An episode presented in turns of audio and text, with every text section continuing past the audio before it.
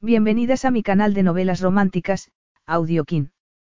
Estaré agradecida si te suscribes al canal, dejas un comentario y un me gusta. Comencemos con la narración de la novela cuyo título es Regalo de bodas. Argumento. El acuerdo, una cita con el millonario.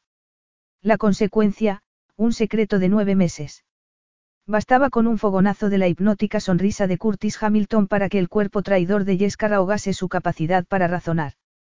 ¿En qué estaría pensando para acabar aceptando acompañar a semejante playboy a una boda de alta alcurnia, en los Alpes franceses?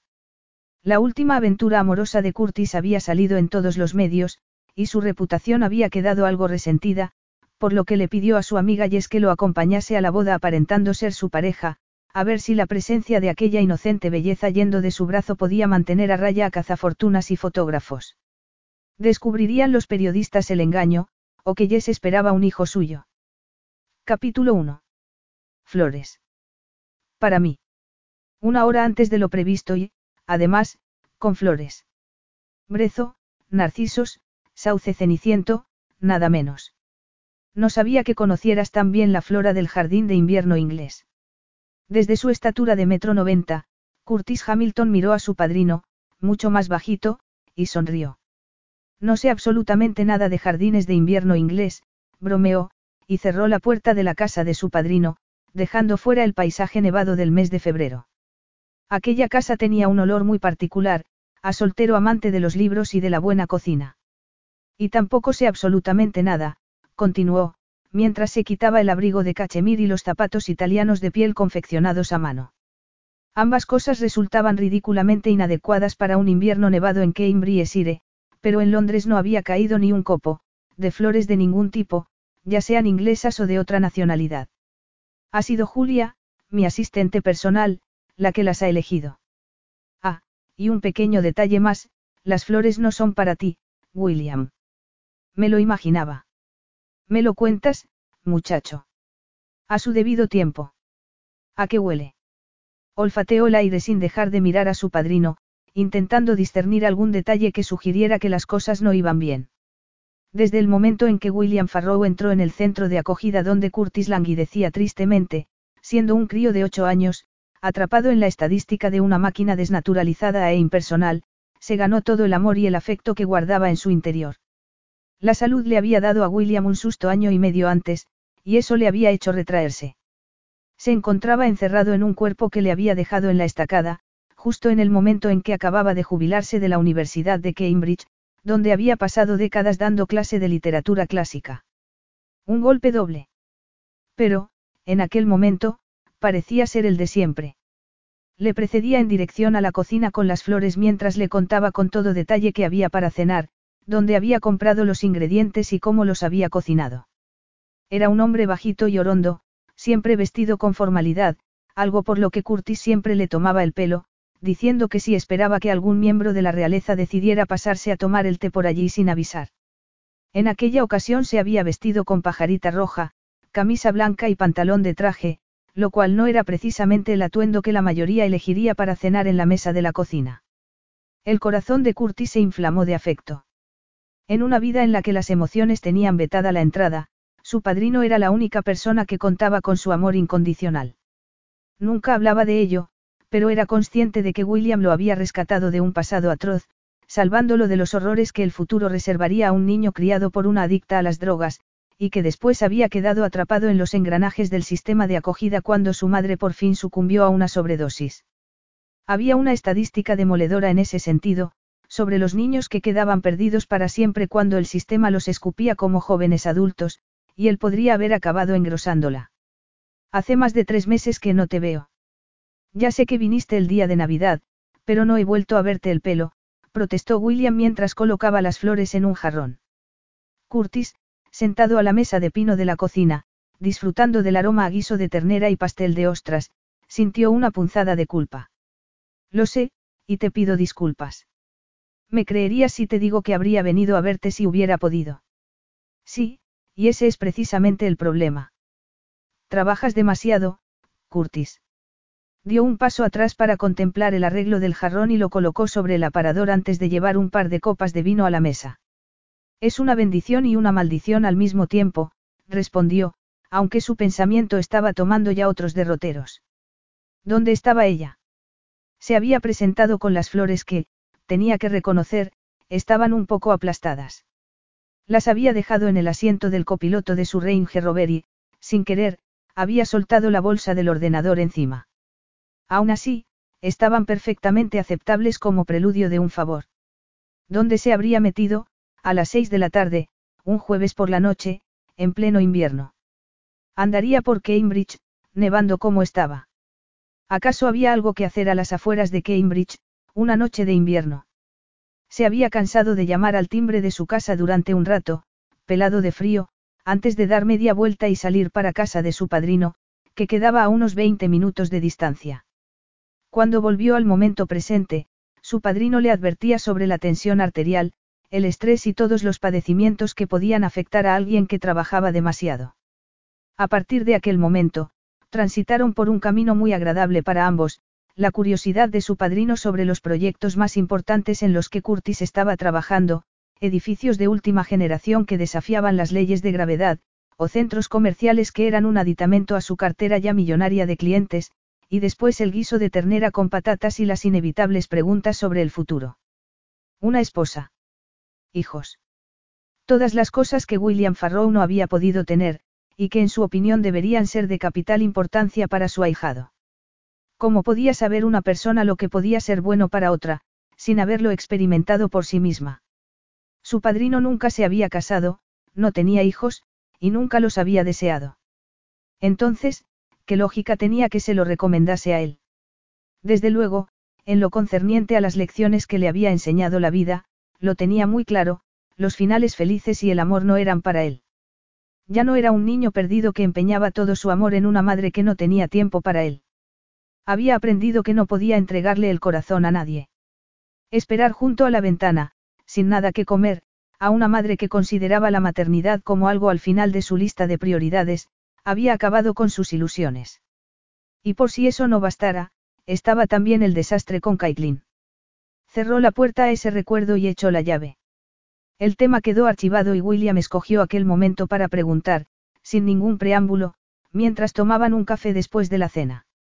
Bueno, muchacho, ¿y para quién eran las flores? La pregunta lo devolvió a lo que llevaba dos horas dando vueltas en la cabeza.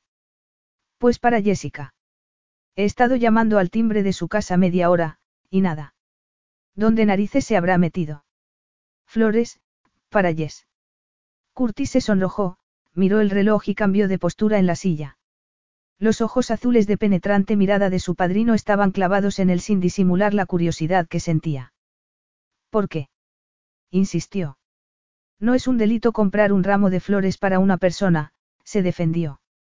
¿Cómo era posible que, en el mundo de millonarios en el que se movía, fuera él el líder de la manada y, sin embargo, en una casita de campo a las afueras de él y quedara reducido a sudar el cuello de la camisa ante un par de preguntas de su padrino sexagenario?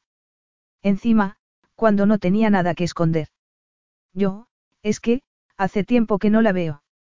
Le he escrito un par de correos, eso sí. Me gusta saber lo que pasa por aquí. Lo que quieres decir es que te pones en contacto con ella cuando quieres saber si estoy bien, adivinó William. Quieres asegurarte de que este viejo carcamal no ha caído en un estado de absoluta desesperación porque su maquinaria ya no es lo que era, levantó un dedo. Te agradezco la preocupación, hijo, pero estoy perfectamente. Y ahora que preguntas por Yes, continuó, te diré que por fin ha hecho lo que yo llevo dos años animándole a hacer. Ha empezado a salir. Y comprenderás que, a ningún pretendiente que se precie, le va a hacer gracia que otro tipo le lleve flores. Pretendiente. Tipo. Curtis nunca había oído semejante ristra de antiguallas. Menos mal que él no era nada de todo eso.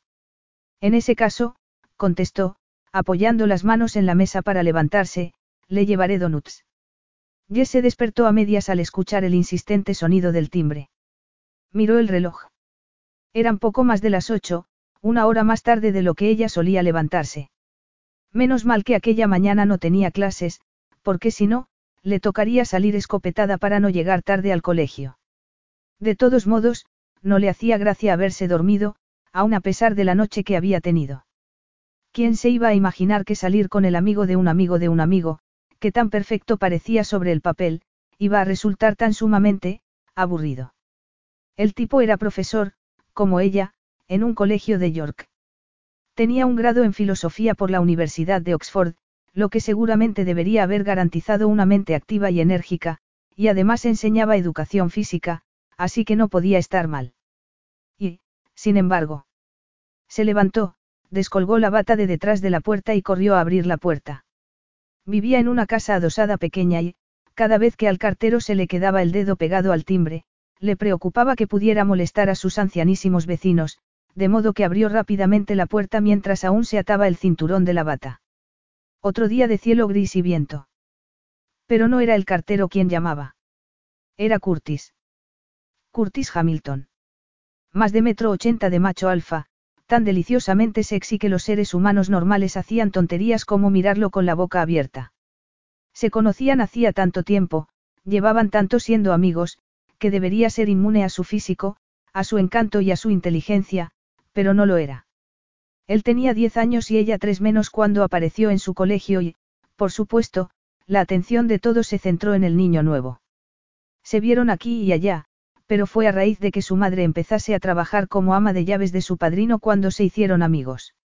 Recordaba las largas vacaciones de verano yendo con ella a la casa Farrow, que era como la llamaba, y quedándose allí mientras limpiaba, o incluso sentándose a tomar una taza de té con el señor Farrow, un hombrecillo adorable que hacía dulces como los dioses. Curtis era mayor que ella, pero tenía mucha paciencia. Nunca parecía importarle llevarla a pescar, o que saliera con su grupo de amigos. Echando la vista atrás, tenía la sensación de que había presentido sus inseguridades, su timidez, la personalidad de lectora empedernida que ocultaba al entrar en la adolescencia, y la gran incomodidad que le provocaba ser la más alta de su clase. Más tarde pensó que quizás sí que le importaba, pero que era demasiado amable como para decir algo. A medida que se fueron haciendo mayores, hubo un breve lapso de tiempo en que él desapareció, pero luego ella cumplió 13 años y, de pronto, se volvió visible. Él le habló de sus planes para alcanzar el éxito, se rió de ella cuando le interrogó sobre sus novias, y le confesó que no tenía lo que había que tener para que las relaciones funcionaran. Atesoraba ese tiempo en su memoria. Las novias iban y venían, pero ella siempre estaba allí, y comenzó a hacerse dependiente de la confianza que él le mostraba y que la ayudaba con las dudas que su aspecto físico le provocaba. Siendo una adolescente, no quería ser una más de su grupo de amigos. Necesitaba afirmarse, algo que él la había ayudado a lograr simplemente estando ahí. ¿Qué habría hecho de no estar él ahí cuando su querido padre murió, hacía ya cinco años?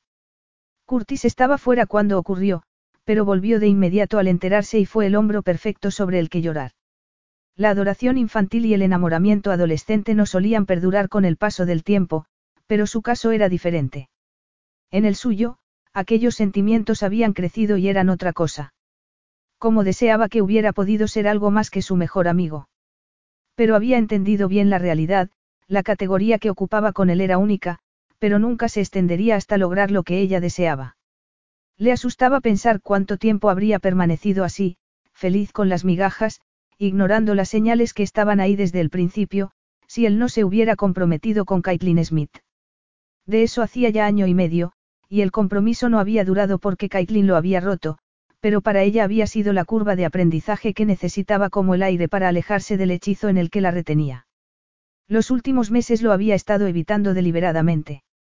Contestaba a sus correos y hablaban ocasionalmente por teléfono, pero se aseguraba de estar ocupada siempre que Curtis iba a visitar a William. Que si tenía salida con el colegio, que si había ido a ver a su madre, que se había mudado a Devon para estar más cerca de su hermana, que si tenía un montón de trabajo del que no podía librarse, la lista era larga, y lo había conseguido. En las raras ocasiones en las que estaba en su presencia, se aseguraba de organizarlo para que hubiera más gente con ellos, una medida de seguridad contra su propia debilidad. Hasta aquel momento, claro. Porque allí estaba él, en su puerta, con una caja en las manos y una sonrisa en los labios, tan endemoniadamente sexy como la última vez que lo vio. Por supuesto, un abrigo de paño como el que llevaba era una locura con un tiempo como el que tenían, lo mismo que los zapatos de piel. Debajo llevaba unos vaqueros desgastados y su vieja sudadera de rugby. Tan guapo, tan endiabladamente perfecto en todos los sentidos, cabello castaño y abundante con hebras color caramelo, ojos del verde del mar, un hoyuelo en la barbilla y unas pestañas tan espesas que mataría por conseguirlas. ¿Me vas a dejar pasar, o llamo a una ambulancia? Es que voy a sufrir hipotermia como me quede mucho más aquí. Curtis. Ah, menos mal que te acuerdas de cómo me llamo. Anda, hazte a un lado, que tengo que salir de este frío. Ni el abrigo que llevo, ni los zapatos, están hechos para la nieve. Entró en su casa cuando ella se pegó a la pared, indefensa, y le vio dejar la caja en la consola para poder quitarse el abrigo. No me lo digas, ha sido una estupidez venir aquí con un abrigo de lana, pero ¿cómo saber que iba a estar nevando? Creía que había dejado un chaquetón en el cobertizo, pero no. La miró y ella se esforzó por disimular el rubor. Había despertado de su sueño cuando Curtis se comprometió. Entonces reconoció el lugar que ocupaba y el que nunca ocuparía, y decidió, no sin esfuerzo, poner su casa en orden. Nunca iba a ser la rubia menudita y adorable por la que él parecía sentirse atraído. Medía unos sesenta y siempre había sido propensa a las curvas generosas.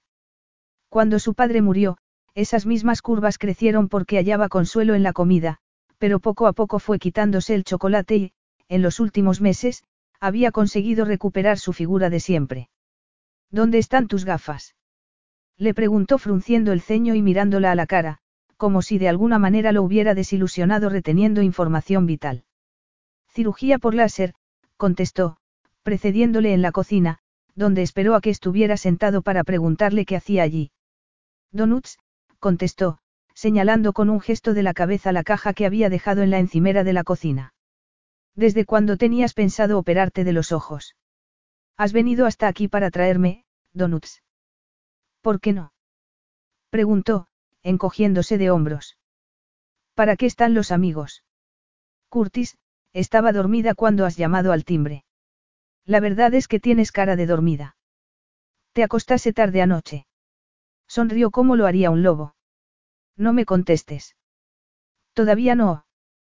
Tengo que vestirme. También te has hecho algo en el pelo. Curtis, vuelvo en un segundo, pero hoy tengo un día muy liado. Ah, sí. ¿Qué tienes que hacer? William me ha dicho que estás de vacaciones, así que no tienes que ir al colegio. Los profesores no trabajamos solo durante los días lectivos, y hay mucho que hacer en este momento, replicó, pero él dio unas palmadas en la silla vacía. No hace falta que te vistas. Estoy acostumbrada a verte Bourife. Mejor no hacerle caso. Sí, la había visto despeinada un millón de veces en el pasado, en particular una noche en que ella tenía 18 años y él había vuelto de la universidad después de romper con otra rubia menudita que se llamaba Mickey. Se había presentado en casa de la madre de Jess y habían visto dos películas de miedo del tirón mientras acababan con dos bolsas de patatas y una botella de vino. Para entonces, la adoración infantil y el enamoramiento adolescente habían pasado a ser algo mucho más peligroso. Había cambiado rápido. Consciente de pronto de su mejorada figura, se puso un viejo pantalón de chándal y una sudadera enorme. Se habría hecho una coleta también, pero Curtis tenía razón, había cambiado el pelo junto con todo lo demás. Ahora, en lugar de llevarlo en una indómita melena, lo llevaba a la altura del hombro, y así podía manejarlo mejor. Más o menos. Así que la coleta ya no era una opción. Se miró en el espejo. Seguía siendo demasiado alta, pero el pelo más corto le quedaba bien, y se alegró de no seguir llevando gafas. Tenía unos ojos de un azul oscuro poco habitual. Respiró hondo y volvió a la cocina, donde lo encontró comiéndose uno de los donuts. Había separado la silla para poder estirar sus largas piernas. ¿No vas a tomarte uno? preguntó. Igual luego. Se había quitado los zapatos y Jess intentó no mirar sus pies mientras se disponía a preparar café. Tenía los nervios patas arriba, y detestaba el hecho de que pudiera presentarse así, sin más ni más, después de tanto tiempo y de sus esfuerzos por pasar a ocupar una especie de limbo con él, y detestaba que siguiera teniendo un efecto devastador en ella. Era como si su impactante presencia hubiera consumido el oxígeno del aire, volviéndolo difícil de respirar. Era tremendamente consciente de que la miraba mientras vertía el agua hirviendo en el café. Se sentía rara. Antes, siempre era muy consciente de su presencia. Antes, se le metía bajo la piel, la hacía enrojecer, le dispersaba el pensamiento. Pero ahora que había tomado la decisión de que era fruta prohibida, resultaba aún peor el efecto que causaba en sus sentidos. Tenía que controlarse. No se quedaría mucho. Le pediría que se fuera en cuanto se acabara el café. Y quizás organizaría el viaje para ver a su madre. O quizás no. Se parecería demasiado a huir. Además, sería una desilusión para William, al que había prometido ayuda para escribir sus memorias, un trabajo de amor que había emprendido al retirarse y que ella lo ayudaba a transcribir una vez a la semana. Charlaban un rato y cenaban juntos, lo que le ofrecía la oportunidad de asegurarse de que estaba bien, ya que sabía que a veces se sentía solo. Bueno, me has estado evitando, Jessica Carr. Preguntó Curtis, mirándola por encima del borde de la taza. ¡Qué tontería! ¿Por qué iba a hacerlo? No tengo ni idea, pero estoy abierto a sugerencias. He andado muy liada. Hemos organizado muchos eventos para recaudar dinero para la construcción del ala nueva y la compra de equipamiento informático. Lo sé. Parece que andas muy liada siempre que intento verte cuando estoy por aquí. Ya sabes lo que dicen de tanto trabajar y no divertirse nunca, pero no, espera. He oído que tu vida no ha sido solo trabajar últimamente. ¿De qué hablas? Ayer me pasé por la noche cuando iba a casa de William, pero no estabas. Una cita caliente. Sonrió. Eres un cotilla, contestó, pero es que se conocían tanto que, como no responder a la guasa que teñía su voz. Sonrió y miró al techo. Tú sabes que mi vida privada no es asunto tuyo, ¿no, Curtis? Si no es asunto mío, ¿de quién entonces? Respondió. Bueno, ¿qué? ¿Cómo fue? ¿Dónde lo conociste? Era un amigo de un amigo y sí, fue muy bien, gracias. Es profesor como yo, así que tenemos mucho en común. ¿Qué rollo? No dicen que son los opuestos los que se atraen. ¿Cómo has visto a tu padrino? Preguntó para cambiar de tema. Lo encontré un poco parado la semana pasada cuando nos vimos. Parado. ¿A qué te refieres? Conmigo está siempre animado cuando hablamos por teléfono. Es que no quiere preocuparte, Curtis. ¿Por qué me iba a preocupar siendo sincero sobre lo que sea que le pase? Parecía impaciente y sorprendido. ¿Tú qué crees? Curtis frunció el ceño y ladeó la cabeza. Tengo la sensación de que ocurre algo ahora mismo entre nosotros dos. Jess sintió la sensualidad de sus palabras rozarle la piel y tuvo que contener un escalofrío, porque así era él, por eso era un peligro para la salud del sexo opuesto. No tenía que ver con su físico de película, ni con su dinero, sino con su capacidad para interactuar. Sabía escuchar, lo captaba todo a la primera, sabía cómo dirigir una conversación para que su interlocutor le hiciera las confidencias que hubiera preferido guardarse para sí. El hecho de que llevasen tanto tiempo siendo amigos, que se llevaran tan bien, hacía que fuera todavía más consciente de los peligros que conllevaba caer en ese lugar que sabía que tenía que evitar a toda costa. Se había enamorado de alguien que solo la veía como la chica que vive en la casa de al lado. Por supuesto no iba a admitir de ninguna manera que pudiera haber algo entre ellos, pero sí que le iba a decir lo que pensaba sobre su padrino, a quien por cierto le tenía un gran afecto. Tu padrino te idolatra, Curtis. Estaba siendo muy directa, pero es que era la primera vez que tardaba tanto en pasar a verlo.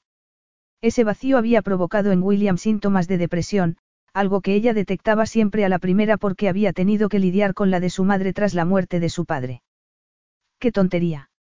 No sé cómo puedes estar tan ciego a veces, espetó. Tu padrino no quiere molestarte, Curtis. Eres su ahijado querido, el hombre que ha conquistado el mundo. Su orgullo y su alegría. El chico que sacó matemáticas en Cambridge con un expediente brillante, y que luego desarrolló una app que tiene a todos los arquitectos y empresas de construcción del mundo rogándote que se la vendas, pidas lo que pidas.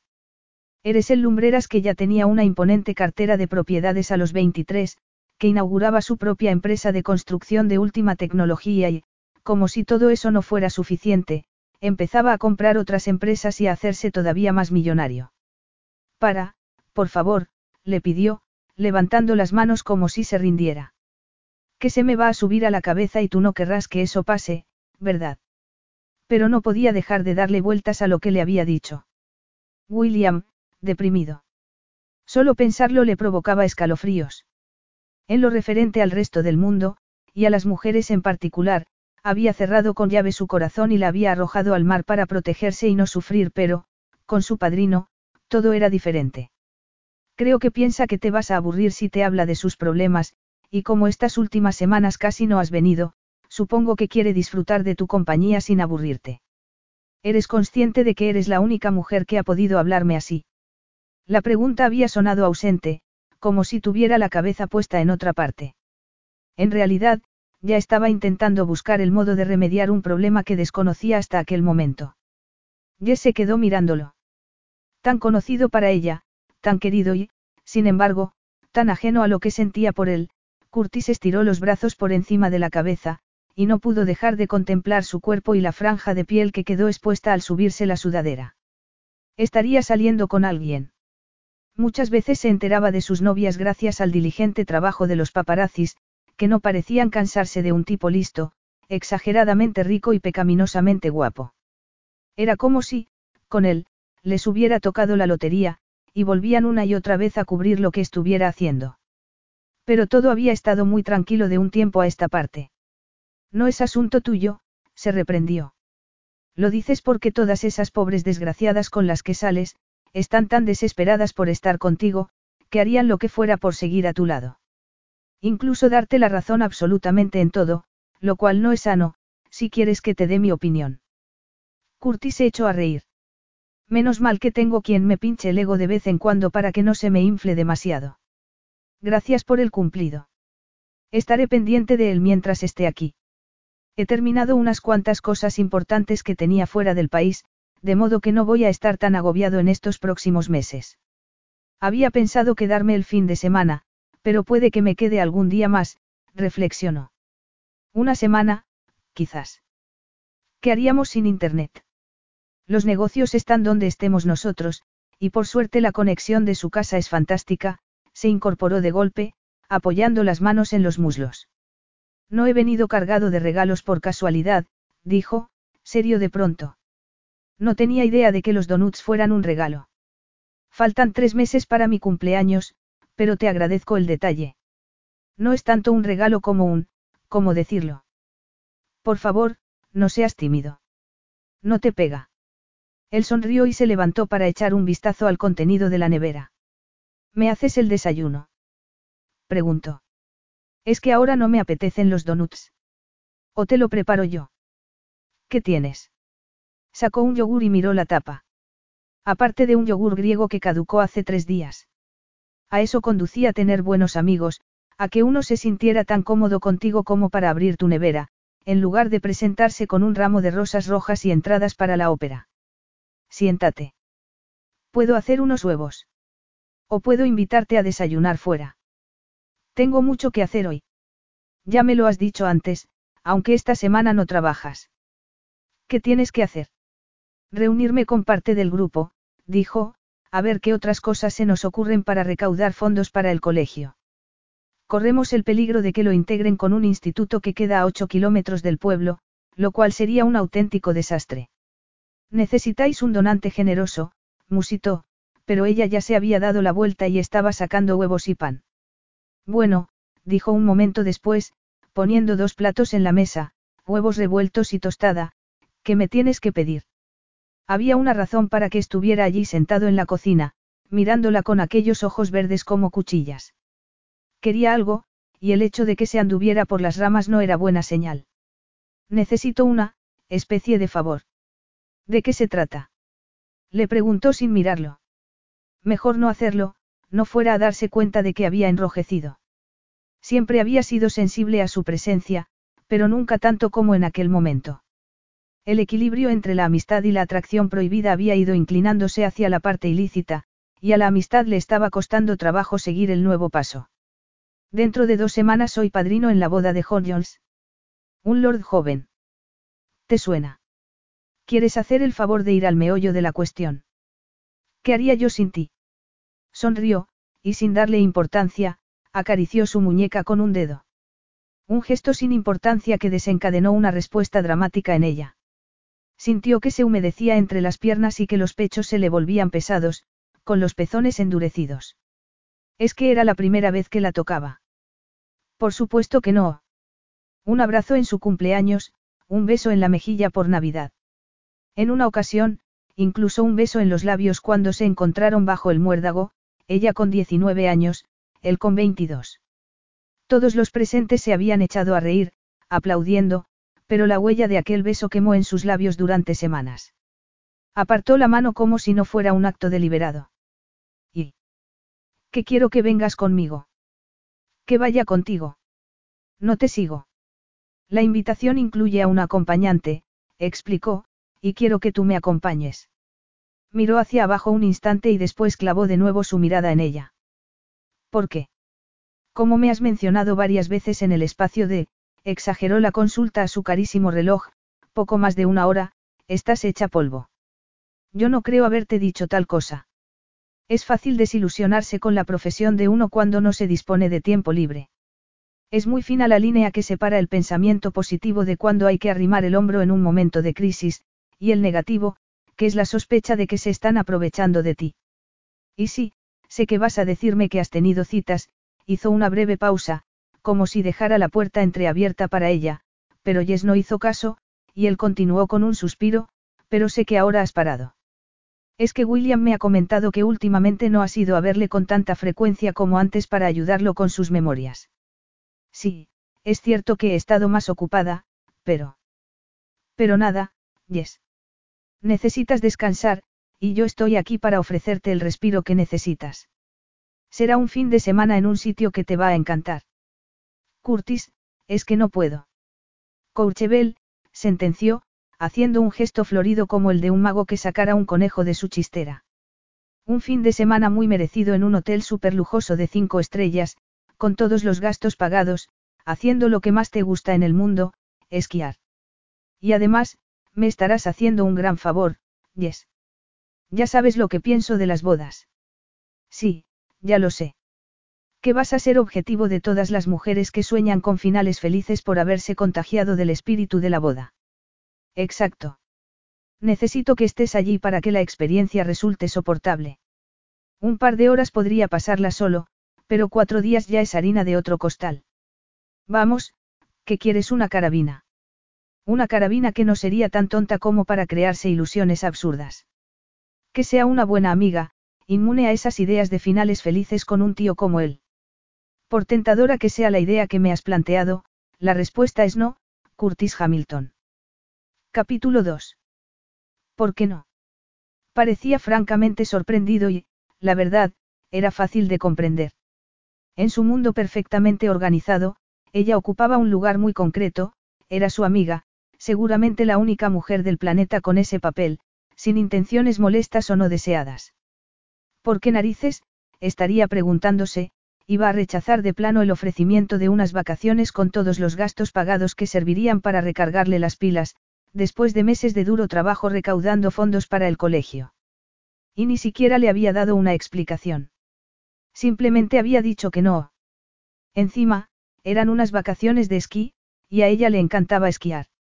Era tan buena que incluso podría dar clases.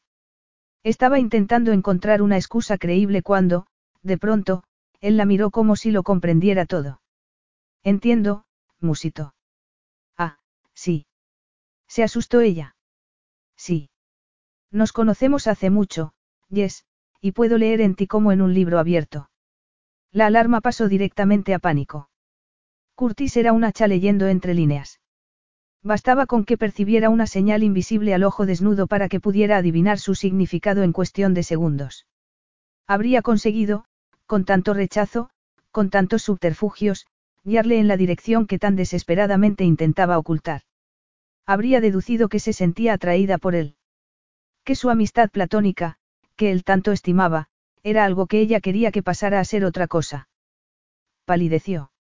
No se le ocurría un escenario peor que ese. No era solo la vergüenza porque pudiera reírse de que se creyera en disposición de competir con las rubias glamurosas con las que salía. Lo peor era la posibilidad de que esa amistad se destruyera, porque sin duda él echaría a correr en la dirección contraria. ¿En serio? Preguntó casi sin voz. Curtis asintió. Por fin has acertado en la diana. El hecho de que no me quieras hablar de ello, de la cita que tuviste anoche, es muy revelador. ¿Qué es lo que te revela? ¿Qué va en serio? No dijo nada durante unos segundos. Y ella, tampoco. La verdad, me duele que pienses que no puedes confiar en mí, acusó. Y era cierto. Pero había algo más, una irritabilidad que rayaba en lo aceptable para él. No podía ser. ¿Por qué iba a hablarte de mi vida privada? Porque tú lo sabes todo de la mía. Yo, y la mitad del país. Rió. Esperaba que él también lo hiciera, pero su expresión se había quedado tan desencajada que siguió riendo ella sola sin poder evitarlo. Sales más en los periódicos que las noticias del tiempo. No tienes ni que decirme con quién te ves, porque lo único que tengo que hacer es abrir el periódico para enterarme. El estómago se le retorció, pero continuó sonriendo. Sí, había visto a todas esas rubias tan monas con las que salía no más de diez minutos. Así que era un libro abierto. ¿Y él? Si se paraba a pensarlo detenidamente, había un montón de huecos sin rellenar. Nunca le había hablado de su niñez, aparte de contarle que no podía haber deseado mejor figura paterna que William. Era muy hábil esquivando preguntas a las que no quería contestar. Le faltaba poco para cumplir los treinta y sí, era lo bastante joven como para no querer atarse, pero cuando hablaba de las mujeres y las relaciones, su voz se impregnaba siempre de un cinismo sangrante, de una determinación por evitar el matrimonio, una institución para la que él no tenía tiempo. Pero había estado comprometido, y la ruptura no la había desencadenado él. ¿Sería ese el motivo de su aversión al compromiso? Juraría que no, que su aversión siempre había estado ahí, pero igual era posible que le hubieran partido el corazón. Nunca me has contado qué pasó contigo y con Caitlin, dijo, hollando tierra inexplorada. En su momento le había preguntado con mucha delicadeza, pero como él esquivó la pregunta, no insistió. No se suponía que eran los mejores amigos. Pues su amistad no era equitativa, él se sentía herido porque no le contaba cosas de su vida privada, cuando ella apenas sabía de la de él. Inesperadamente sintió que se enfadaba con él como nunca antes, en particular al ver que se quedaba callado mirándola. No quería que la tierra inexplorada cambiara de estatus. Eso es historia antigua. La pregunta le había pillado desprevenido. Incómodo, cambió de postura. Era como si mirase una poza de agua oscura y profunda que describiera círculos ante él, llena de palabras no dichas y tristeza. Tengo que decirte, Curtis, replicó Jess, que me parece increíble que te hagas el dolido porque no quiera contarte cosas de mi vida personal, cuando tú no tienes ningún reparo a ocultarme las tuyas. Todo el mundo sabe de las mujeres con las que sales porque a ti no te importa que se sepa, pero se te da muy bien trazar una línea para no permitir que entren donde tú no quieres. Vale, Yes. Suéltalo. ¿Qué pasa? Nada. Solo estoy diciéndote lo que pienso. Entonces no quieres decirme con quién estás saliendo, no. Se encogió de hombros. Vale. No es el fin del mundo. Eso le dolió. Había sido soportable mantener las distancias con él, intentar volverse inmune a su persona, pero ahora que lo tenía enfrente, echaba de menos su confianza de siempre. Había clavado sus ojos verdes en ella, y sintió que el latido del corazón se le aceleraba. Quería llorar, lo cual era ridículo porque, para ella, lo mejor era mantener las distancias. Con el tiempo recuperarían su amistad de siempre y, para cuando eso ocurriera, ya no estaría colgada de él. Supongo que esa es la razón por la que rechazas mi generosa oferta, continuó. ¿Qué podía decir? Pensó en el chico de su cita. Pobre Mike, tan agradable, tan sensato, tan mono, tantas casillas marcadas y, sin embargo, tan insuficientes. Se encogió de hombros, pero él, en lugar de dejar el tema, continuó sin pudor alguno. Y bien. Voy por el camino correcto. ¿Cómo es que nunca caigo en que eres como un perro con un hueso cuando quieres conseguir algo? Curtis pareció relajarse, y el alivio que Jess experimentó fue tremendo. No tengo ni idea, porque deberías saberlo ya. ¿Te preocupa que a ese tío pueda parecerle mal que pasemos un fin de semana largo juntos? Nunca dejaría que otra persona dictase lo que tengo que hacer y con quién, replicó, y al verle sonreír, enrojeció. Eso pensaba, pero si ese fuera el caso, podrías informarle de que estaremos en habitaciones separadas, y que vas a poder hacer más o menos lo que te dé la gana durante buena parte del fin de semana. Tendremos que estar juntos durante la ceremonia, pero eso es todo. Podrás esquiar hasta que te canses el resto del tiempo, se inclinó hacia ella para añadir, no me digas que no sientes la tentación. La tentación estaba a unos centímetros de distancia. Pero, continuó, por si necesitas un poco más de persuasión, voy a ponerte otra zanahoria delante. ¿Qué zanahoria? Una generosa donación a tu colegio, sonrió. Si no es por ese tío, debe ser porque crees que no puedes perder ni un momento en la recaudación de dinero para mesas nuevas en tu cole. Equipamiento informático. Contribuyo generosamente al mantenimiento de muchas organizaciones benéficas a través de mis distintas empresas, pero me gustaría proporcionaros el equipo que necesitéis. Y le dijo una suma que la dejó sin respiración. Con ella no solo podrían adquirir el equipamiento que necesitaban, sino reparar los daños que había causado el agua el invierno anterior en dos de los edificios. Tan importante es para ti tener una carabina en esa boda, Curtis. Deberías haber acudido a mí si necesitabais financiación. ¿Cómo se te ocurre pensar que iba a hacer algo así? ¿Por qué no? ¿Por qué? ¿Por qué no? Eres única, Yes, dijo con suavidad. No tienes ni idea de cuánta gente se me acerca para pedirme para la causa que sea. Eres la mujer menos oportunista que conozco. Un placer inesperado floreció en su interior y se sonrojó. Nos conocemos hace mucho, admitió. Te conozco desde antes de que fueras rico. Entonces, me vas a acompañar. Me estarías haciendo un gran favor, de verdad. No se le ocurría qué más podía decir para rechazar la invitación. Emocionalmente no estaban en el mismo nivel, pero ¿cómo iba a saberlo él? Y, si seguía evitándolo, iba a acabar oliéndose el pastel. Valoraba mucho su amistad. No querría perderla por nada del mundo y sabía que, cuando llegase el momento, lograría deshacerse de su embrujo y volverían a ser solo amigos. Miquel profesor no era para ella, pero seguro que había alguien por ahí que sí lo era, y cuando ese hombre llegase a su vida, todos aquellos sentimientos que la empujaban hacia Curtis desaparecerían como la bruma en el calor del verano. Así era la vida. Además, igual hasta era buena idea lo del fin de semana de esquí. Igual una sobredosis de Curtis lograba expulsarlo de su sistema de una vez. Igual verlo solo de vez en cuando a lo largo del tiempo había alimentado su enamoramiento. Podría ver en persona, al lado de todas las mujeres hermosas que sin duda habría en aquella boda, lo fuera de alcance que estaba para alguien como ella. Era agotador pensar en todas las posibilidades de la situación. Una simple invitación y tenía la cabeza a punto de estallar. El colegio se beneficiaría de tu generosidad. Iré contigo, pero no te sientas obligado a lo del dinero. Tienes razón, me va a sentar de maravilla esquiar y relajarme. Soy un hombre de palabra, sonrió, satisfecho.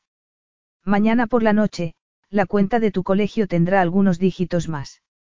Jess consiguió mantenerse centrada en los días siguientes a su encuentro. El dinero que había donado fue tan apreciado que pensó que iban a decretar un día de vacaciones para celebrarlo. Cuando se enteró de que Curtis había vuelto a Londres, tres días después de haber llegado a ver a William, tomó su bici y fue a verlo. Se había enterado de la escapada de fin de semana. Me alegro muchísimo por ti, le dijo él, sentados a su mesa de la cocina, degustando unas deliciosas pastas de mantequilla y un té. Eres igual que Curtis. Trabajas demasiado, querida.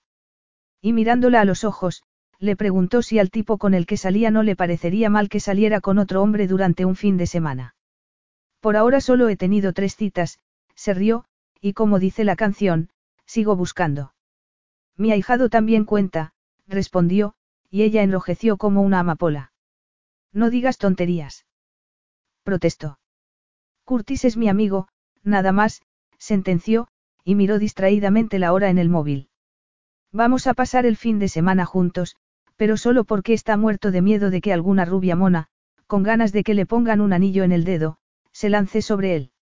Se lo pasa bien con esas mujeres, aunque me temo que ninguna de ellas ha funcionado hasta la fecha.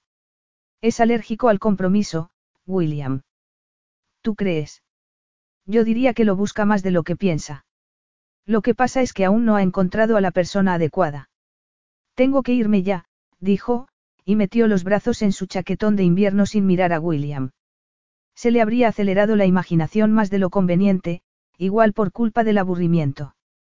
En cuanto volviera él y del fin de semana largo, le pondría en contacto con algunos clubes. Conocía a mucha gente, y en algunas organizaciones sería muy bien recibido un profesor universitario retirado que cocinaba como Los Ángeles. Igual incluso encontraba pareja. Hay mucho más en mi ahijado de lo que se ve a simple vista, añadió, poniéndole la mano en el antebrazo mientras la acompañaba a la puerta. Mucha más profundidad escondida de lo que parece, querida.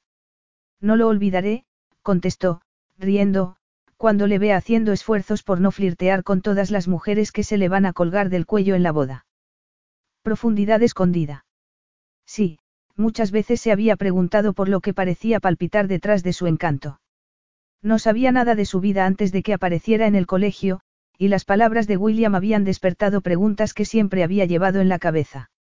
Pero lo último que necesitaba en aquel momento era dejarse llevar por la curiosidad, o por los nervios que también la asediaban, pero esto último no logró controlarlo al llegar a la terminal de Heathrow y verlo en el check-in de primera clase, consultando algo en el móvil. Cada vez que lo veía, sin fallar una, era como si fuera la primera vez. Rezumaba estilo con aquella vieja cazadora de motero, vaqueros desgastados, jersey negro y zapatos de grueso cuero marrón. Ella iba cubierta de voluminosa ropa de abrigo, y se sintió desaliñada e insulsa. Junto a él, una preciosa maleta. La vio llegar y dejó el teléfono.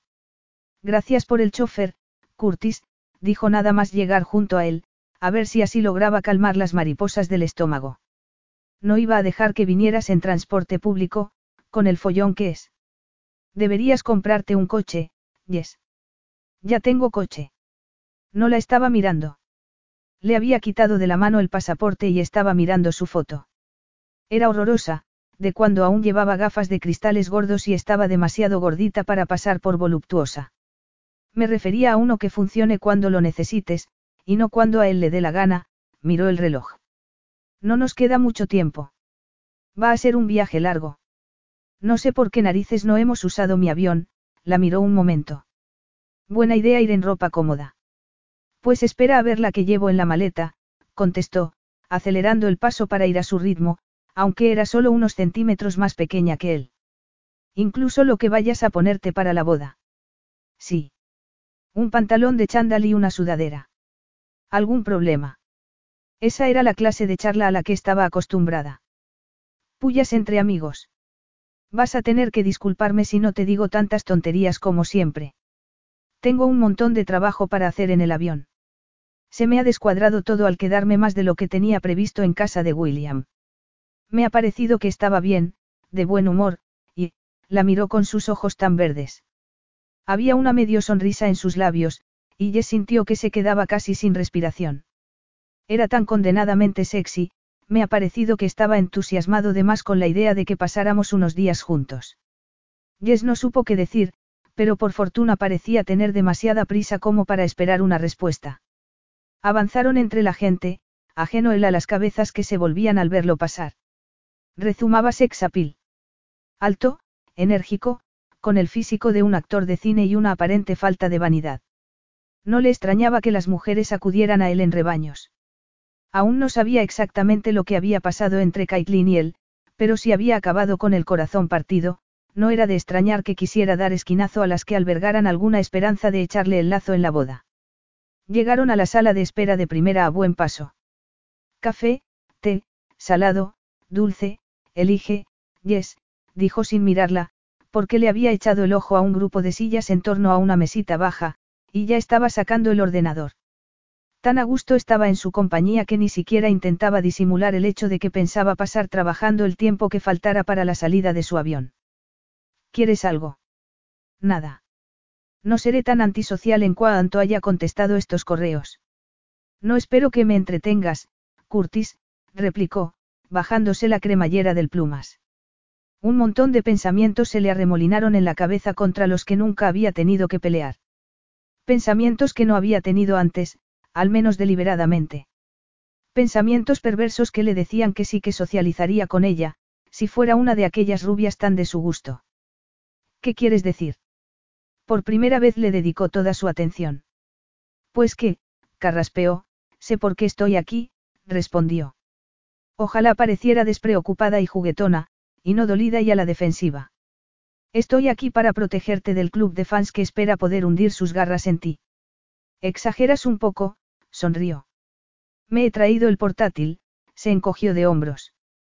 Tengo que hacer cosas del colegio porque me he tomado unos días libres, así que voy a estar ocupada mientras tú trabajas. Curtis la miró fijamente. ¿Qué se le estaba escapando?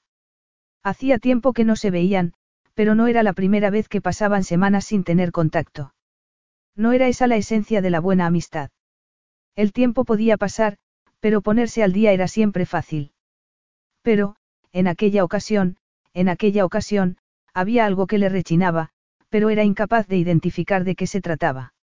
No podía ser que se hubiera ofendido porque le hubiese ofrecido un viaje con todos los gastos pagados a Courchevel, un viaje en el que, aparte de tener que pasar un rato bien vestida, bebiendo champán y charlando, no iba a tener que aguantar nada más pesado que disfrutar de una comida deliciosa, beber buen vino y descender por algunas de las mejores pistas del mundo. ¿Qué era lo que no le gustaba de aquel escenario? Igual estaba molesta porque había puesto un límite en cuanto a lo que estaba dispuesto a compartir de su vida privada. Si se paraba a pensarlo un minuto, estaba un poco rara desde lo de Caitlin. La miró pensativo. Era más alta que la mayoría de mujeres, y ocultaba su cuerpo bajo una sudadera azul marino que le llegaba a medio muslo, unos vaqueros también azules y deportivas del mismo color. Lo que le había resultado una verdadera revelación era poder ver sus ojos, de un azul intenso y profundo. No se había dado cuenta antes, detrás de las gruesas gafas que solía llevar. Su portátil parpadeó, reclamando su atención, pero no era capaz de dejar de pensar intentando identificar lo que no iba bien. Nadie conocía con detalle la historia del desastre que había evitado por los pelos. A pesar de que siempre se mostraba abierto sobre las mujeres con las que salía, a pesar de que dejaba que los periodistas curiosearan en su vida, controlaba con rigor lo que el público sabía de él y lo cierto era que, a pesar del desfile de mujeres que pasaba por su vida y su buena disposición a que le fotografiaran con ellas, protegía su intimidad con celo. Frunció el ceño. No le gustaba pensar en el pasado. Era demasiado oscuro, y no tenía sentido. En Internet, poco se podía leer de él. Funcionaba bien lo de ser aparentemente abierto porque así nadie se preocupaba de escarbar más allá. Nunca había pensado que tuviera, o que debiera explicar lo ocurrido con su ex, a nadie. Incluso William sabía bien poco. La historia pública era que una mujer hermosa lo había dejado plantado porque se había aburrido de él, y así quería que siguiera. Cambio de postura. Tanta introspección le hacía sentirse incómodo, y le hizo gracia que la mujer que se estaba sirviendo un café en aquel momento fuera quien lo hubiera propiciado. Con la extraña sensación aún por identificar, la vio volver con un café en una mano y una botella de agua en la otra. Debería haber pedido a un camarero que la atendiera, pero eso nunca se le habría ocurrido a ella. La idea le hizo sonreír. Y así, sus miradas se cruzaron, se mantuvieron durante unos segundos en que el aire se le atascó en la garganta. Sonriendo cuando ya estaba más cerca, iba a tomarle el pelo sobre que se hubiera servido ella misma el café, cuando había personal encantado de atender a los clientes privilegiados que viajaban en primera clase. Iba a preguntarle por qué no había elegido alguno de aquellos dulces, tan buenos como los del mejor restaurante. Sabía que nada le gustaba más que un pedazo de tarta o un dulce de chocolate. Pero Jess dejó el café y el agua sobre la mesa, se incorporó y, con un movimiento fluido, se quitó la voluminosa sudadera. Y él se quedó contemplando el movimiento. Era poco habitual en el quedarse sin palabras, pero en aquel momento fue así, porque la figura que emergió de debajo de la prenda resultó ser, completamente distinta a lo que se esperaba. Tuvo un momento de pura confusión al presenciar la dicotomía entre la realidad de lo que estaba viendo, y el recuerdo de lo que solía ocultar detrás de las gafas gruesas, el pelo en una coleta y unas prendas siempre holgadas. No estaba antes un poco gordita. Sí, no. Las gafas habían desaparecido, su pelo brillaba como un espejo y caía en suaves ondas hasta los hombros, y su cuerpo, le sorprendió la intensa reacción del suyo propio. Desde cuando perdía el control de aquella manera. Intentó apartar la mirada, pero durante unos segundos lo único que pudo ver, mientras ella se inclinaba para dejar la prenda dentro de su bolsón, fue el movimiento de sus pechos, la curva rotunda de sus caderas y unas piernas que eran increíblemente largas y sorprendentemente esbeltas. Se apartó el pelo de la cara, sujetándolo detrás de las orejas. No le estaba prestando atención, y menos mal, porque le habría pillado mirándola compulsivamente, pero es que no podía evitarlo. ¿Cuándo había ocurrido todo aquello? Desde cuando se había vuelto una diosa sensual. ¿Por qué no le había avisado de lo que podía encontrarse? No se habían visto demasiado en los últimos meses, y ahora caía en la cuenta de que la transformación de su cuerpo coincidía con su aparición en la escena de las citas. Pero ella no era una de esas mujeres duras como el cristal que sabían bien cómo iba el mundo con los hombres. Ella era, era Jess. Dulcemente inocente y encantadoramente franca. Se la imaginó con alguno de esos tipos locos por el sexo que buscaban rollo de una noche, y se felicitó por el deseo de protegerla que lo asaltó durante unos segundos. Tengo algo en la cara. ¿Qué dices? ¿Qué me estás mirando fijamente? Frunció el ceño. Cambió de postura. Enrojeció. Tenía el pensamiento en otro lado, contestó con más aspereza de lo que le habría gustado. Cosas de trabajo, añadió, mirando el portátil. Vale. La vio sentarse y tomar un sorbo de café, pero lo único que de verdad podía ver eran las curvas abundantes de sus pechos pronunciándose contra la tela elástica de la camiseta negra ceñida que llevaba. Se trataba de una prenda sencilla, con escote redondo y lo bastante larga como para no dejar a la vista ni un ápice de estómago. Lo mismo que los vaqueros ceñidos a aquellas piernas largas, larguísimas. Tela azul sin etiqueta de ninguna clase a la vista, y altos hasta la cintura. Lo más pasado de moda que se podía encontrar en los círculos que él frecuentaba. Pero no podía estar más sexy. Voy a sentarme ahí, dijo, señalando la fila de mesas que, junto a la pared, tenían toda clase de conectores para acceder a Internet, e intentó disimular la incomodidad que le produjo la mirada de aquellos sorprendentemente preciosos ojos azul casi marino. Hay estaciones de recarga, añadió tontamente. Es útil. Muy bien. La sonrisa se le heló en los labios mientras él se alejaba sin tan siquiera mirarla. Era posible dejar más claro que no deseaba su compañía. Habría cometido un gran error. Sería su amistad apta solo para un instante de pasada. Ya no eran niños que se sentaran en el sofá a ver películas con una bolsa de palomitas entre los dos. La vida los había separado. La vida y las experiencias. Estaría poniendo en peligro lo que tenían yendo a aquel viaje. Algunas cosas que prosperaban en un entorno determinado, se marchitaban y acababan muriendo en otro. Estaban tan cerca y, sin embargo, había un abismo entre ellos, un abismo que había quedado patente después de su relación con Caitlin. Había quedado claro que lo verdaderamente importante no lo compartía con ella. Sacó el portátil del bolso. Sabía bien poco de su pasado, y nada en absoluto de qué pensaba sobre el amor, el matrimonio, la paternidad, o cualquier otra de las cosas verdaderamente importantes. Era el hombre más inadecuado del que enamorarse, y era posible que estuviera arrepintiéndose de haberla invitado a pasar cuatro días juntos. Igual debía decirle que podía dejarla en tierra si quería. No le iba a quitar el sueño perderse una boda en la que no conocía a nadie. En fin, tiempo tendría de ir viendo cómo se desarrollaba todo, pero ya echaba de menos la seguridad de su casita y la paz de saber que nadie pondría en jaque sus sentimientos. Capítulo 3. El hotel, que según le contó Curtis cuando iban de camino, había sido elegido por su asistente personal, era uno de esos enclaves de ensueño solo al alcance de los bolsillos extremadamente bien repletos. A diferencia de la mayoría, aquel hotel parecía más la casa de campo de un particular. No habían llevado esquíes, en su caso porque no los tenía, pero un par de días atrás, la secretaria de Curtis le había pedido su talla de pie, y al llegar le esperaban esquíes y botas. Les hicieron pasar a un recibidor decorado en suaves tonos tierra. Un suelo de mármol en color crema y caramelo conducía a un área de recepción en la que dos mujeres muy sonrientes, que no desdecirían en absoluto en la portada de cualquier revista de moda, los esperaban para registrar su llegada. A pesar de que no era uno de esos hoteles solo para adultos, no había familias a la vista.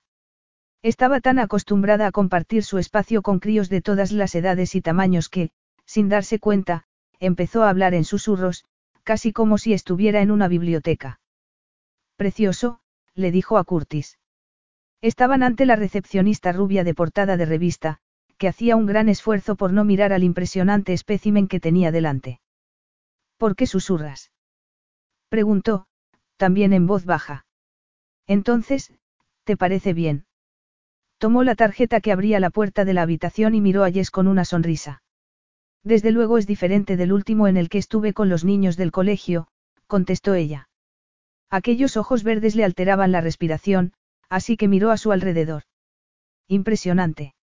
El único lujo que había conocido en su vida era el de la casa del padrino de Curtis, donde se quedaba mientras su madre trabajaba limpiando para aportar algo al salario que su padre cobraba como capataz en la fábrica de cristal. Jamás se habría imaginado un lugar tan bonito como aquel. Era el ejemplo perfecto de lo que podía hacer el mejor interiorista con presupuesto ilimitado. ¿Has estado aquí antes? Vengo todos los años. Me gusta porque es pequeño e íntimo. Una de las ventajas de tener dinero es que puedes comprar paz, si es lo que buscas. Por eso estamos aquí. Preguntó cuando entraban en el ascensor, que se cerró con el mismo susurro de la caja fuerte de un banco. De pronto el espacio le pareció asfixiantemente íntimo, y la piel se le erizó. Estamos en habitaciones separadas, le informó. Unidas por una puerta, pero separadas. Teniendo en cuenta que eres mi acompañante, no quería airear el que no fuéramos a dormir juntos. Mis acompañantes suelen compartir mi cama. Sintió que la piel le ardía y que la respiración se le volvía entrecortada y rala porque la cabeza se le había llenado de imágenes de él en la cama, desnudo, menos mal que, en aquel momento, las puertas del ascensor se abrieron, invitándolos a un lujoso vestíbulo en el que estaban sus habitaciones. Tu llave. Yes la aceptó, pero tardó unos segundos en recargar las pilas. Buena idea, dijo al fin, dando media vuelta y acercando la tarjeta a la cerradura sin saber bien lo que hacía, hasta que se volvió hacia él y se atrevió a mirarlo a los ojos, gracias a la seguridad que le ofrecía tener su habitación a la espalda. Es mejor no, ya sabes, no dar que hablar y eso. Es lo que pensé. Sería su imaginación, o aquellos ojos verdes se habían quedado clavados en ella un poco más de lo necesario. Pues. No eran siquiera las seis de la tarde. Esta noche me reúno con John y unos cuantos amigos para pasar un buen rato y consumir alcohol, imagino. Tú eres libre para hacer lo que quieras. Pide lo que te apetezca, y explora el hotel cuanto desees. Yo lo pago todo, Yes. Puedes comprarte toda la tienda de abajo si quieres. También puedes venirte conmigo y quedarte con la novia y las damas de honor, que estarán también de fiesta, aunque seguramente con más comedimiento. Seguro que a Philippa no le parecerá mal. Mejor que no. Me lo imaginaba. Bien. Y mañana, ¿qué te parece si nos vamos a las pistas antes de que el resto del mundo se haya despertado? Y tú vas a poder, estando de resaca. El plan era bueno. Curtis era un buen esquiador, y en las pistas no habría conversaciones incómodas. Además, se moría de ganas de ponerse las botas y salir. Había mirado el estado de la nieve en la limusina que los había llevado al hotel y las condiciones eran perfectas. Se le hacía la boca agua. Tengo demasiado control sobre mí mismo como para pasarme tanto con el alcohol. Eso era cierto. Había pasado demasiados años sabiendo lo que era no tener control sobre ninguno de los aspectos de su vida, y ahora era algo que valoraba sobremanera. Nunca me he emborrachado, y no pienso empezar a hacerlo ahora. Entonces, ¿te parece bien pasar la tarde y la noche a tu aire? Eres un santo, Curtis, bromeó, aliviada al saberse sola aquella tarde y en las pistas a la mañana siguiente. Me parece que podré hacerlo. Llevo 26 años ensayando. Temía pasarse la tarde pensando en él, preocupada por lo que fuera a pasar en aquellos días y analizando hasta la saciedad si lamentaba o no haber ido, pero en realidad hacía tiempo que no había estado tan relajada como lo estuvo aquellas horas. ¿Cuánto hacía que no tenía tiempo libre? Años. Cuando su padre falleció, de manera inesperada, su madre cayó en una depresión que oscureció todos los aspectos de la vida de Jess. Su vida social quedó en suspenso porque cuidar de su madre le ocupaba todo el tiempo libre de que disponía. Las vacaciones no solo quedaron en suspenso, sino que fueron a parar directamente al congelador, del cual no habían salido aún, así que, en aquel momento, se sentía como una niña en una tienda de golosinas. Exploró el hotel de arriba abajo, maravillándose con el laberinto subterráneo de salas de vapor y saunas, en tal número que casi cada huésped podía tener una. Había piscina cubierta, diseñada para que pareciera un lago subterráneo, y de una pared caía una cascada de agua que iba a parar a una piscina de burbujas. Había también gimnasio, un restaurante con varias estrellas Michelin, además de otras dos zonas en las que se servía comida de manera más informal, dos bares y un spa, que la recibió con aromas a sándalo y eucalipto cuando se asomó. Para cuando pidió cena al servicio de habitaciones, se había olvidado del estrés que la había venido persiguiendo los últimos meses.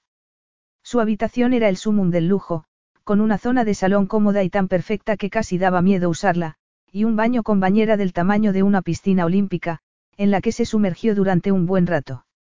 Por todas partes había ventanales que iban del suelo al techo y que permitían disfrutar de una especie de país de las maravillas nevado, una vista interminable de blanco. A la mañana siguiente sonó un timbre en su móvil, y sonrió al ver que se trataba de un mensaje de Curtis diciendo que la esperaba en recepción. Desayunar en la cama y pasar un día en las pistas antes de la ceremonia que tendría lugar al día siguiente en el refugio de esquí de los padres del novio, un lugar que al parecer era lo suficientemente grande para albergar unos 100 invitados, un cuarteto de cuerda, un buffet y todo lo demás que se esperaba en una boda de la aristocracia. Dado que solo había asistido a tres bodas, todas en la iglesia local y, en una de ellas, con una pérgola en el parque del pueblo, no podía esperar a ver cómo celebraban sus nupcias la otra mitad, pero, por el momento. Sintió una ilusión ilícita al pensar en que iba a volver a ver a Curtis, olvidados ya los nervios del día anterior. Solo se había comprado una cosa para aquel viaje, y era su ropa de esquí, un despilfarro irreflexivo, pero cuando iba a volver a estar en una situación como aquella. Eran poco después de las nueve cuando llegó a recepción, ya pertrechada para las pistas. Había nevado aquella noche, así que le esperaban giros suaves y un descenso delicioso en aquellas pistas excelentes. Sabía que, a veces, cuando la capa superficial era de nieve en polvo, bajaba con la sensación de estar flotando, y nada podía ser más mágico. Allí estaba él. Iban a juego. Los dos de negro. El latido de su corazón cobró fuerza al acercarse. Se sentía un poco expuesta, con aquel traje de esquí que se le pegaba como una segunda piel. Él no la había visto con ropa tan ceñida después de que aquellos últimos meses hubiera adelgazado considerablemente. Curtis estaba con el móvil en la mano y al apartar la mirada de la pantalla, se quedó sin aliento. Jess se le acercaba con un contoneo de cadera que no podía describirse de otro modo. ¿De dónde había sacado ese traje, que dibujaba un cuerpo que era el sueño de cualquier hombre? Su legendaria afición a las rubias menuditas desapareció en un torbellino de lujuria que le propinó una descarga de electricidad de alto voltaje. La respuesta de su cuerpo fue inmediata, pero no recordaba haberla experimentado con semejante urgencia. En el juego de la seducción, él siempre llevaba las riendas, pero aquella vez era su cuerpo el que mandaba, y eso le estaba poniendo de los nervios. ¿Qué narices estaba pasando? Aquella mujer era su amiga más íntima, bueno, su única amiga. Nunca había sido de la opinión de que un hombre y una mujer no pudieran ser amigos sin que el sexo asomara su fea cara, porque siempre había sabido que poseía suficiente autocontrol para poder detener esa clase de respuesta indiscriminada. Sabía que la estaba mirando fijamente, pero era incapaz de dejar de hacerlo. La boca se le había secado. Llevaba un mono entero negro, con una cremallera que iba de la cintura al cuello, dibujando los pechos más perfectos que había visto nunca. Unos pechos que habrían desbordado su mano. Y unas piernas largas envueltas en aquel tejido negro y que acababan en unas botas blancas.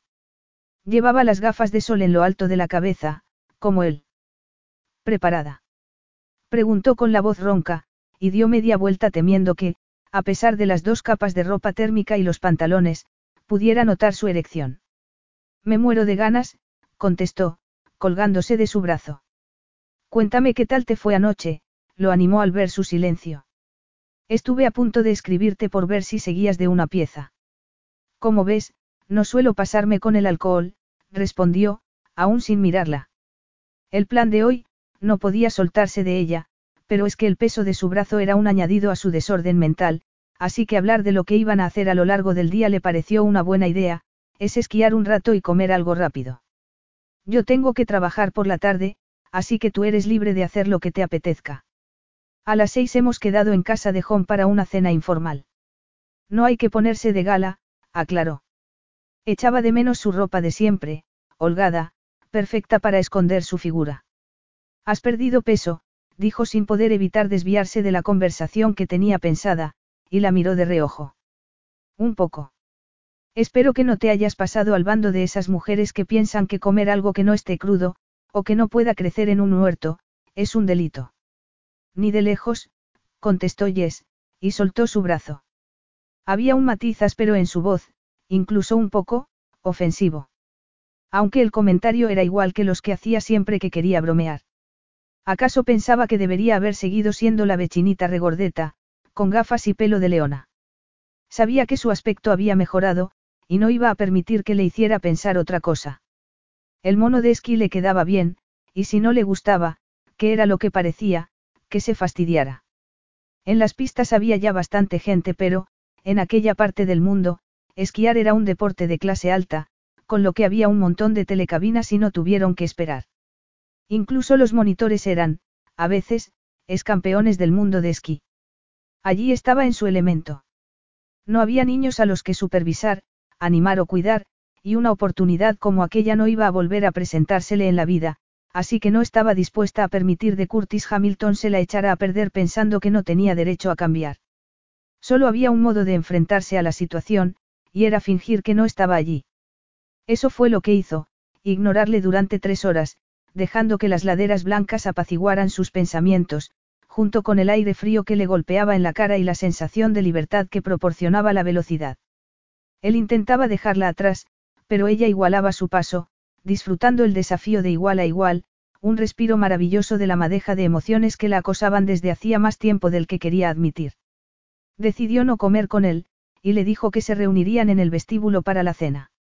Y sí, continuó con la conversación que habían dejado sin terminar antes de empezar a esquiar.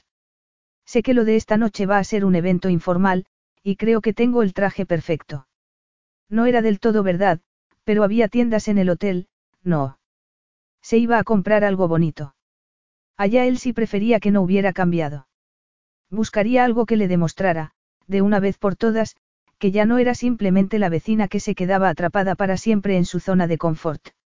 No hace falta tirar la casa por la ventana, sonrió, aunque un tanto agarrotado. Los padres de John estarán también, y no podrían estar más chapados a la antigua. ¿Qué estás intentando decirme? Nada, respondió, al tiempo que se pasaba la mano por el pelo. Vale. Si estás segura de que prefieres no comer conmigo, nos vemos luego. A las seis en punto, que un chofer nos va a llevar y nos traerá de vuelta. Un desconocido impulso de rebelión en Yes la empujó a entrar en boutiques cuya puerta no habría traspasado jamás meses atrás, cuando su físico la tenía convencida de que ocultarse era el único rasgo que tenía que primar en las prendas que escogía. Nunca podría competir con esos adornitos de árbol de Navidad que tanto le gustaban a Curtis, pero ahora estaba orgullosa de su cuerpo y no pensaba esconderlo bajo capas de ropa holgada. Si eso era lo que antes intentaba decirle, pensando que no estaba lo bastante delgada para llevar ropa ajustada, se iba a llevar una buena sorpresa. Igual verla con el mono de esquí lo había asustado, pensó con una sonrisa. Menudo mojigato estaba hecho, bajo aquel exterior de libertino. Al menos, en lo que se refería a ella. Pasó la tarde de compras sin preocuparse de las etiquetas del precio. Todos acabábamos atrapados en una categoría u otra, y cuando queríamos salir de ella, descubríamos que era mucho más difícil de lo esperado. ¿Dónde acabaría ella, si se liberara de las ataduras de la categoría en la que Curtis la había tenido desde siempre? Dejaría de ser una amiga con la que sentirse cómodo para pasar a ser, ¿qué? Quizás una amiga que podría hablar abiertamente de su vida amorosa con él, una amiga que habría dejado atrás sus absurdos sentimientos por él para encontrarse con un hombre que la apreciara de verdad. Quizás incluso podrían salir juntos con sus respectivas parejas, aunque eso le resultaba algo más difícil de creer. En cualquier caso, sería mejor que el limbo en el que llevaba tanto tiempo estando. El único abrigo que tenía era un plumas negro que le llegaba a media pierna, poco favorecedor pero muy práctico, perfecto para el frío intenso. Se había comprado unas botas bajas de tacón plano y un vestido de lana y manga larga en un precioso tono azul, con un cuello de chimenea que dejaba al aire la cantidad justa de hombro. Era casi tan ceñido como el mono de esquí, pero dejaba mucho menos a la imaginación en cuanto al largo de sus piernas y el volumen de sus pechos. Era una mujer adulta, y no iba a intentar esconderse más. Cruzó los brazos cuando salieron a la limusina con tracción total que los esperaba y, por un momento, se detuvo a disfrutar de la pureza del aire de montaña y del frío en las mejillas. Hermoso, ¿verdad? Curtis se detuvo a su lado y los dos contemplaron el espectáculo de picos escarpados y valles del blanco más puro, aunque ya era de noche. ¿Te alegras de haber venido? Ha sido un maravilloso día de esquí. Entró en la limusina y se desplazó al otro lado para que él pudiera sentarse a su lado. La quietud de todo lo que les rodeaba, una paz que solo parecía existir en las montañas silenciosas cubiertas de nieve, los atrapó en una intimidad artificial que ella se apresuró a romper lanzándose a hablar de todo y de nada. ¿Cómo era el sitio donde se iba a celebrar la ceremonia? ¿Cuánta gente conocía de entre los invitados? Le habían cundido las horas de trabajo. Había hablado con su padrino. Qué encanto era William. No podía dejar de pensar en lo cerca que estaban. Su abrigo, grueso e impermeable, era tan voluminoso como el de ella, pero aún así era dolorosamente consciente de que su cuerpo estaba debajo. Suspiró aliviada cuando el coche se acercó a una casa. Cuánta charla insustancial más iba a derrochar antes de que él le preguntara si le pasaba algo. La imagen del refugio de esquí les proporcionó una maravillosa distracción. Era enorme, iluminado por un chorro de luz. Ocupaba varias terrazas de una colina, cada planta envuelta por un enorme mirador. Cinco miradores. Había al menos una docena de coches de lujo aparcados en el jardín, todos cubiertos de nieve. A un lado, alejado de la casa y a oscuras, Curtis le señaló un helipuerto. Siempre me había preguntado cómo vivía la otra mitad, murmuró, tan distraída como para no darse cuenta de la sensualidad que goteaba de su sonrisa. Ahora ya lo sé. Casi se paga solo, dijo. Es impresionante, pero está alquilado casi la totalidad de la temporada de esquí y todo el verano, que por cierto, es precioso aquí. Supongo que no hay mucha gente que pueda permitirse pagar el mantenimiento de un sitio como este, suspiró cuando el coche se detuvo. Yo sí, y estaré encantado de darte más lecciones sobre cómo vive la otra mitad, contestó él, inclinándose hacia ella. Sentir el calor de su respiración en la mejilla le hizo dar un respingo. Con los ojos de par en par, preguntó para romper la electricidad que parecía flotar allí dentro. No me acuerdo, me dijiste que teníamos que parecer una pareja. El chofer se había apresurado a bajar para abrirle la puerta, no se le fuera a ocurrir abrírsela ella misma, como había hecho antes, y ya salió del radio de acción de la personalidad de Curtis. La gente dará por sentado que salimos juntos, contestó.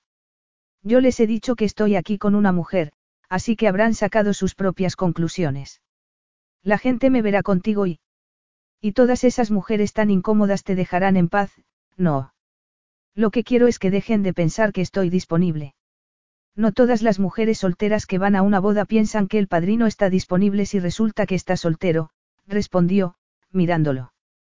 Además, debes tener mucha experiencia rechazando las atenciones femeninas. Cuatro días rechazando atenciones puede ser agotador, y en este preciso momento, vamos, que prefiero no estar en el objetivo de alguien que ande buscando una relación.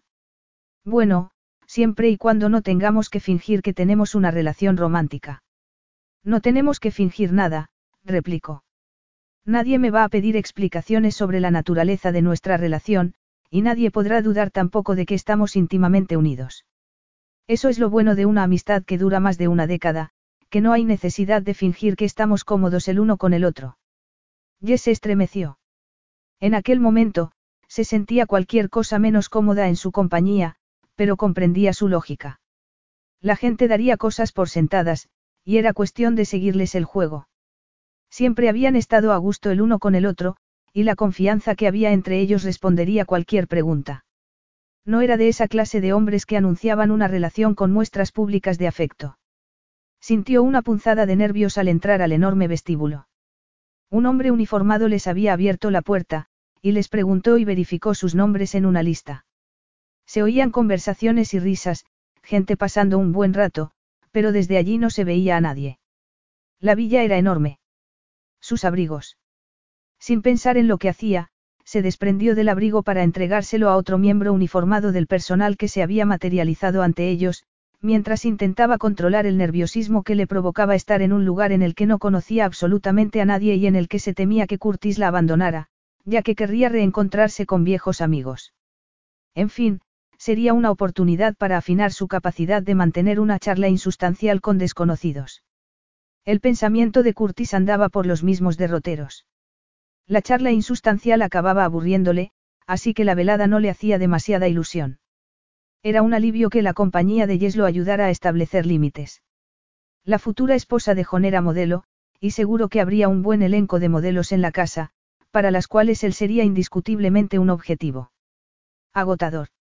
Rodeado por la familia y los amigos de John, sería bastante desagradable tener que andar espantando posibles depredadoras. Para eso había establecido el papel de Jess y hecho hincapié en la sólida amistad que había entre ellos. Una buena idea, teniendo en cuenta cómo su pensamiento se había ido por las ramas un rato antes. Se deshizo del abrigo, se volvió a ella y, se quedó helado. Las admirables cualidades que acababa de cantar de la amistad salieron despedidas por la ventana a la velocidad de un proyectil, y lo que había sentido al verla con el mono de esquí fue un pálido reflejo de lo que experimentó en aquel momento. No había dejado nada a la imaginación.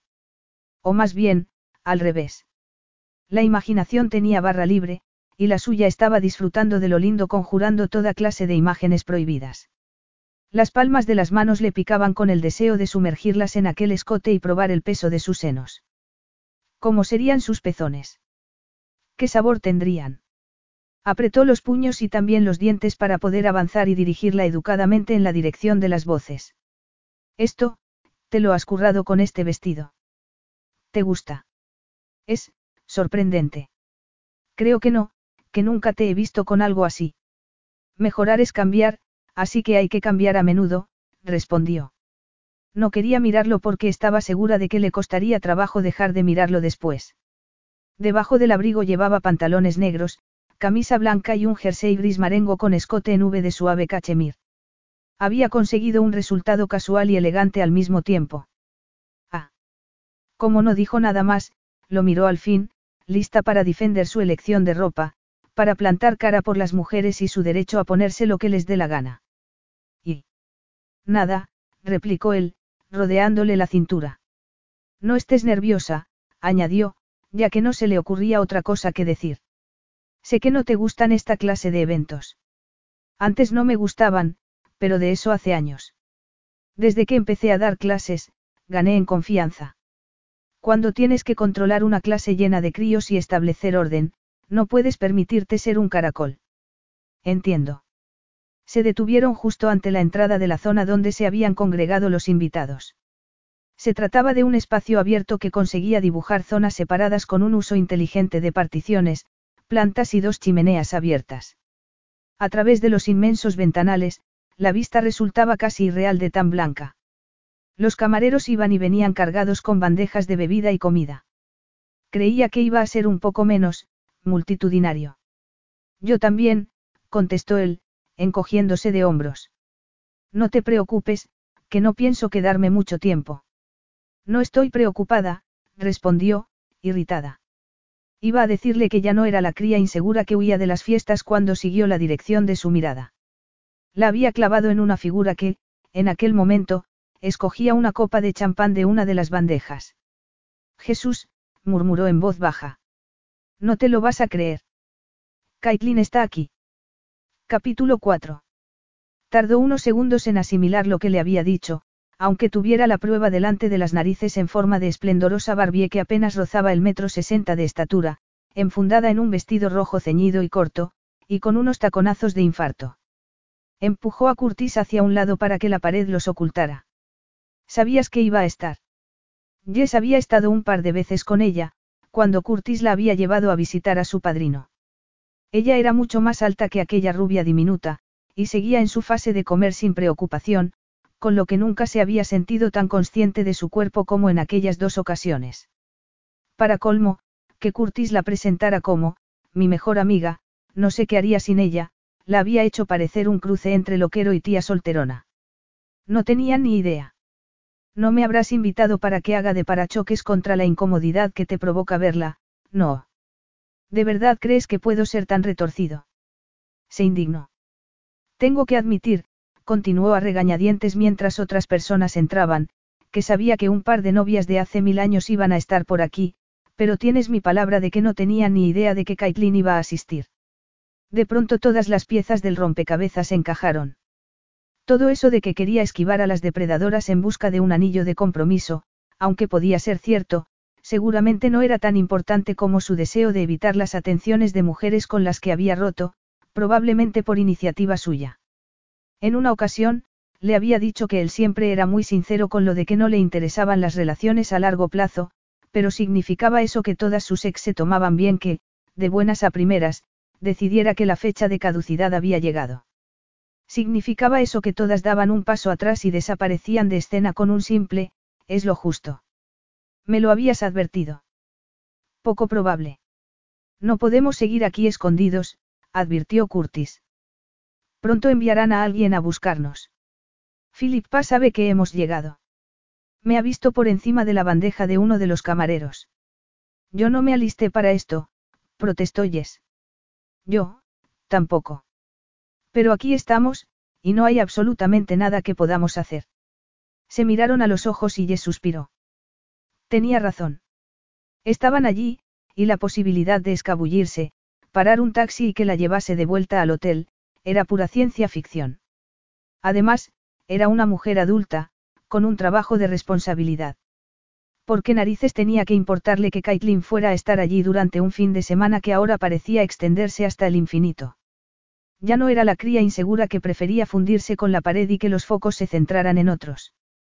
Por desgracia, los nervios seguían teniéndola paralizada cuando se separó del lugar junto a la pared en el que parecía haber echado raíces. Era fácil volver a aquel momento del pasado, e hizo un esfuerzo consciente por no dejarse arrastrar cuando se encontró frente a aquella belleza que una vez la hizo sentirse tan torpe y desmañada como una adolescente. Respiró hondo y se preparó. Aquel encuentro no era formal. Se trataba mayoritariamente de gente joven y, a juzgar por el volumen de las conversaciones, ya había más de uno que había cruzado la frontera del alcohol. Todo el mundo era guapo. De hecho, nunca había visto semejante colección de pavos reales. Respira hondo, le sugirió Curtis, con un gesto que parecía de cinismo. Todo terminará en un par de horas, con Caitlin o sin ella. Estaré encantada de irme antes que tú, si te apetece quedarte y disfrutar de la compañía, sugirió. ¿Cómo se sentiría al encontrarse de nuevo con su ex? Era tan distante, emocionalmente hablando, como parecía, o sería solo fachada. Algo tendría que sentir en presencia de la única mujer que lo había plantado, no. Una mujer con la que había querido casarse. No se sentía capaz de verlo charlando con ella. Ni lo sueñes, contestó a su sugerencia. Y dicho esto, la guió por el centro de la sala en dirección a John y Philippa, sus anfitriones, mientras la gente los miraba y seguía su evolución volviendo la cabeza. Tuvo que resistir la tentación de tirarse del bajo del vestido o del escote, y aprovechó la primera oportunidad que se le presentó para tomar una copa de champán y hacer acopio de valor. Le presentaron a los novios y a los padres de él, con los que charló mientras bebía champán. La charla se volvió muy animada cuando tocaron el tema del esquí y las pistas que quería probar.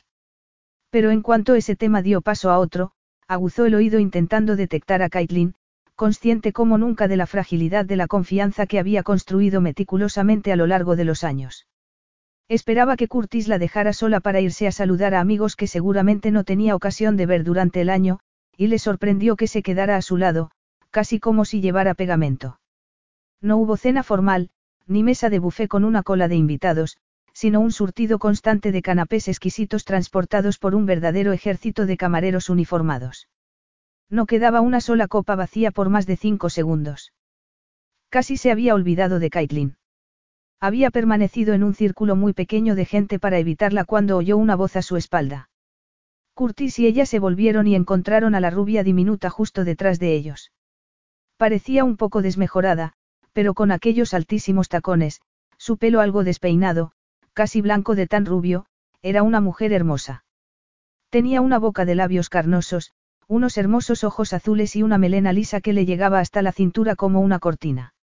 A pesar de estar en pleno invierno, parecía ligeramente bronceada, lo que hablaba de unas vacaciones caras en los trópicos.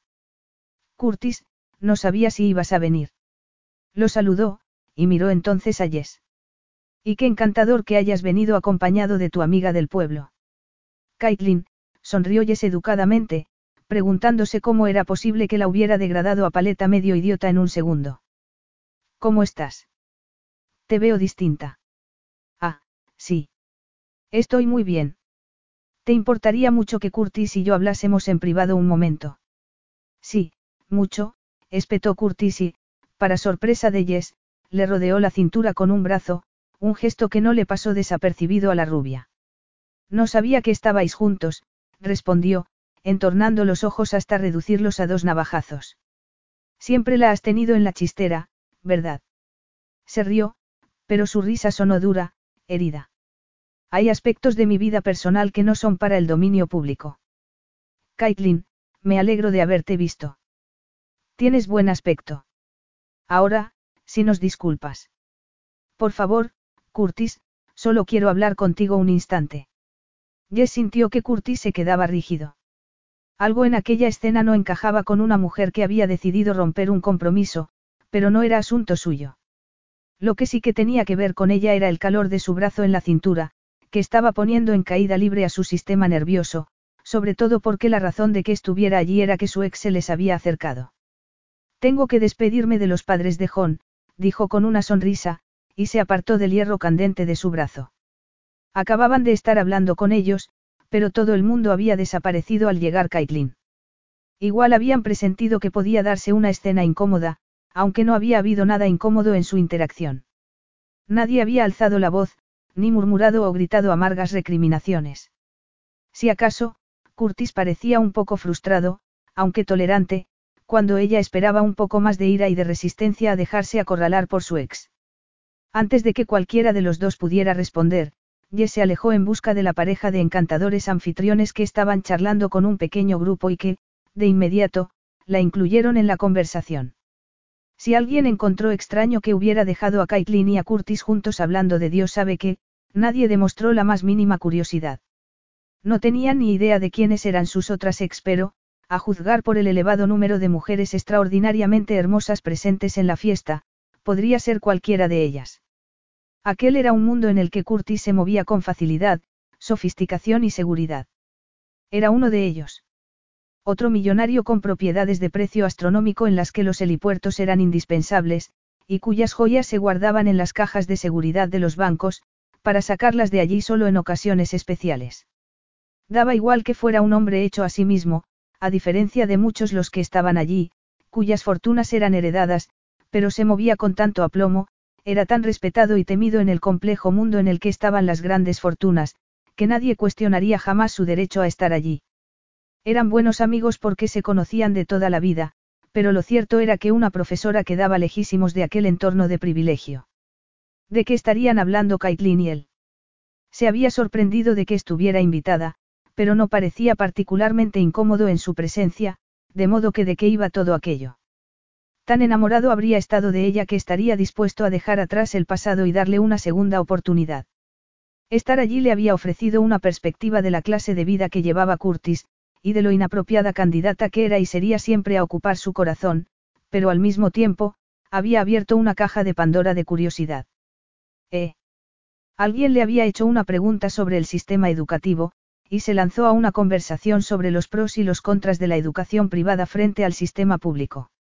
Se había dado la vuelta para que Curtis y Caitlin no quedasen en su línea de visión y cuando, unos 20 minutos más tarde, sintió unas manos posarse en sus hombros, dio un respingo.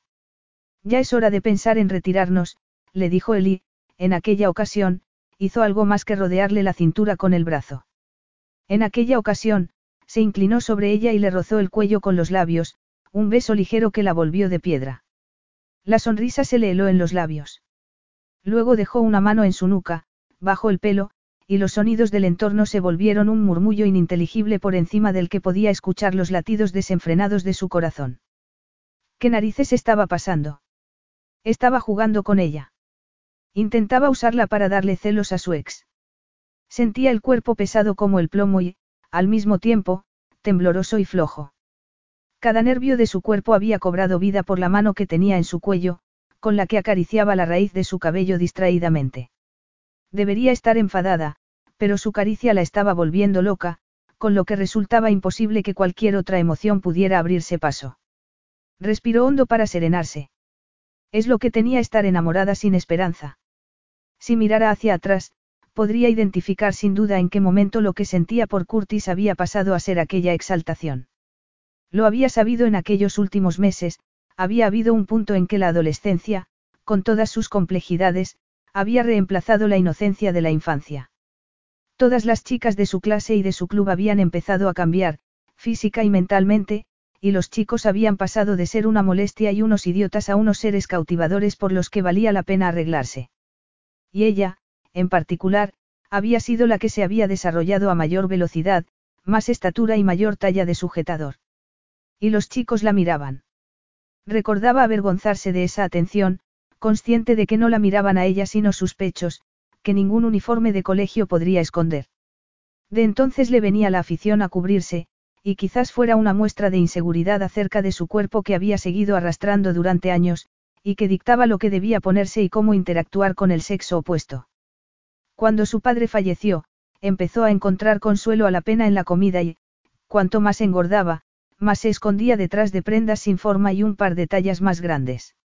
Además, como profesora, esa forma de vestir no llamaba la atención porque siempre era más importante la comodidad que el estilo.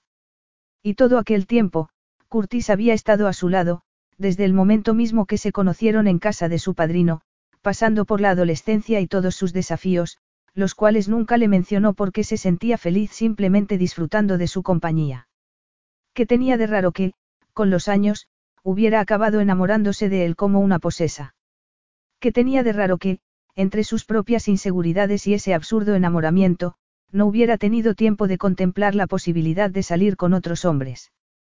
Hasta que el compromiso de él la arrancó del sueño, aunque no terminase ante el altar. Hasta que comprendió que estaba malgastando gran parte de su vida en un amorío sin esperanza, en el que la otra parte jamás la miraría de ese modo. Hasta que decidió cambiar de vida y empezar a salir con otros hombres. Su nivel de confianza en sí misma había subido exponencialmente en los últimos meses. Pero, en aquel momento, un poco más de experiencia con los hombres le habría resultado muy útil. Cómo lidiar con las caricias de aquella mano. Cómo superar esa falta de experiencia para poder poner bajo control un cuerpo que empezaba a derretirse. Lo cierto era que a Curtis le gustaba que le dijera lo que pensaba, que no agachara las orejas y buscara una caricia en la cabeza. Le gustaba su irreverencia. ¿Qué haría si supiera que esa actitud era solo una fina chapa de madera que ocultaba una timidez patológica y la resaca de la vergüenza que tanto tiempo la había perseguido? Volvió al momento presente y se dio cuenta de que se habían despedido ya, así que sonrió y dijo todo lo que había que decir, aunque la cabeza le daba vueltas de saber que, al menos para ella, el statu quo quo que había existido entre ellos, estaba empezando a fracasar. Que su base se estaba resquebrajando, y que el consuelo de saber cuál era en realidad la situación, empezaba a no resultar tal cosa. Cuando miró a su alrededor, descubrió con sorpresa que la sala se había quedado vacía. No eran los primeros en marcharse, sino más bien los últimos, y no había ni rastro de Caitlin. Fueron a por los abrigos. Jess se había deshecho de su mano exploradora y se aseguró de mantener una distancia de seguridad entre ellos, pero cuando se acomodaron en el asiento de la limusina, se volvió de inmediato hacia él y espetó. ¿Me quieres explicar a qué ha venido todo eso? Es que te ha parecido desconcertante. Desconcertante, Curtis. Perturbador, diría yo. Estaba convencida de que no íbamos a fingir ser otra cosa aparte de amigos. Yo no recuerdo que dijéramos exactamente eso en la conversación. ¿Y qué quieres decir? Por una vez, el espectacular panorama de nieve inmaculada y brillante, a pesar de la oscuridad, no le transmitió nada, porque seguía echando fuego por los ojos. Quiero decir que acordamos que dejaríamos que nuestra amistad decidiera.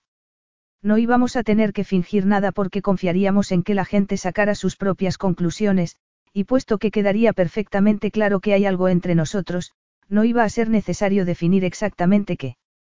Será como quieras, concedió, porque tenía razón, pero aún no has contestado a mi pregunta. ¿A qué ha venido ese desconcertante gesto de afecto? Y se rozó la nuca como si pudiera quitarse el rastro de su mano. La estaba observando atentamente, y verla hacer aquel gesto le hizo cambiar de postura. Por primera vez en su larga historia juntos, la había tocado de un modo que no era propio de una inocente amistad. Bueno, no. Había habido una ocasión, solo una, en que la tocó y sintió que su cuerpo respondía de un modo que lo dejó atónito. Fue aquella vez que la besó bajo el acebo. Habían pasado un millón de años, pero debía haber guardado el recuerdo en algún rincón de la cabeza porque apareció de pronto en aquel momento, cuando estaba reconociendo que algo había cambiado entre ellos. Al menos, en él, porque tenía la impresión de que, para ella, no. Había hecho el gesto de una persona que se había sentido irritada por el contacto de otra persona. Le costaba admitirlo, pero había disfrutado a su lado en la fiesta. No se había mezclado demasiado con el resto de invitados porque su conversación era mucho más amena, y los demás respondían a esa vivacidad suya. Y cuando, en algún momento, fue a saludar a alguno de los amigos a los que hacía meses que no veía, no había dejado de estar pendiente de ella. Jess parecía no darse cuenta de la atención que recibía, pero él sí. Lo había visto en el modo en que la miraban algunos hombres, en cómo apreciaban sus curvas. Evidentemente no se habían acercado a ella porque pensaban que estaba con él, pero no habían podido evitar mirarla. Y cuando la había tocado, la misma reacción que había tenido en el aeropuerto al ver que se quitaba la sudadera y que descubría un cuerpo que lo había dejado sumido en la más absoluta confusión. A Caitlin le ha parecido que podía cuestionar que nuestra relación pasara de ser la de unos buenos amigos, a amantes. Se pasó las manos por el pelo y tardó un instante en continuar. ¿Y? insistió ella. Creo que es una conversación que mejor deberíamos dejar para mañana. Jess se quedó muy sorprendida. ¿Por qué? Es complicado. Es que sigue importándote lo que piense tu ex de tu vida amorosa. Hubo un instante de duda. Sí. Fue solo una palabra, pero resultó el equivalente a un golpe que la hizo retroceder, porque era la confirmación más rotunda de que seguía estando enamorado de Caitlin. A Curtis Hamilton nunca le había importado un comino lo que la gente pensara de él. Una vez se lo dijo de palabra, pero no habría sido necesario. Habría bastado con ver cómo se enfrentaba a distintas situaciones. Siempre tenía una fuerza interior que lo que otras personas pensaran de él o le dijeran no disminuía ni un ápice, así que, el que estuviera dispuesto a cambiar su comportamiento por lo que su ex dijera, significaba algo. Bueno, igual es que yo no quiero jugar contigo a ese juego, y fingir que tenemos una relación, si eso significa que vas a tocarme. Volvió a frotarse el cuello, y lo miró sin disimular la hostilidad. Lo siento si te has sentido, incómoda, Yes. No me he sentido incómoda. Es que, sé que ella todavía sigue significando mucho para ti, pero eso no es razón para, ¿qué querías hacer?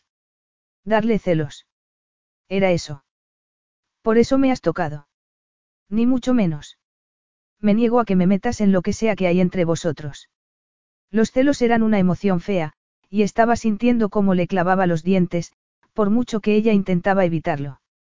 Apenas se había dado cuenta de que el escenario se iba moviendo, de modo que se sorprendió cuando la limusina se detuvo delante de su hotel. El aire fuera del coche era gélido y limpio, y los dos se apresuraron a entrar al calor del vestíbulo. Jess se paró antes de volverse a Curtis. Hablaremos mañana, dijo él antes de que pudiera decir nada. Es tarde.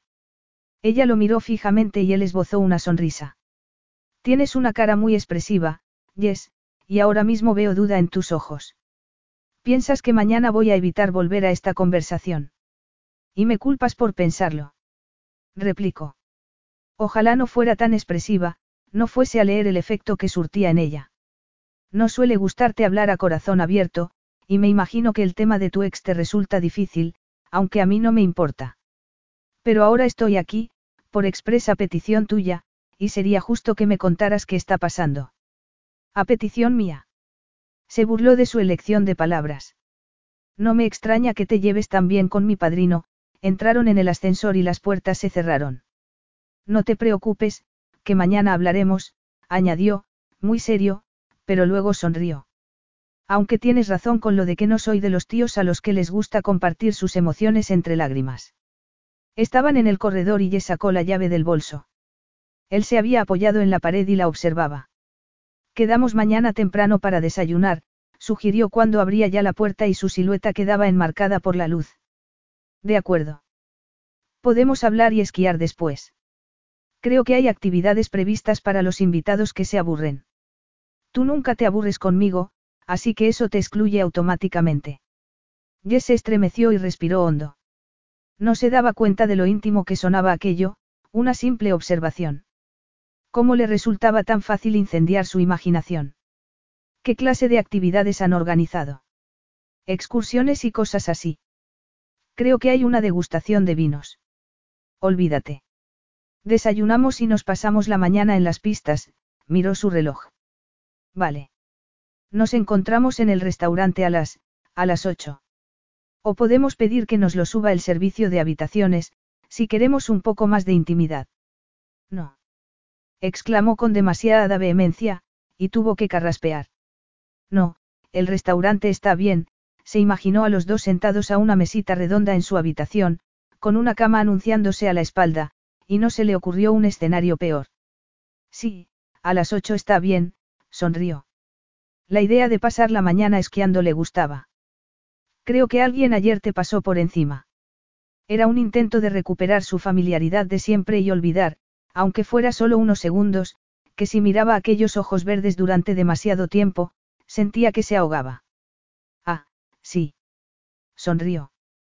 Te di bastante ventaja, pero, si estás convencida de que esquías mejor que yo, ¿quién soy yo para llevarte la contraria? Si quieres, puedo dejar de darte ventaja en la salida. Aquella oleada de normalidad hizo que su sonrisa no palideciera cuando cerró la puerta. Después de una buena ducha, se plantó delante del espejo y se miró.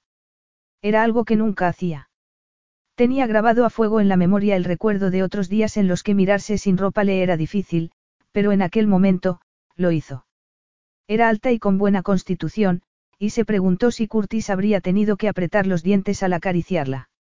Buscó el pijama, que consistía en una camiseta holgada y unos pantalones cortos y se metió en la cama. A pesar del frío fuera, en el hotel se estaba de maravilla, y a pesar de las mil preguntas que le bullían en la cabeza, se quedó dormida apenas puso la cabeza en la almohada. Su primer pensamiento de la mañana fue, ¿quién narices estará llamando a la puerta? Es que se me ha olvidado colgar el cartelito de no molestar. Se levantó y corrió a la puerta, no fueran a abrir con ella dentro, pero se llevó una buena sorpresa. ¿Qué haces aquí? Era Curtis vestido con ropa de esquiar. No se había afeitado, y estaba terriblemente sexy. Tragó saliva, consciente de lo corto del pantalón de aquel pijama, pero no podía darle con la puerta en las narices. ¿Te has olvidado de que habíamos quedado para desayunar? Preguntó, mirando su reloj. Son las ocho y media. Intentaba mantener la mirada en su cara porque aún estaba sonrosada de dormir y llevaba el pijama, que no era más que una camiseta y un pantalón corto que no dejaba nada a la imaginación. Tenía unas piernas torneadas y largas, y podía ver también la curva de sus pechos sin la contención del sujetador, ya que se había cruzado de brazos. No podía estar más sexy. No importa, resolvió. Mejor volver cuanto antes al restaurante. Debía ser un nuevo fenómeno, pero parecía que el autocontrol del que tan orgulloso se sentía quedaba seriamente comprometido cuando ella estaba cerca y, lo peor de todo, era que parecía no importarle tanto como debería. ¿Cuánto tiempo voy a tener que esperar a que bajes? Aquella frase no le había salido como pretendía, pero, no iba a disculparse cuando lo único que quería era salir de allí antes de que su imaginación tuviera la posibilidad de descentrarlo por completo. Dame media hora, respondió Jess con frialdad. Vale así, o es demasiado para alguien tan ocupado como tú, Curtis. Te veo abajo. Capítulo 5. A pesar de la gente que bajaba temprano a desayunar para salir a las pistas, el restaurante resultaba un lugar tranquilo y relajante. Nada de esquiadores agarrados por la cintura bailando la conga junto al buffet del desayuno. Lo que sí había era una inmensa cesta con fruta fresca, una selección de todos los quesos imaginables, pan recién hecho y una amplia variedad para aquellos que quisieran un desayuno cocinado. Jess lo vio antes de que Curtis la viera a ella, y se detuvo de inmediato. Estaba recostado en su silla, leyendo con atención algo en el móvil. Desde luego el negro le sentaba de maravilla, pensó como una tonta. Respiró hondo y se dirigió a la mesa. Sonrió cuando sus miradas se encontraron. He de decir que esta experiencia difiere bastante de la que tuve en el último hotel al que fui, con el viaje de esquí de octavo curso, le dijo mientras se acomodaba. Me lo imagino. Su expresión seria pensativa le hizo reír, ya que siempre era la quinta esencia del encanto despreocupado y las guasas. No era eso lo que siempre había deseado en secreto, un Curtis que pasara del encanto superficial a ofrecerle un atisbo de lo que se escondía debajo. No te puedes imaginar el caos, continuó, Porque la conversación que le había pedido parecía inapropiada en aquel momento del desayuno. Echó un vistazo al menú mientras le servían café y lo descartó. Mejor la oferta fría. Veintitantos críos peleando por ver quién llega primero al bacon. Me preguntaste por mi relación con Caitlin. No importa. Ah, no. ¿Qué ha cambiado de la noche a la mañana? Siempre que no tenga que fingir que somos algo que no somos, no me importa la clase de relación que tengas con ella, o si lo vuestro se ha terminado o no. Terminado está, te lo aseguro, dijo, e hizo una pausa para pedir lo que quería. ¿Por qué no te acercas al bufea por lo que quieras comer, y hablamos de ello cuando vuelvas? Así nos lo quitamos de encima. De verdad, Curtis, no importa, respondió, mirándolo fijamente. No sé dónde está el problema si ya no seguís, juntos. ¿Por qué pensaste que lo estábamos? En lugar de contestar, fue a por su desayuno al bufé. Así ganaba tiempo para pensar en su pregunta y se lo daba a él para que se olvidara de insistir, pero en cuanto volvió a sentarse con su plato de queso y pan, Curtis repitió la pregunta. Supongo que la conversación de anoche en un rincón, se encogió de hombros, no parece la de un tipo que ha superado lo de una mujer. ¿Y qué aspecto tiene un tipo que sí lo ha superado? Preguntó, con curiosidad auténtica. Empezó a desayunar, pero ya sentía su atención puesta en ella. Dio la impresión de que seguías pillado con ella, continuó, mirando su plato. Se aclaró la voz y jugó con el pan y el queso. Y la verdad, siempre me ha parecido que serías de la clase de persona que da por terminada una relación y no deja flecos que puedan surgir más tarde. Curtis parecía pensativo. ¿Me conoces bien? Pues, si es así, ¿por qué es tan evidente que sigues sintiendo algo por Caitlin? ¿Por qué te importa lo que ella piense? Esperaba que los celos que estaba sintiendo no se le reflejaran en la voz, pero, cuando por fin lo miró, su expresión era seria e indescifrable. Quería saber por qué rompimos. Sé por qué rompisteis. Salió en las columnas de cotilleos. Te dejó porque no pensaba que pudiera ser pareja para una relación a largo plazo. Creo que quería decir que no eras lo bastante divertido para ella. Admito que hay quien me encuentra un peñazo, contestó con una media sonrisa que desapareció enseguida. Nunca he hablado con nadie de esto, empezó, apartando su plato con una expresión tan grave como no le había visto nunca. Ni siquiera con William, y la verdad es que me sorprendió que no sintiera más curiosidad. Seguramente no quería agravar la situación haciéndome demasiadas preguntas. Incluso creo que nunca llegó a ver a Caitlin como pareja ideal para mí. ¿Quién puede saber eso? Tú. O eso espero. Jess se sonrojó e inclinó la cabeza a un lado. Caitlin y yo nos comprometimos porque me dijo que estaba embarazada. Sus palabras cayeron como una piedra lanzada a un agua inmóvil, unas ondas concéntricas fueron extendiéndose hacia afuera hasta que acabaron absorbiéndolo todo. Jamás se había llevado una sorpresa tan grande. Era lo último que se esperaba. ¿Te ha sorprendido?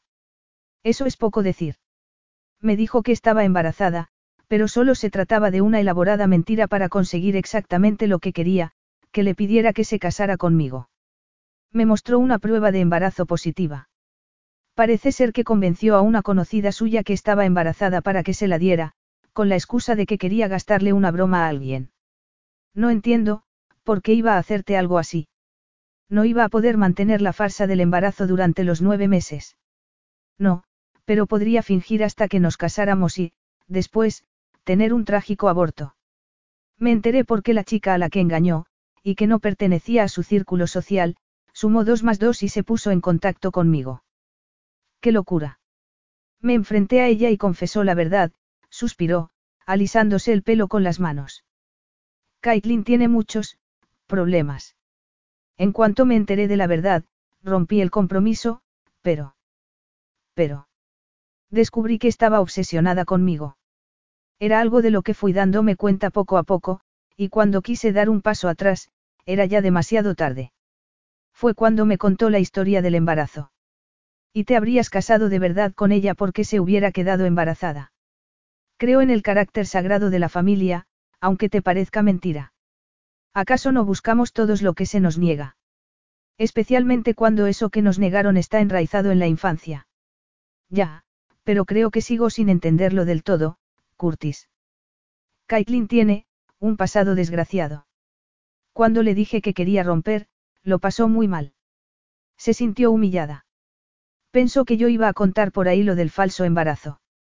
Por supuesto, no podía estar más equivocada, pero lo cierto es que sentí lástima por ella, a pesar de lo que pasó. ¿Por qué? Porque tenía un pasado difícil. Exacto, la miró un momento antes de seguir.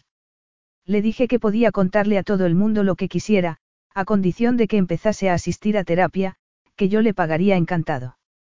La historia que le estaba contando estaba llena de agujeros, pero aún así, le alegró ser consciente de que se sentía mejor hablándolo con Jess.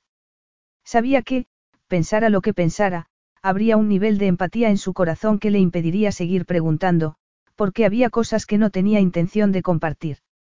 El pasado era para él un lugar en el que se enterraba la tristeza, los recuerdos que eran demasiado dolorosos como para volver a sacarlos a la luz.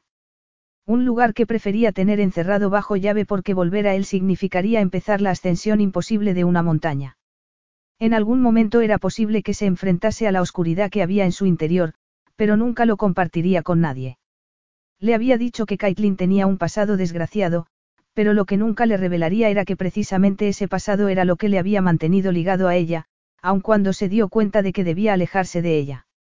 Se había pasado la mayor parte de su vida entrando y saliendo del sistema de acogida, y a los 18 años había salido endurecida y decidida a dejar ese pasado atrás para siempre. Él no había estado en el sistema tanto como ella, pero recordaba perfectamente el sabor del miedo, la soledad y el abandono. Los dos años que había pasado en acogida, desde la muerte de su madre, le hicieron comprender lo que era contemplar un futuro en el que el amor escasearía porque, cuando entró en el sistema, con poco más de seis años, ya era mayor para que alguien quisiera adoptarlo. Demasiado mayor para ser adoptado, pero no lo bastante pequeño como para que no le importara. Esos lugares oscuros que se guardaba para sí lo habían conformado como el hombre que era. La capacidad para confiar o entregar su corazón era escasa en su persona. Había formado un caparazón protector a su alrededor que no dejaba entrar a nadie, excepto a su padrino, el hombre que lo había rescatado. Caitlin lo había gestionado de otro modo. Sus inseguridades, bien escondidas bajo su bello exterior, se manifestaban en una desesperada necesidad de ser amada. Habría presentido algo en él, un pasado común, y por eso se había obsesionado de ese modo, en tan corto espacio de tiempo, hasta el punto de quererlo para ella a cualquier coste. No tenía ni idea, porque él no le había contado nada de su pasado. Habían acabado rompiendo, pero era incapaz de olvidarse de ella y que pasara lo que tuviera que pasar. Para empezar, temía que pudiera hacer algo descabellado. Su autoestima era muy baja, a pesar de lo que pudieran sugerir las apariencias, y su sentido de la responsabilidad hacía que le preocupara su bienestar, independientemente de las mentiras que le había contado, así que había seguido en contacto con ella de manera irregular, con el fin de saber que seguía yendo a terapia. Eso sí, manteniéndola a distancia e ignorando sus ruegos para que volvieran. Verla la noche anterior le había hecho recordar con toda claridad que, a veces, ni los planes mejor meditados salían como estaban previstos. No había estado en contacto con ella desde hacía tres meses, y a pesar de la alarma inicial, había mantenido la esperanza de que no le montara una escena desafortunada allí. Pero ella había diseccionado fácilmente la situación con Jess. Sabía que los amigos de toda la vida no se tornan en amantes de la noche a la mañana. Quizás fuera eso lo que había encendido de nuevo en ella el deseo de recuperarlo. No consideraba a las otras mujeres con las que había salido desde su ruptura como una amenaza, pero con Jess era diferente. Tu padrino estará encantado, le había dicho. Yo no le gusté. Le parecía poco para ti. La segunda vez que estuvimos en su casa, no dejó de hablar de la vecinita, así que supongo que estará loco de contento porque estéis saliendo. No había querido responder a su comentario porque lo más importante era demostrarle que no lograría afectarle con lo que dijera, frenar su posible obsesión con él. Pero ahora sabía que no le quedaba más remedio que explicarle a Jess por qué la había acariciado, porque, a pesar de tener la sensación de que era algo tabú, lo había hecho. Y lo que era peor, lo había disfrutado. Jess intentaba identificar qué era lo que no le estaba contando, pero no tenía ni idea. Curtis era un libro cerrado. Seguro que esa era la clave de su éxito en el mundo de los negocios, nada se escapaba a su control, y lo que le había explicado eran solo pinceladas de un cuadro mucho mayor. Vale. Recapitulemos, dijo. Caitlin está aquí. Ha sido como una astilla en un dedo y va a ser muy incómodo que esté aquí estos días, pero no entiendo por qué es un problema, y menos aún entiendo por qué, de buenas a primeras, has tenido que dar la impresión de que estamos saliendo, cuando eso no formaba parte de nuestro acuerdo. Lo cual los devolvía a ambos a la casilla de salida. Curtis pidió con un gesto otra taza de café. El restaurante se había vaciado en el tiempo que llevaban hablando. Una mañana esquiando que parecía irse por el desagüe. Ella no se lo ha creído. ¿Y eso te importa? ¿Por qué? Seguía tan confusa como al principio, y esbozó una sonrisa. Y yo que pensaba que eras un tipo duro que no se asustaba de nada. Curtis se sonrió. Ya te he dicho que Caitlin ha tenido un pasado difícil. Sí, contestó, y frunció el ceño. ¿Por qué te es tan difícil mantener esta conversación, Curtis? Tiene que ser un horror para ti abrirte conmigo, claro. Soy más abierto contigo que con cualquier otra mujer que conozca. Debía tomárselo como un cumplido. A ella no se lo parecía. Era el equivalente a la peluquera, confidente de todos pero significativa para nadie. Claro, como le importaba un comino como mujer, le era fácil confiar en ella. De todos modos, si eso le parecía ser abierto, es que no tenía ni idea de lo que era confiar o compartir. Cuando había empezado a pensar así. Caitlin es, frágil mentalmente. Te lo estoy contando porque creo que no tengo elección en este momento. Está empeñada en reavivar algo que no existe. Creía que había superado lo nuestro, pero ayer me di cuenta de que no es así, y no se ha tragado que tú y yo estamos juntos. ¿Por qué? Porque nos conocemos hace mil años, o por mi físico. ¿Qué quieres decir? Jess negó con la cabeza y dio marcha atrás. No quería una confrontación. Nada. No, dime lo que estás intentando decir. Pues que no soy una Barbie rubia, Curtis. Eso es lo que estoy intentando decir. Por supuesto que no se ha tragado que tú y yo estemos saliendo, porque piensa que jamás podrías interesarte por mí. Un dolor lacerante la atravesó de parte a parte. Hubiera querido levantarse y desaparecer, pero un gesto así habría resultado demasiado revelador. Lo que pasa es que no quiere creerlo, contestó. Parecía sorprendido, como si el pensamiento se le acabase de ocurrir. Puede ser que hasta ahora no se haya sentido amenazada por las mujeres con las que he salido, pero contigo. La miró entonces a los ojos y ella se sonrojó. Sí, somos amigos de toda la vida, pero eres inteligente, ocurrente y sexy, y es posible que te considere la amenaza a la que no quería tener que enfrentarse. En cualquier caso, este fin de semana solo John y Philippa deberían importar. Lo último que quiero es que Caitlin se imponga e intente obligarme a algo, y es tan impredecible que no tiene ni idea de hasta qué punto puede resultar inoportuna, hizo una pausa. No estoy seguro de qué habría hecho si John me hubiera dicho por adelantado que iba a estar aquí, pero supongo que no se imaginó que pudiera ser un problema. Sabe que yo no soy rencoroso, y que no me incomoda encontrarme con mujeres con las que haya salido en el pasado. O eso, o decidió muy diplomáticamente que quería que yo estuviera aquí, y que lo mejor era no tocar el tema, sonrió. Me inclino por lo segundo. Un analista de inversiones sabe estudiar los factores para que el resultado sea el deseado. Jess había dejado de escuchar desde la palabra, sexy.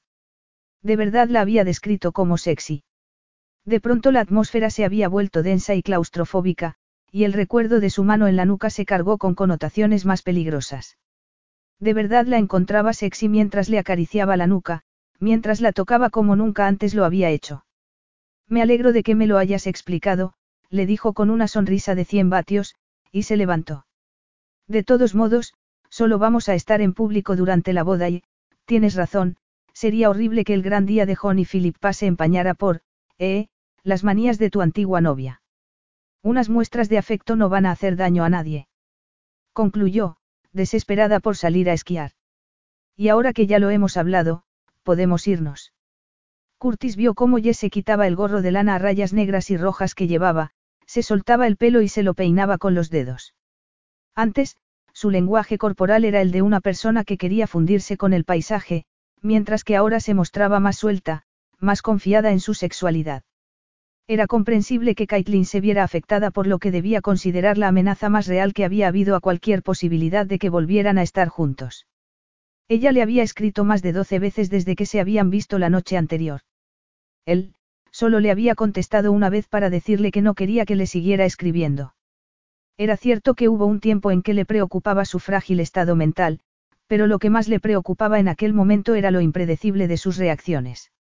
Había vuelto a pedirle que le diera otra oportunidad a su relación porque, según ella, la terapia le había hecho muchísimo bien. Decía no poder creer que le interesara a alguien como Jess. Es que no recordaba lo bien que se lo pasaban en la cama. Sus mensajes habían llegado a un punto que le había hecho plantearse hablar con John para decirle que la situación era demasiado inflamable como para quedarse a la boda, aunque también maldecía el haber propiciado él, en cierto modo, aquella situación. No había un dicho que rezaba que no había buena intención que quedase sin castigo. Habría hecho bien en alejarse de ella definitivamente, en lugar de seguir ofreciéndole ayuda.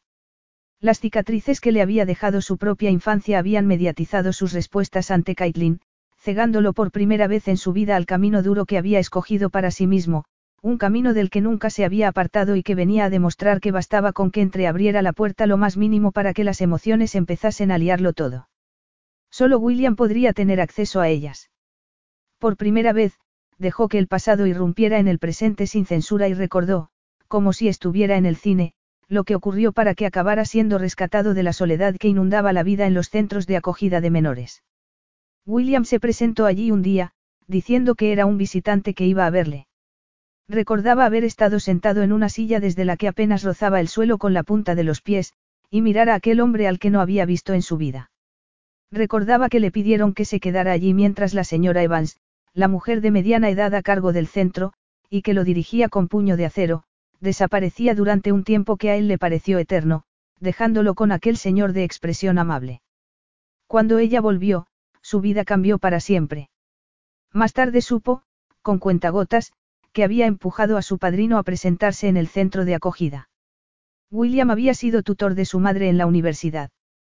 Era un hombre con grandes sentimientos, y había hecho todo cuanto estaba en su mano para ayudar a su madre a permanecer en el buen camino, y durante un tiempo, después de su graduación, siguieron en contacto. Pero Sophie Hamilton, hija de un hogar roto, sin apoyo ninguno en cuanto a familia, había vivido siempre al borde del precipicio. Guapa, inteligente e irremediablemente irresponsable, dejó el trabajo y desapareció con Curtis y su novio del día, para acabar diluyéndose en el mundo del alcohol y las drogas. William y ella se despidieron con palabras airadas y, poco después, a él le ofrecieron un trabajo en el extranjero. Intentó seguir en contacto con ella, según le contó, pero sin éxito. Desde el otro extremo del mundo, lo único que había podido hacer era rezar y esperar lo mejor. Pasó el tiempo y, para cuando llegó el momento de volver al Reino Unido, con un conocimiento recién descubierto de los motores de búsqueda que te permitían contactar con viejos amigos, inició el laborioso proceso de averiguar qué había sido de Sofía y su ahijado. Destrozado, se presentó en el centro de acogida con la intención de rescatarlo. Y, el resto, era historia. Sí, su padrino contaría con el amor y la confianza que le negaba al resto del mundo. Caitlin. Un error en su estricto código de comportamiento. Un error que le había conducido a aquella situación. Hola. ¿Se puede saber dónde estás? Curtis parpadeó varias veces. Aquellos pensamientos lo habían llevado lejos, y allí estaba Jess, de pie delante de él, sonriendo, la curiosidad brillando en sus hermosos ojos azules. Por un segundo sintió deseos de hacerla entrar, sentarla y contarle todos los detalles que antes había dejado fuera. Que supiera las oscuras motivaciones que le empujaban hacia adelante, y cómo era el pasado que había propiciado aquella pérdida de visión, aprovechada por Caitlin para, en lugar de seguir en ese pasado, invadir el presente, a pesar de todos sus esfuerzos. ¿De dónde había salido ese impulso? Porque al mirarla sentía que su autocontrol flaqueaba. Pensando en que esquías como una profesional, disimuló, y con una sonrisa se liberó de aquellos pensamientos. La vida era algo que tenía que controlar, lo mismo que tenía que definir los parámetros de su amistad con Jess. Pero sigues sin ver de mí nada más que el cogote, a pesar de toda la ventaja que te he dado. Hacía toda una vida que no se lo pasaba tan bien en las pistas. Había dejado su conversación a un lado y allí, bajando, con el aire frío en la cara y rodeada por aquel paisaje abierto y blanco, se sentía completamente libre. Dudo que un par de metros se pueda considerar ventaja, respondió riendo. Estaban de vuelta en el hotel, y algunos empleados se habían acercado a ellos para ayudarlos con los esquíes y los abrigos. Además, como sabes que no te he dejado ganar. Todo el mundo sabe que a los hombres os encanta pensar que podéis ganar en todo, ya sea en una pista negra o en una familiar. Ah, sí. Curtis miró hacia otro lado solo unos segundos. Jess estaba sin aliento. Se sentía eléctrica. Nunca lo había visto tan sexy como bajando aquella pista negra tan inclinada delante de ella, cada músculo de su cuerpo confiando en sus propias capacidades. Podía salir con hombres que parecían perfectamente adecuados para ella, pero Curtis Hamilton era único en cuanto a divertirse, en hacer que su corazón latiera tan deprisa que parecía que estuviera a punto de salírsele del pecho. Y en aquel instante, cuando volvió a mirarla clavándole aquellos ojos que la embriagaron con aquella intensidad suya, aquella determinación, fue como la caricia de un dedo sobre la piel. Iba a besarla. Lo sabía. Vio cambiar el ritmo de su respiración y oscurecerse sus ojos. Cuando bajó la cabeza, estaba, ay Dios, totalmente preparada para él. Avanzó mínimamente y el frío de sus labios fue un puro néctar. Sin tener que pensarlo, pasó las manos por su nuca y tiró de él. Su lengua se deslizó sobre la de ella y, acercándose aún más, el beso se hizo más intenso. No había nadie a su alrededor. El mundo entero había desaparecido dejándolos solos, inmersos en un beso interminable, que fue groseramente interrumpido por la voz de una mujer. Aún así, Jess tardó unos segundos en darse cuenta de que Caitlin estaba junto a ellos. Poniendo las manos en su pecho, dio un paso atrás. Varias cosas se le pasaron por la cabeza en los segundos que necesitó para separarse de Curtis y volverse a mirar a Caitlin, que no disimulaba su enfado. La primera fue que él sí que debía haber visto a su ex, y por eso la había besado, para montar un numerito e impedir alguna escena desagradable que pudiera aguar el día más feliz de John y Philippa.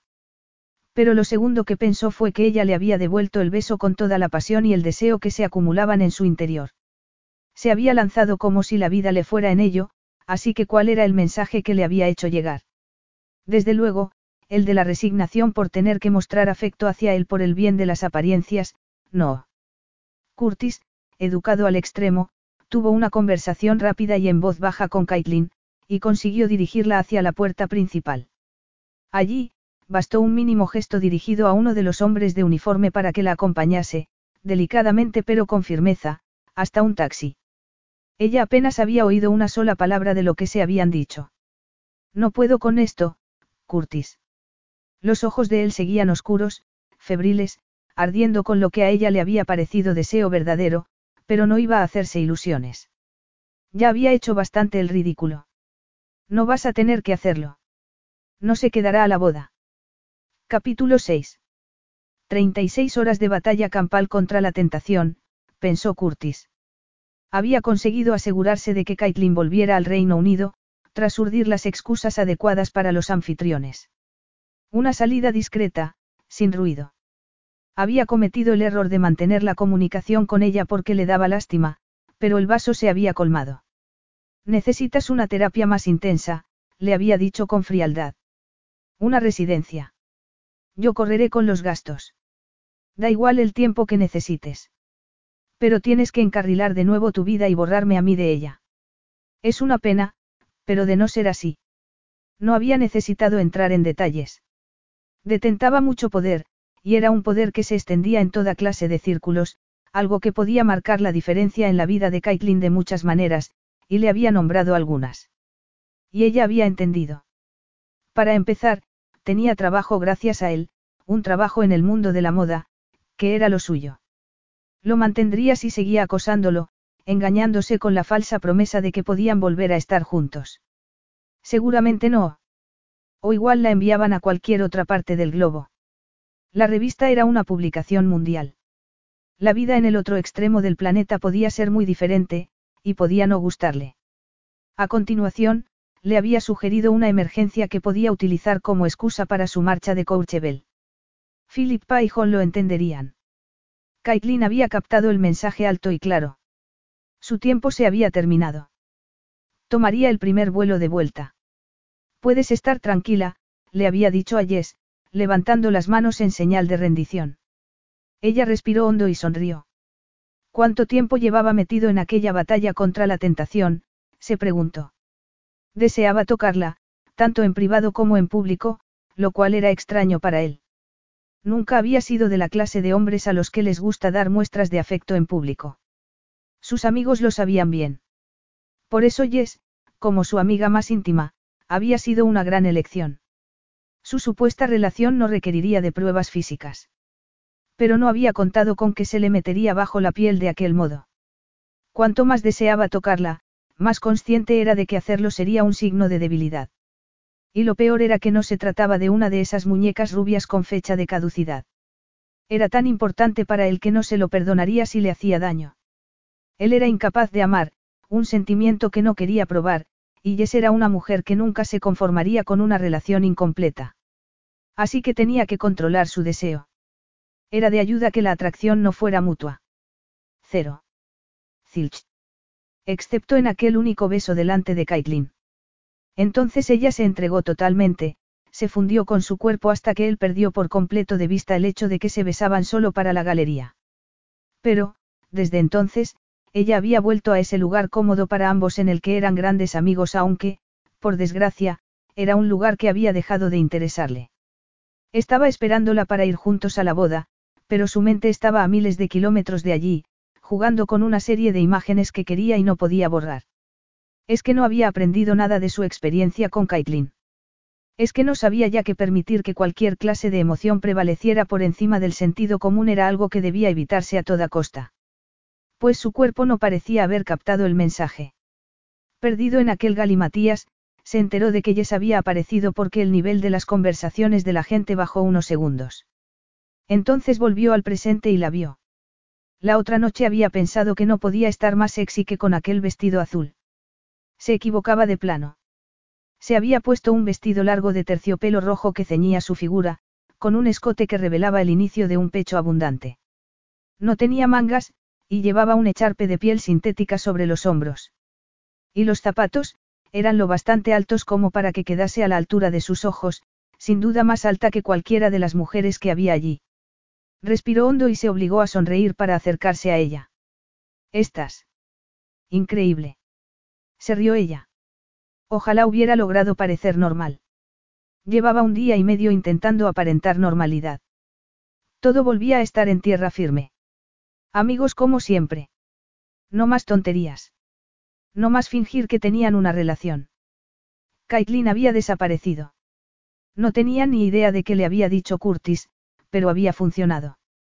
Debería sentirse aliviada de no tener que seguir poniéndose a prueba, de no tener que soportar el pulso desbocado cada vez que la tocaba para mantener las apariencias. El beso lo había guardado en un rincón de la memoria. Él no había vuelto a mencionarlo y, de ninguna manera, iba a hacerlo ella.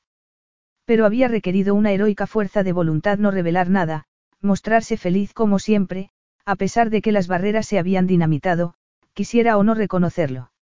Se habían dinamitado, sí, a pesar de que sus ojos echaran fuego al mirarla. Sentía vibrar el cuerpo, los pezones rozándose con el terciopelo del vestido porque no llevaba sujetador, consciente de una humedad entre las piernas. Deberíamos irnos, dijo ella, y él asintió, pero no se movió. Cuando lo hizo fue sin su gracia habitual. Estaba tan guapo, tan arrebatador y formal con camisa blanca, pantalón y chaqueta negros, un uniforme que debería hacer que se pareciera a tantos otros, pero que tenía precisamente el efecto contrario. Tenía las mejillas arreboladas, y casi podía respirarse el embriagador perfume del deseo. Curtis había vuelto a ser el de siempre desde lo del beso, así que ella se había convencido de que lo que él sentía distaba mucho de lo que ella sentía, pero en aquel momento comprendió que, en cuanto al deseo, estaban en la misma página. ¿Y qué iba a hacer con esa información? Una mujer más experimentada no habría dudado en aprovecharla. Estaba loca por él, pasara lo que pasase, así que era natural que quisiera tener su primera experiencia con él. Con tan solo pensarlo, se banaba en sudor frío porque estaba segura de que su virginidad para él sería solo motivo de alarma, de chanza, o ambos, pero ese peligroso pensamiento la acompañó todo el camino a la ceremonia nupcial. La ceremonia resultó conmovedora, con tan solo unos cuantos invitados a una pequeña iglesia. A continuación, un batallón de coches blancos llevó a todo el mundo de vuelta al refugio, convertido en el país de las maravillas del invierno.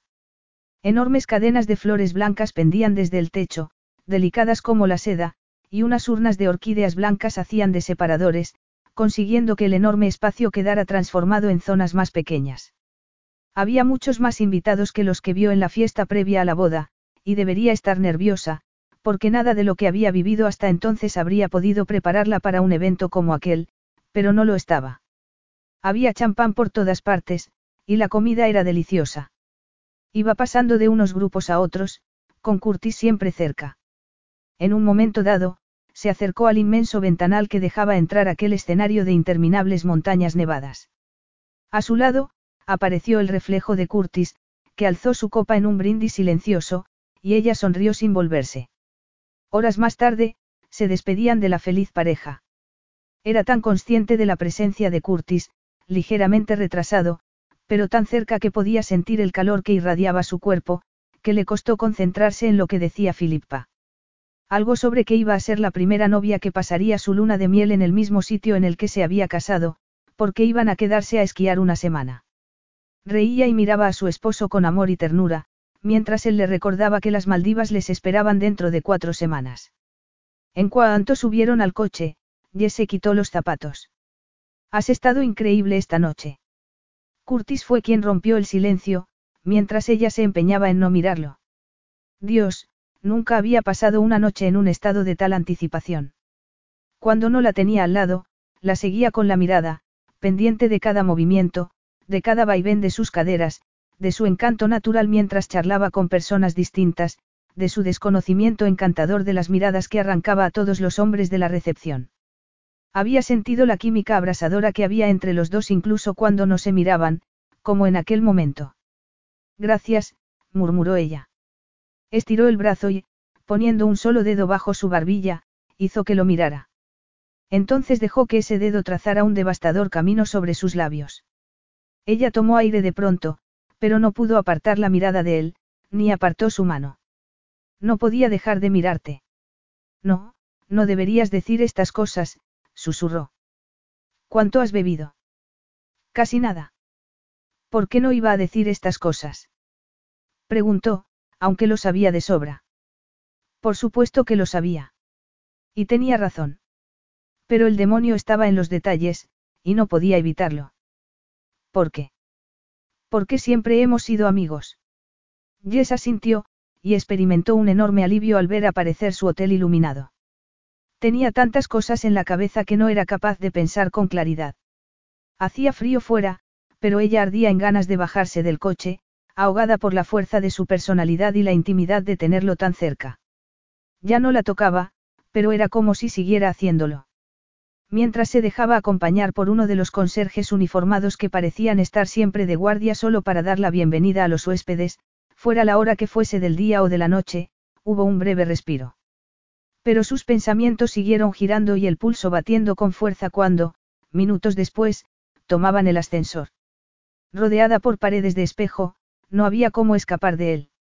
Sus miradas se encontraron y leyó un desafío en sus ojos que la hizo arder desde la raíz del pelo hasta los pies. Casi saltó del ascensor al abrirse las puertas, envolviéndose en el chal en un esfuerzo inconsciente por contener las respuestas acaloradas de su díscolo cuerpo. Llegó a la puerta de su suite a paso rápido y trasteó con la tarjeta para abrir la puerta, hasta que la mano de Curtis cubrió la suya. ¿Quieres hablar de lo que está ocurriendo aquí? No ocurre nada. Los dos sabemos que eso es mentira. Vale. Estamos, lo miró con desesperación, fuera de nuestra zona de confort. Supongo que es como si, o sea. ¿Quieres tener esta conversación en un sitio que no sea en mitad de un pasillo? Con un gesto, señaló la habitación. No, de eso nada. ¿Estás asustada? No. Vale, se encogió de hombros y dio la vuelta. Fingiré encantado que no está pasando nada de nada, y que esta conversación no ha tenido lugar. Pasado mañana regresamos, y podemos volver a la seguridad de nuestra zona de confort. No, espera. Le puso la mano en un brazo y se dio cuenta de que aquel era un punto de no retorno. Llevaba loca por el tanto tiempo, si se alejaba volverían a sus zonas de confort, sí, pero seguirían siéndolo.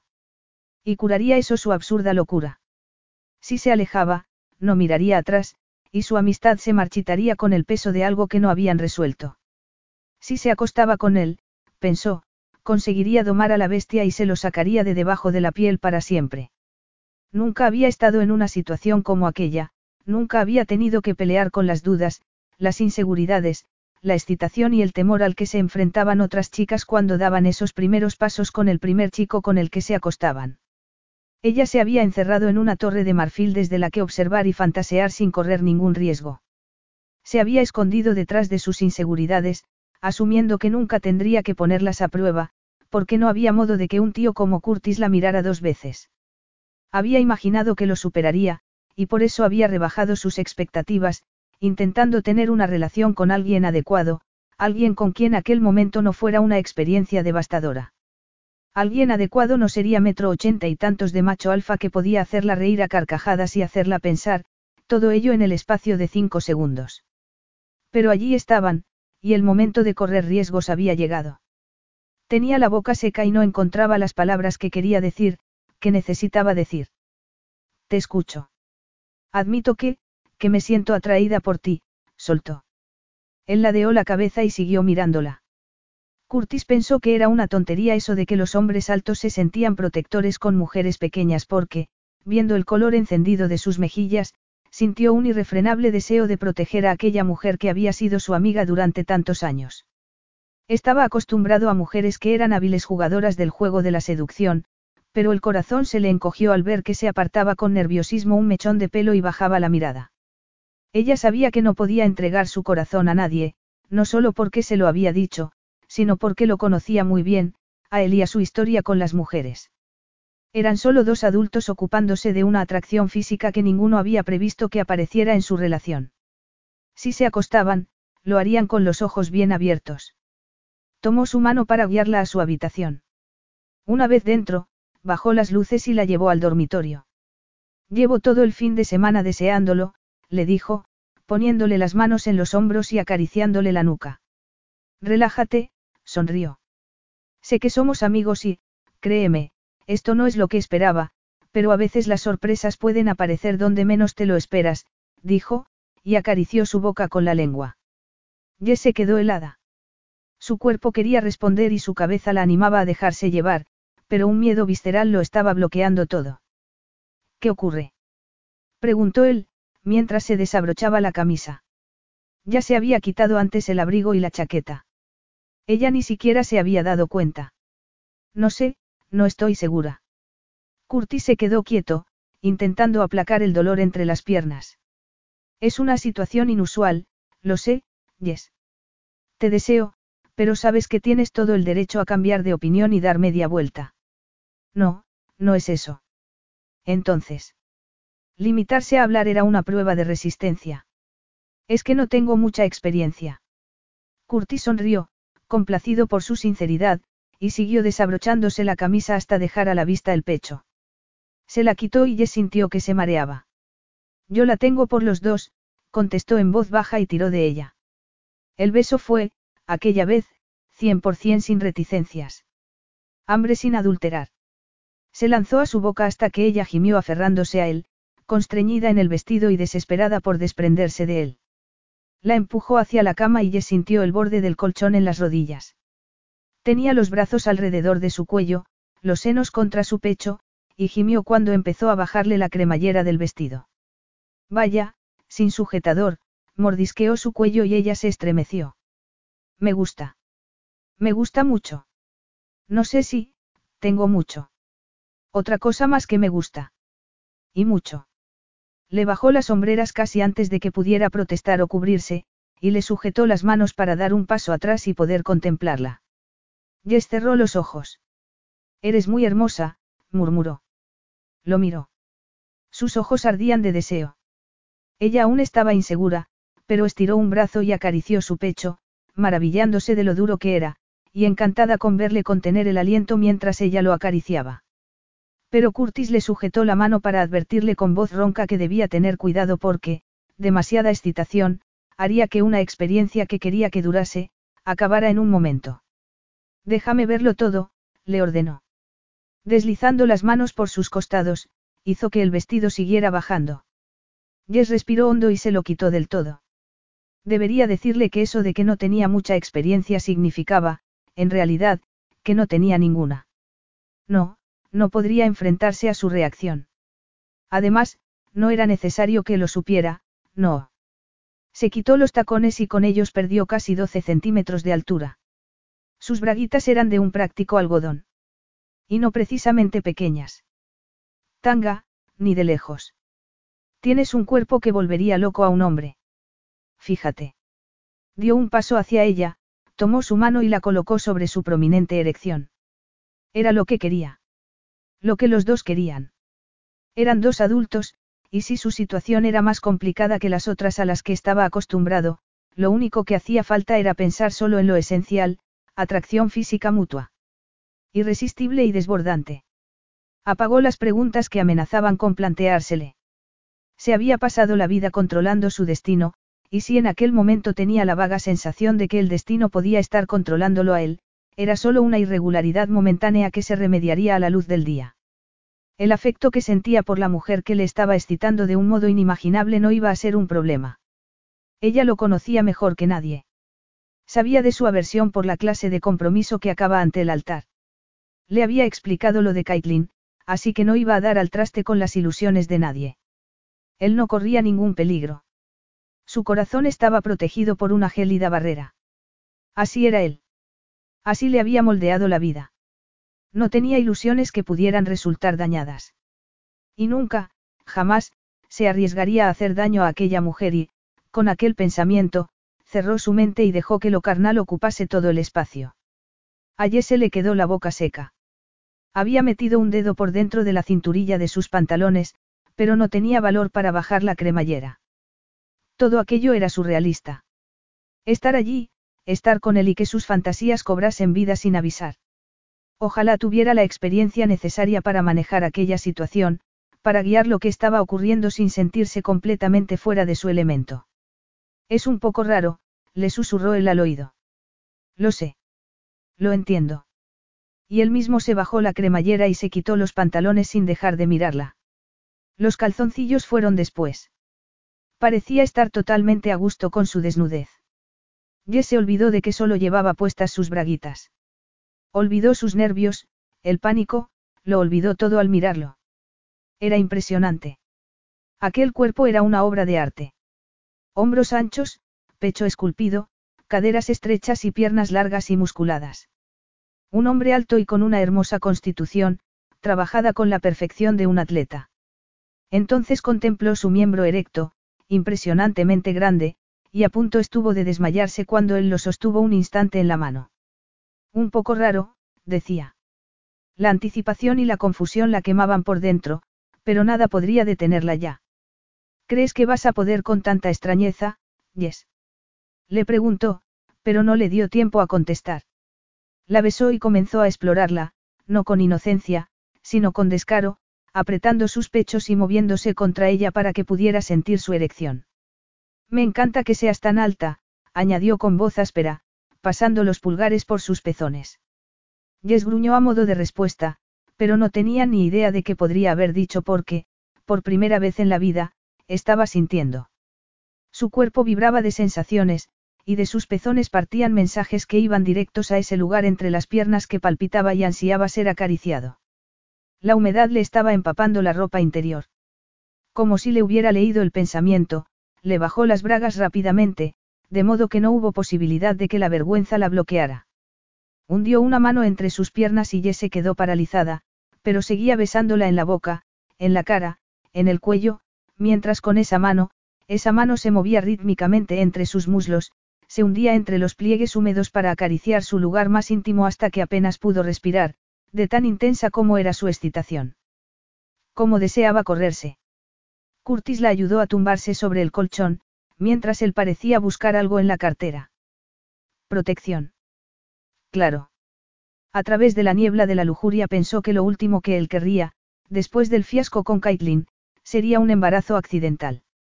Pero estaba demasiado desbordada para ser capaz de seguir ese pensamiento hasta sus consecuencias, así que entornó los ojos y le dejó que comenzara a explorar lenta y metódicamente sus pechos, frotando, sorbiendo, acariciando, volviéndola loca. Arqueó la espalda y gimió, y el roce de sus pulgares y de su lengua en los pezones endurecidos era tremendamente erótico. Hundió las manos en su pelo y, como por voluntad propia, sus piernas se abrieron. Hipnotizada vio cómo trazaba un camino sobre su estómago, describiendo de paso un círculo en su ombligo, hasta llegar al destino de su viaje. Enterró la cara entre sus muslos y ella se revolvió, avergonzada por tanta intimidad, pero disfrutándolo tanto que habría sido imposible escapar de su lengua. Apenas reconocía sus propios gemidos guturales, y solo sintió una punzada de aprensión cuando le vio colocarse el preservativo, lo que le tomó más de lo esperado porque las manos le temblaban. Ese fue el mejor cumplido que habría podido hacerle. Un hombre que siempre estaba bajo control, lo había perdido. Se colocó sobre ella y se quedó paralizada. Pensaba que iba a poder ocultar su falta de experiencia, pero había sido una idiota.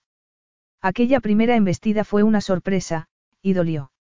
Su cara reflejó ese dolor apenas un segundo, pero él se retiró de inmediato y la miró atónito. Yes. No hables, le rogó. Eres virgen. Sintió el escozor de las lágrimas en el fondo de los ojos y apartó rápidamente la mirada, pero él le giró delicadamente la cara. No llores, susurró. No estoy llorando, respondió con fiereza. ¿Y qué pasa si soy virgen? Quiero hacer esto, así que deja de hablar y, hazlo. No quiero hacerte daño. Parecía referirse a algo más que al daño físico. Y no me lo vas a hacer, contestó con determinación, pero acariciándole la mejilla. No me vas a hacer daño, Curtis, así que, por favor, lo deseo tanto, quiero que me hagas el amor, no más preguntas, por favor. Curtis obedeció. Primero con cierta torpeza, después, con delicadeza, tomándose su tiempo, enviándola a una órbita desde la que, al final, fue ella la que le pidió más. Comenzó a moverse más rápido, a hundirse más en ella, a llenarla y a llevarla con él a un lugar que Jess no creía que existiera, donde estalló en millones de pequeños y gloriosos pedacitos. Se aferró a él sin sentir ninguna vergüenza, rodeándole la cintura con las piernas, y sintió cómo se derramaba dentro de ella. Otro momento de torpeza, y se deshizo del preservativo. Nunca soy así, dijo, dándole la vuelta para que ambos quedaran mirándose el uno al otro, de costado, una pierna de Jess entre las de él, la suya, sobre su cadera. Así, ¿cómo? Jess se acurrucó en él. Se sentía completa y saciada y sí, también sabía que iba a ser un momento en el tiempo, pero quería disfrutar del placer que era estar tumbada en una cama con Curtis. Me ha costado controlarme. El preservativo, creo que se me ha desplazado un poco, cielo santo. Pero la preocupación se borró ante un nuevo asalto de la pasión. ¿Qué? Jess le besó en el cuello y él reaccionó agarrándose a sus nalgas para poder pegarla más a su cuerpo. No importa. Podrías habérmelo dicho, Jess. ¿Por qué iba a hacerlo? Respondió, seria. No iba a hacerse la inocente y fingir que no sabía de qué hablaba. Habría ido con más cuidado. Lo siento si, no lo sabía. Ni lo sospechaba. Has estado, perfecto, contestó, y él sonrió apartándole un poco el pelo de la cara. Tú también. Así que nos admiramos mutuamente, sonrió. ¿Quién iba a decirlo? Desde luego. Aún vamos a estar aquí un día y medio más. Sí. Yes, yo no había pensado que esto, no se me pasó por la cabeza en ningún momento. Bueno, puede que un momento sí, pero esto, ser amantes, aquí, no era un escenario que hubiera previsto. Lamentas lo que ha pasado. Ni de lejos, sonrió, y Jess pudo soltar una tensión que no sabía que había estado acumulando mientras esperaba su respuesta. Tú te sigues sintiendo rara. Sí y no, habría querido decirle. Puede que mañana por la mañana, sí, admitió con sinceridad, pero todo volverá a la normalidad. Yo sigo deseándote, confesó. No quiero que esta sea la primera y la última vez que nos acostemos. ¿Qué quieres decir? Dejó que sus pensamientos transitaran por caminos que sabía que estaban vetados, caminos que podían conducir a una relación de verdad, y la esperanza floreció, a pesar de todo. Piénsalo un momento, contestó, jugando con un mechón de su pelo. Hemos abierto una puerta. Si ahora damos media vuelta, corremos el riesgo de que esa puerta se quede abierta y que nada vuelva a ser igual entre nosotros. Tenemos que llegar hasta el final. Es mi opinión. Si lo hacemos, habrá una historia entre nosotros, pero si no, tendremos que vivir con la sensación de que hay algo pendiente entre los dos. Parte de lo que la había animado a ir hasta allí había sido la posibilidad de acabar con aquella atracción irracional que llevaba sintiendo toda la vida. Así podría verlo en su hábitat natural y el abismo que se abriría entre ellos borraría de una vez por todos aquellos sentimientos inapropiados. Pero no contaba con aquello. Tendría razón Curtis, y lo mejor sería agotar aquella pasión y sus esperanzas, para así poder pasar página y buscar a otra persona. Y quién sabe, sugirió una vocecilla traicionera. ¿Quién podía saber lo que le esperaba en el camino? De amigos a amantes, un camino inexplorado lleno de posibilidades. Me conoces mejor que nadie, continuó él. Sabes que no busco nada a largo plazo. Podemos ser amantes sin la preocupación de que puedas querer más de lo que hay sobre la mesa. ¿Estás de acuerdo? Sus palabras fueron como un jarro de agua fría, apagando de golpe y para siempre esos ramalazos traicioneros de esperanza. El cuadro que estaba contemplando era bien distinto. En él, se veía a sí misma siguiendo con lo que tenían, entregándole el corazón para después, cuando llegase la fecha de caducidad, que él la descartase educadamente como había descartado a tantas mujeres en el pasado, como habría descartado a Caitlin si las cosas hubieran sido de otro modo. Y no podría culpar a nadie que no fuera ella misma, porque él la habría avisado desde el principio que lo suyo no iba a ser permanente. Estaba dispuesta a hacerlo. ¿Acaso no llevaba ya meses intentando pasar página? ¿Qué sentido tendría tirar la toalla, solo porque él quería que fuera su amante durante un par de semanas más. Creo, creo que sería mejor, más sano para nosotros que dejemos las cosas como están, Curtis. Mejor recordarlo como una única ocasión maravillosa, lo besó suavemente en los labios y comenzó a separarse de él. Somos amigos y, vale, igual mañana nos sentimos un poco raros, pero después, seguiremos siendo grandes amigos. Yo empezaré a tener citas y dejaré de enterrarme en el trabajo, y tú, hay un mar de mujeres hermosas esperándote, sonrió, a pesar de que tenía el corazón agarrotado de dolor. Ahora, mejor me voy a mi habitación. La idea de tener más de él era tan tentadora que tuvo que salir de allí tan rápido como pudo, si no quería que la convenciera de hacer algo que sabía que terminaría lamentando. Menos mal que su habitación estaba al lado. El vestido rojo ya no le parecía sexy. Esquiamos mañana. Propuso serenamente. Ha sido maravilloso, Curtis. Lo recordaré siempre. Nos vemos mañana. Capítulo 7. Una tregua incómoda. Un emplasto sobre algo que amenazaba con desbordarse. Así se sentía Jess.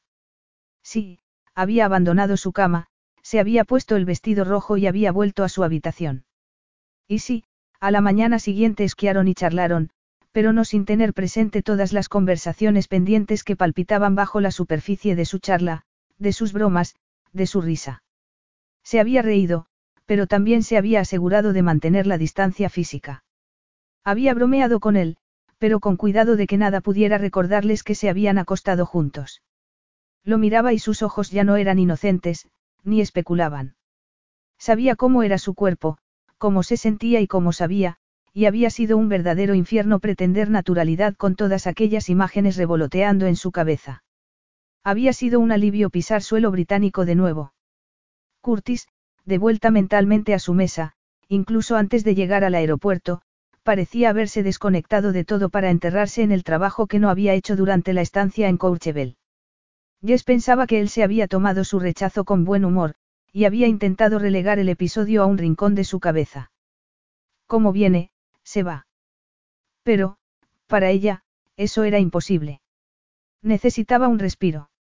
En cuanto no estuviera en su presencia, esa excitación que le recorría la espalda y la planta de los pies, oscura y prohibida, que la ahogaba, desaparecería. Se separaron en el aeropuerto, y ella rechazó tajantemente su ofrecimiento de un conductor que la llevase hasta Eli. Yes, dijo Curtis, clavándole sus fabulosos ojos verdes por primera vez desde que dejaran el hotel, es ridículo que vayas a tragarte el camino de vuelta a casa en transporte público con el tiempo que hace. Si no quieres un chofer, pido un taxi y, si no, te llevo yo mismo.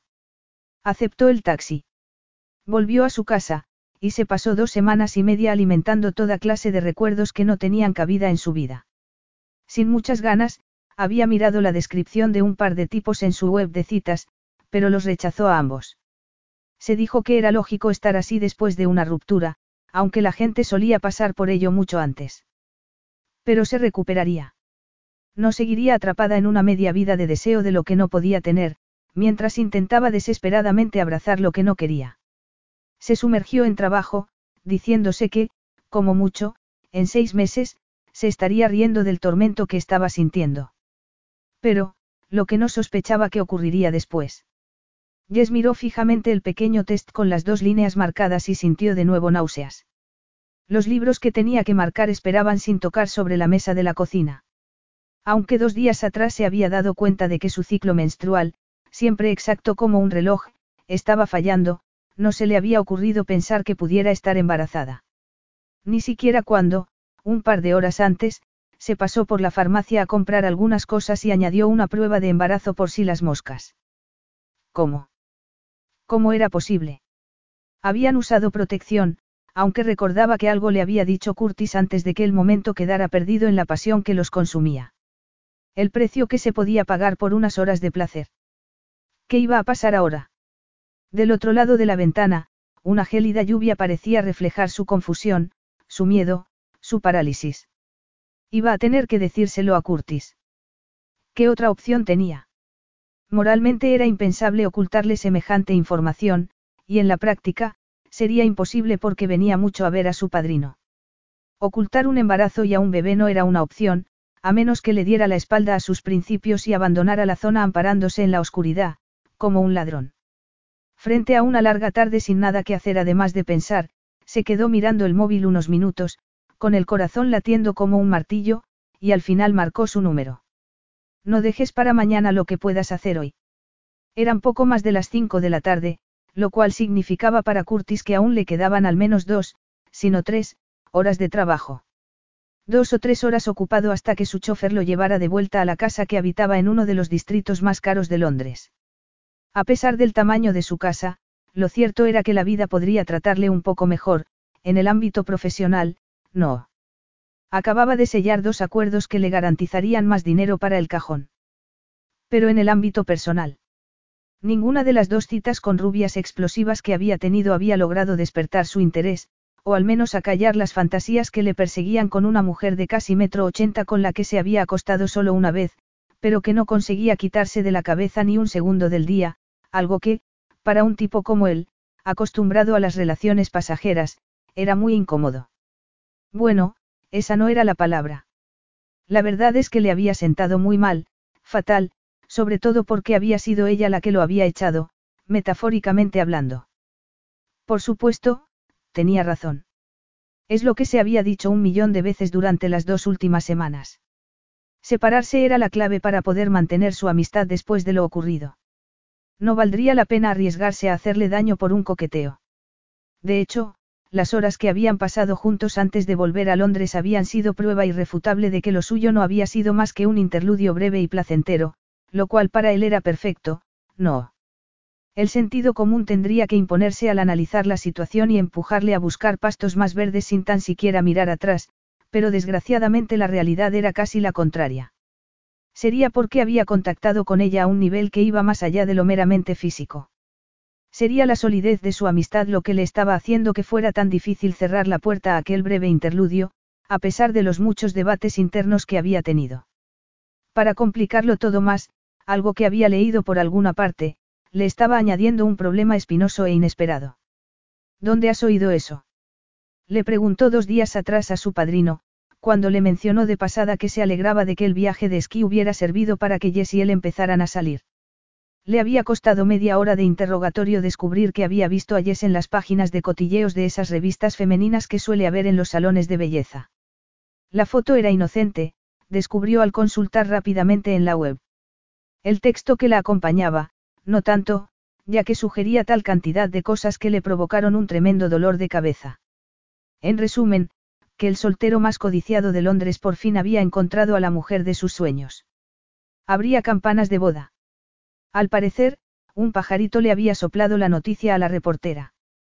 Un pajarito de cuya identidad no albergaba la más mínima duda. Caitlin había salido por fin de su vida causándole tantos problemas como le había sido posible. En circunstancias normales, aquello no habría supuesto más que unas cuantas conversaciones entre risas con los amigos, pero al haberlo leído su padrino, la cosa cambiaba. ¿Y qué hacías tú leyendo una de esas revistas? Contraatacó. Todo el mundo necesita desconectar de vez en cuando, muchacho. Le había contestado. Estaba en un sitio muy visible en el kiosco y eché un vistazo. Es bueno saber qué hacen los jóvenes ahí fuera. Y me alegro de haberlo hecho. Seguro que, de no ser por la revista, no me habría enterado de nada. Jess desde luego no soltó prenda cuando vino a verme ayer. Claro que nada más lejos de mi intención que interferir, hacer preguntas y todo eso, no es mi estilo.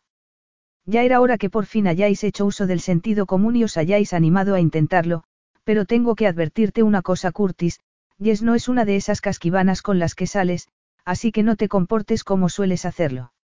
No es que fuera una catástrofe, pero aunque lo que opinasen otras personas le importaba un comino, lo que su padrino opinara sí que le importaba, así que se pasó el día dándole vueltas a que tenía que hablar con Jess y aclarar la situación, antes de que William decidiera empezar a hacerle preguntas raras a ella sobre una relación inexistente. De modo que, sentado en su despacho, ver el nombre de Jess aparecer en la pantalla del móvil le pareció un signo propicio. Por primera vez desde que volvieron a Londres, se sentía alerto y vivo. Había intentado ponerse en contacto con ella, e incluso le había dejado un par de mensajes de voz, a los que ella había contestado enviándole un mensaje escrito diciendo que estaba hasta arriba de trabajo y deseándole una buena semana. Subió los pies a la mesa, los cruzó a la altura de los tobillos y se recostó en su sillón de cuero. Yes. Por un instante contempló la posibilidad de que se hubiera replanteado continuar con lo que habían tenido hacía un par de semanas. Aunque también cabía la posibilidad, quizás más realista, de que William hubiese hablado con ella y le hubiera expresado su alegría ante la noticia de que saliera con su ahijado, después de tan largo desfile de, casquivanas. De pronto bajó los pies de la mesa y se incorporó. ¿Cómo estás? Hace semanas que no sé nada de ti. He estado muy liada, contestó Jess, y respiró hondo, porque había bastado con escuchar su voz, tan profunda y sensual, que el pulso se le había acelerado y sentía la cabeza extrañamente ligera. Pero bastó con mirar la prueba de embarazo que tenía delante para que todo ello pasara. Incluso se le quedó la mente en blanco unos segundos, al final de los cuales le oyó decir algo sobre su padrino. Está bien, le contestó. Curtis, necesito hablar contigo. No es eso lo que estamos haciendo ahora. Me refiero a hablar en persona. Curtis sonrió. William estaba bien. No habían mantenido ninguna conversación extraña en la que ella hubiera tenido que preguntarse cómo, después de que hubiera cerrado firmemente la puerta a su aventura de una noche, de pronto suscitaban el interés de la prensa y los metían en un carrusel del amor con campanas de boda. Entonces, ¿por qué llamaba? Y no solo eso. Parecía tensa. Desde cuando Jess se sentía tensa hablando con él. Eso tenía que significar que no sabía decir lo que quería decir, y que otra cosa podía ser que la maravillosa idea de que lamentaba haber rechazado su proposición, y que quería que continuaran donde lo habían dejado. Llevaba dos semanas sin poder quitársela de la cabeza, y si a ella le había ocurrido lo mismo, es que había llegado a la misma conclusión que él. Podríamos vernos dentro de un par de horas, dijo, borrando de un plumazo las tres horas que había pensado quedarse trabajando, mientras recogía la sudadera gris de cachemir que había dejado en el sofá de la ventana, y el abrigo. No tienes por qué salir ahora, Curtis. Ya estoy de camino, contestó, y era cierto. ¿Dónde quieres que vayamos a cenar? Se sentía pletórico. A ninguna parte. Mejor. Estoy hasta el gorro de comer fuera. La comida casera es mucho mejor. Igual le digo a William que me dé unas clases, ya me ha amenazado muchas veces con dármelas. Le haría feliz, al viejo. Estaba ya fuera del despacho y salió sin apenas mirar a las abejas obreras afanadas en sus mesas, incluida su asistente personal, una mujer de mediana edad de la que se despidió por señas diciéndole que se verían por la mañana, y se apresuró a tomar el ascensor. Jess se dio cuenta de que Curtis había colgado antes de que hubiera podido pensar en otro momento más adecuado para encontrarse con él. Un momento que le hubiera proporcionado tiempo suficiente para poner en orden sus pensamientos y prepararse para una conversación que jamás soñó que iba a tener con él. Pero eran poco más de las cinco, así que decidió ponerse en marcha, ducha, vaqueros, camiseta de manga larga, y una incursión rápida en el súper para comprar lo necesario para preparar una cena. No iba a ser la primera vez que Curtis cenase en su casa, aunque sí la primera en la que a ella la consumirían los nervios mientras cocinaba. Pasta. Tomates y champiñones. Exactamente lo que había pensado hacerse ella, pero para dos. Diría que habían pasado solo diez minutos cuando oyó el timbre de la puerta. Se apresuró a abrir y, allí estaba. Metro noventa de belleza masculina. Respiró hondo y se hizo a un lado para dejarlo pasar. Traía el frío con él, y una botella de vino que le puso en las manos mientras se quitaba el abrigo para entrar en su cocina, tan cómodo en aquel entorno como si viviera allí. El corazón le iba tan rápido que se sintió mareada. Siempre tenía esa rara habilidad, la de consumir todo el oxígeno de una estancia, hasta que ella sentía que no podía respirar. Pero nunca había sido tan consciente como en aquel momento. No tenías por qué venir a toda prisa, Curtis. ¿Por qué estás tan tensa? ¿Quieres una copa de vino? Eh, no, gracias. Vamos a sentarnos un rato al salón, dijo, mientras él se servía una copa y la precedía hasta el sofá. ¿Dónde has andado? preguntó, sonriendo. Te he llamado un par de veces. Seguro que no quieres una copa. A nadie le gusta beber solo. He estado muy liada, murmuró, ya casi incapaz de pensar nada a derechas. Y no, gracias. Curtis frunció el ceño. ¿Para qué sirve que le haya metido a tu colegio una inyección de pasta, si sigues teniendo que trabajar como una esclava para recaudar más fondos. No he estado haciendo eso. Es que tenía trabajo atrasado y he preparado a los niños para los próximos exámenes. Se había acomodado en el sofá y la miraba con una expresión velada, ladeando la cabeza, que esperaba.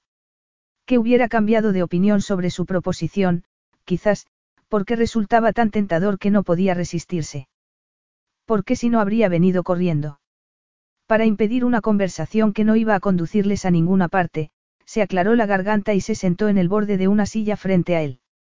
Dejó las manos en las rodillas y pensó en el diminuto corazón que latía dentro de ella.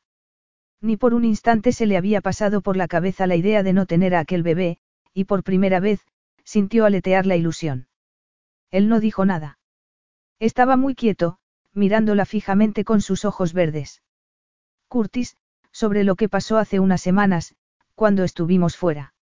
Le vio relajarse y sonreír. Sí. ¿Te acuerdas de cuando nosotros, cuándo? Cuando hicimos el amor. Su sonrisa brilló.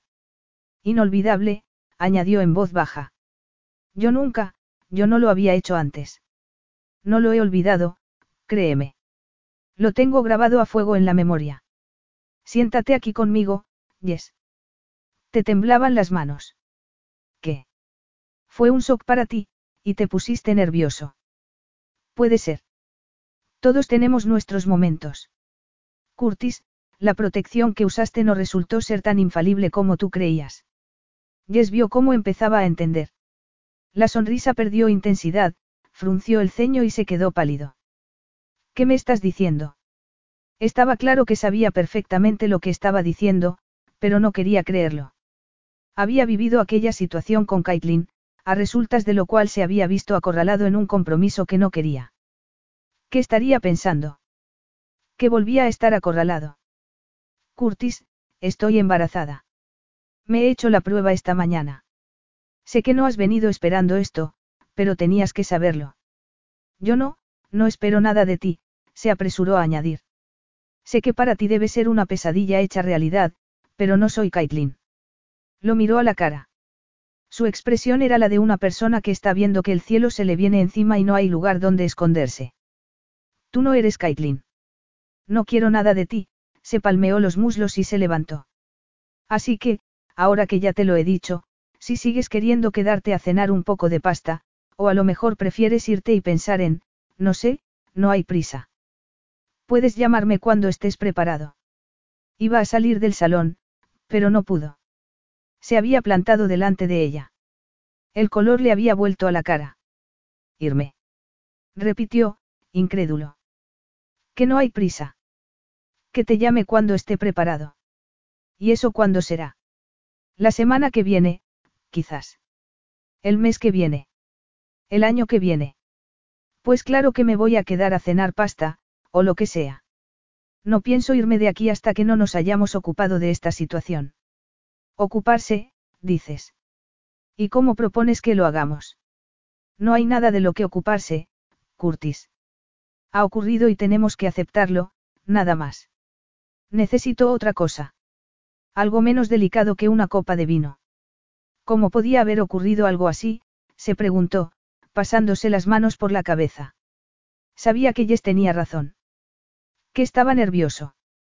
En un momento dado pensó que el preservativo no estaba todo lo bien puesto que debería, pero ese pensamiento se perdió y no volvió a aparecer. Y ahora, ahí estaban los dos, y aunque la bomba ya había caído, seguía sin poder creer que la vida, tal y como la conocía, estaba a punto de implosionar. Pero ella debía estar tan aturdida como él. Tenía las mejillas muy rojas y sus ojos azules, de mirada siempre tan dulce y risueña, estaban llenos de aprensión, rabia e incertidumbre.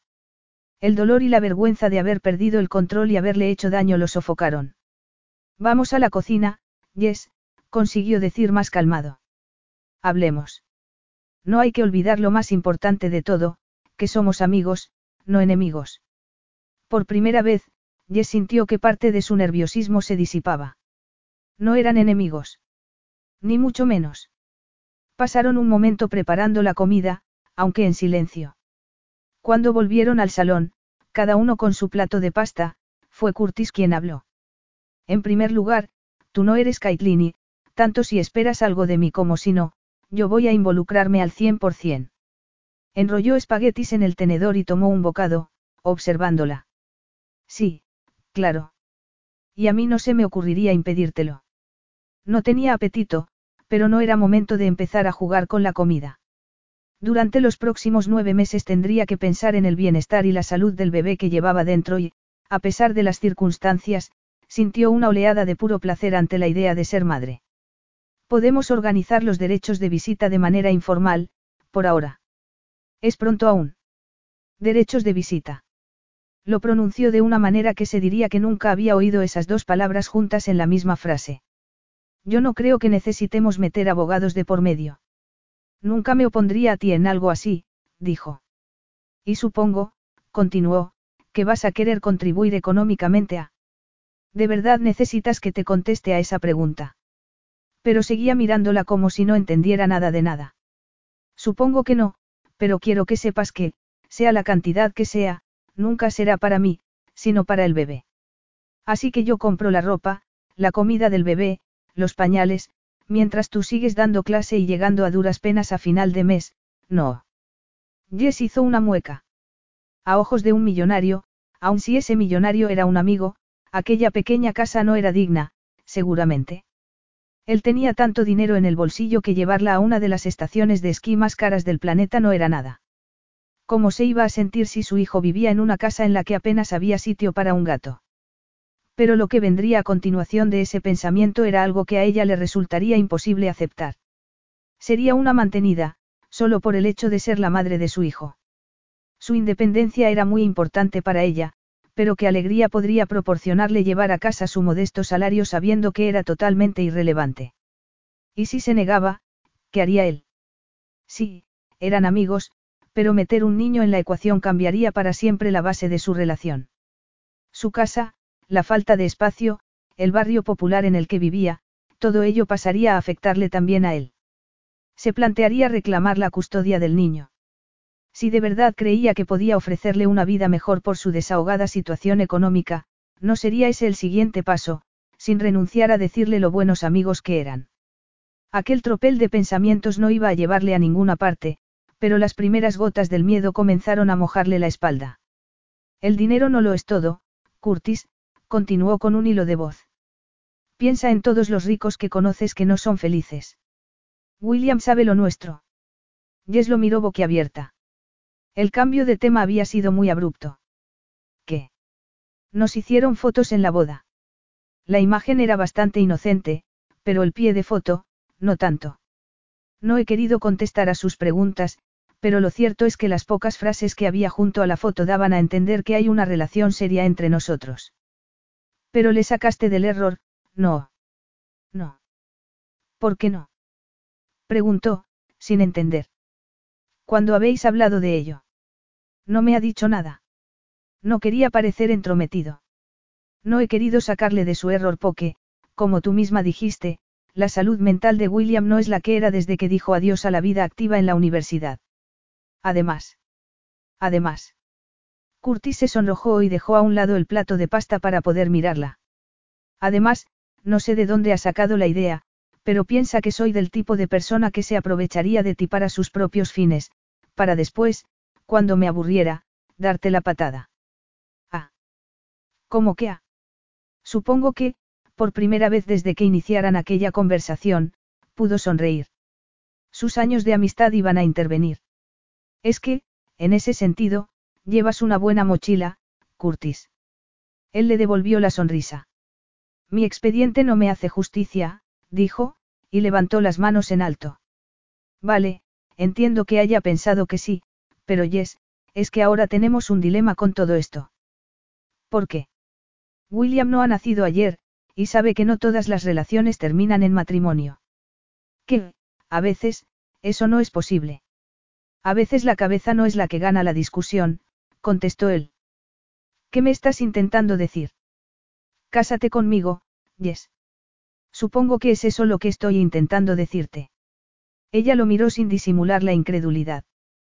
Que me case contigo.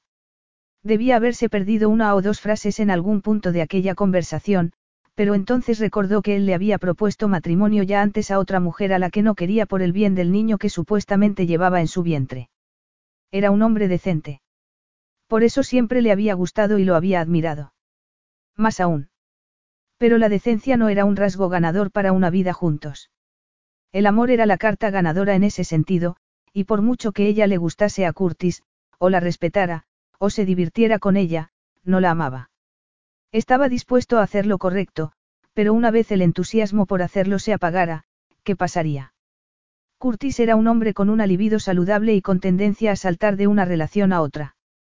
Aventuras discretas. Eso le partiría a ella el corazón, porque lo quería, lo había querido siempre, y seguramente seguiría toda su vida con ese sentimiento en el corazón.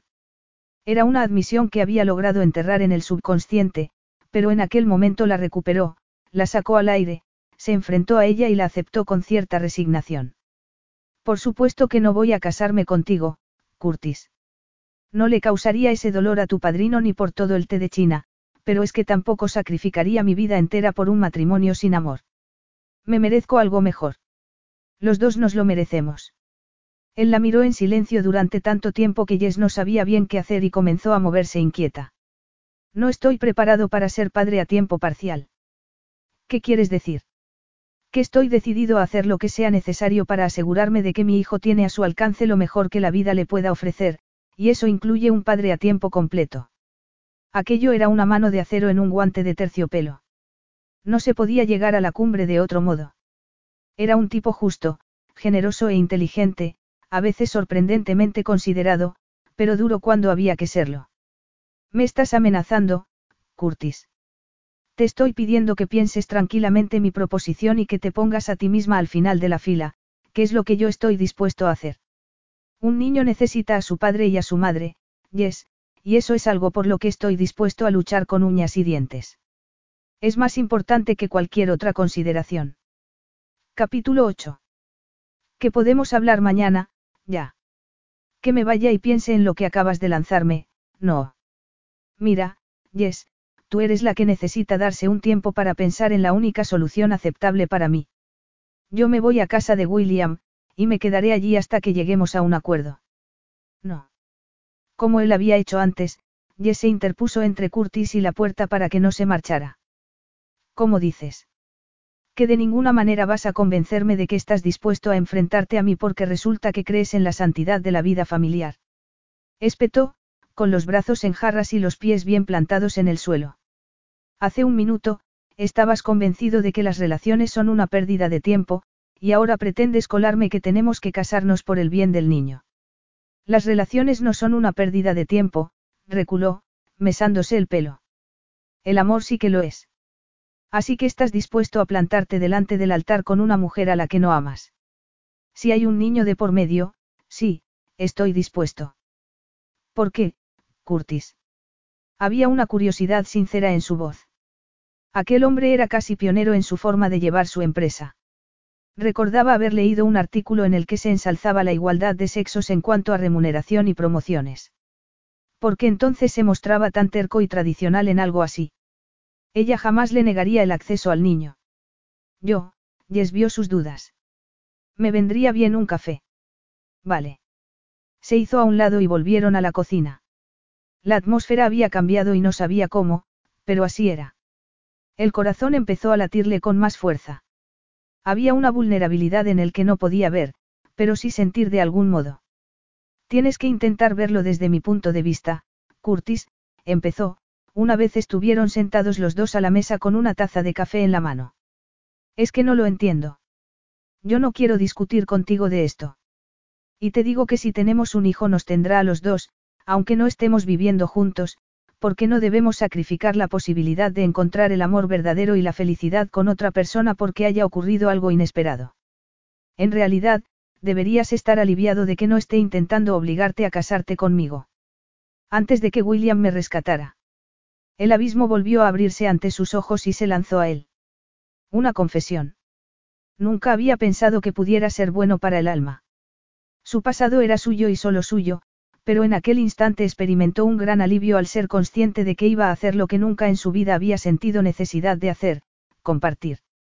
Antes de que William me rescatara, yo estaba en un centro de acogida, dijo, y la miró a los ojos, esperando ver compasión en ellos, pero solo encontró ánimo para continuar.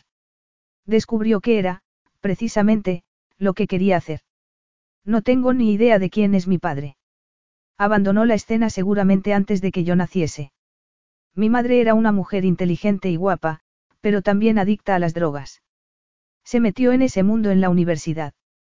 William la conoció cuando era una estudiante.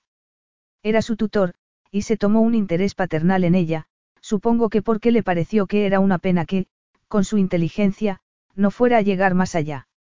De lo poco que sé de la familia de mi madre, le dejaron hacer lo que quiso desde que era pequeña, y cuando cumplió los 14, ya iba a su aire. Es sorprendente que lograse llegar a la universidad, pero como ya te he dicho, era una chica brillante. Para no extenderme, William fue enviado a Australia poco después de que yo naciera. Mi madre decidió bautizarme al poco.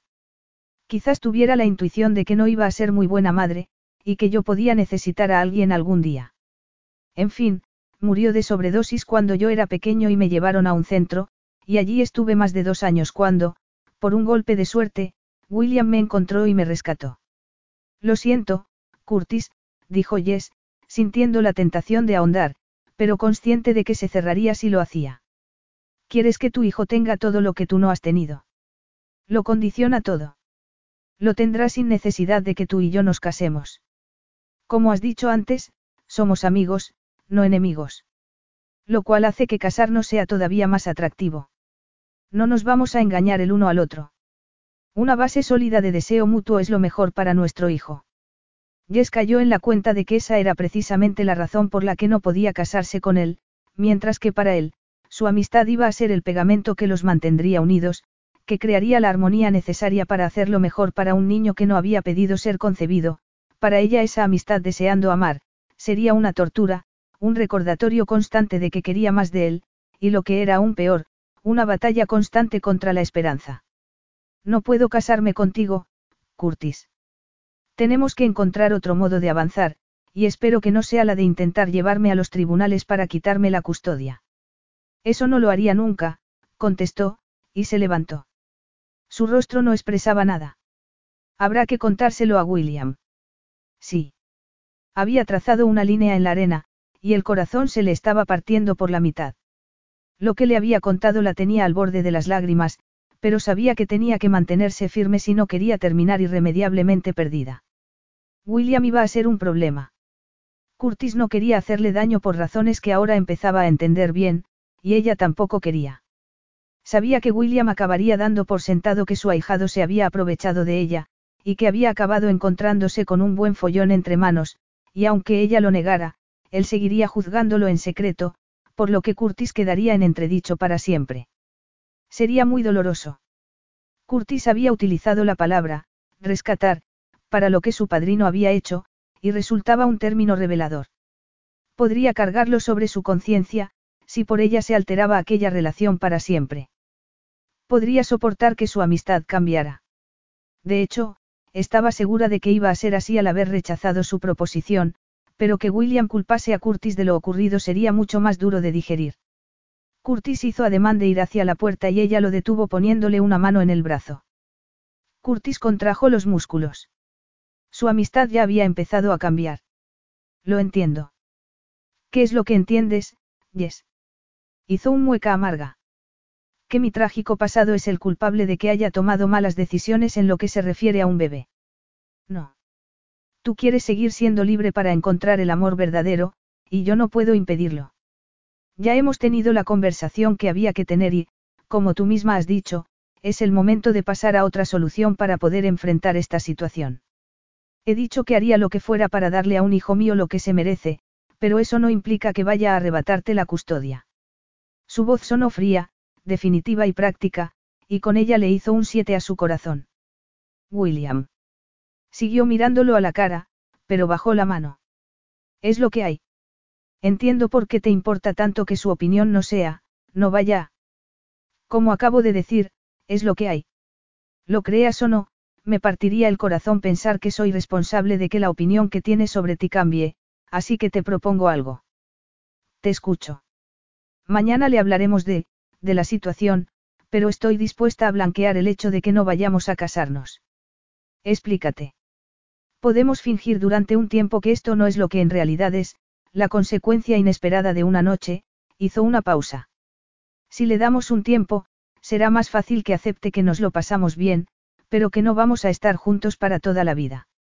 Así no pensará que eres el malo de la película. ¿Que no me utilizaste? ¿Por qué no lo hiciste? Él bajó la mirada. Le estaba ofreciendo un sacrificio enorme para ella, porque habría preferido tratarlo con mayor distancia, lo cual habría protegido su ya maltrecho corazón, pero su historia, el relato descorazonador de una niñez que ella no sospechaba, todos tenemos un talón de Aquiles, y si él era el suyo, William era el de él. Fingir que tenían una relación durante un tiempo corto valdría la pena si con ello salvaba la buena opinión que William tenía de su ahijado. Adoraba a Curtis, y no quería estropearlo. Te lo agradezco, replicó. Creyó que iba a añadir algo más, pero simplemente inclinó la cabeza a modo de saludo. Mañana. ¿Quieres que te pase a recoger para ir a su casa? Prefiero ir por mi cuenta.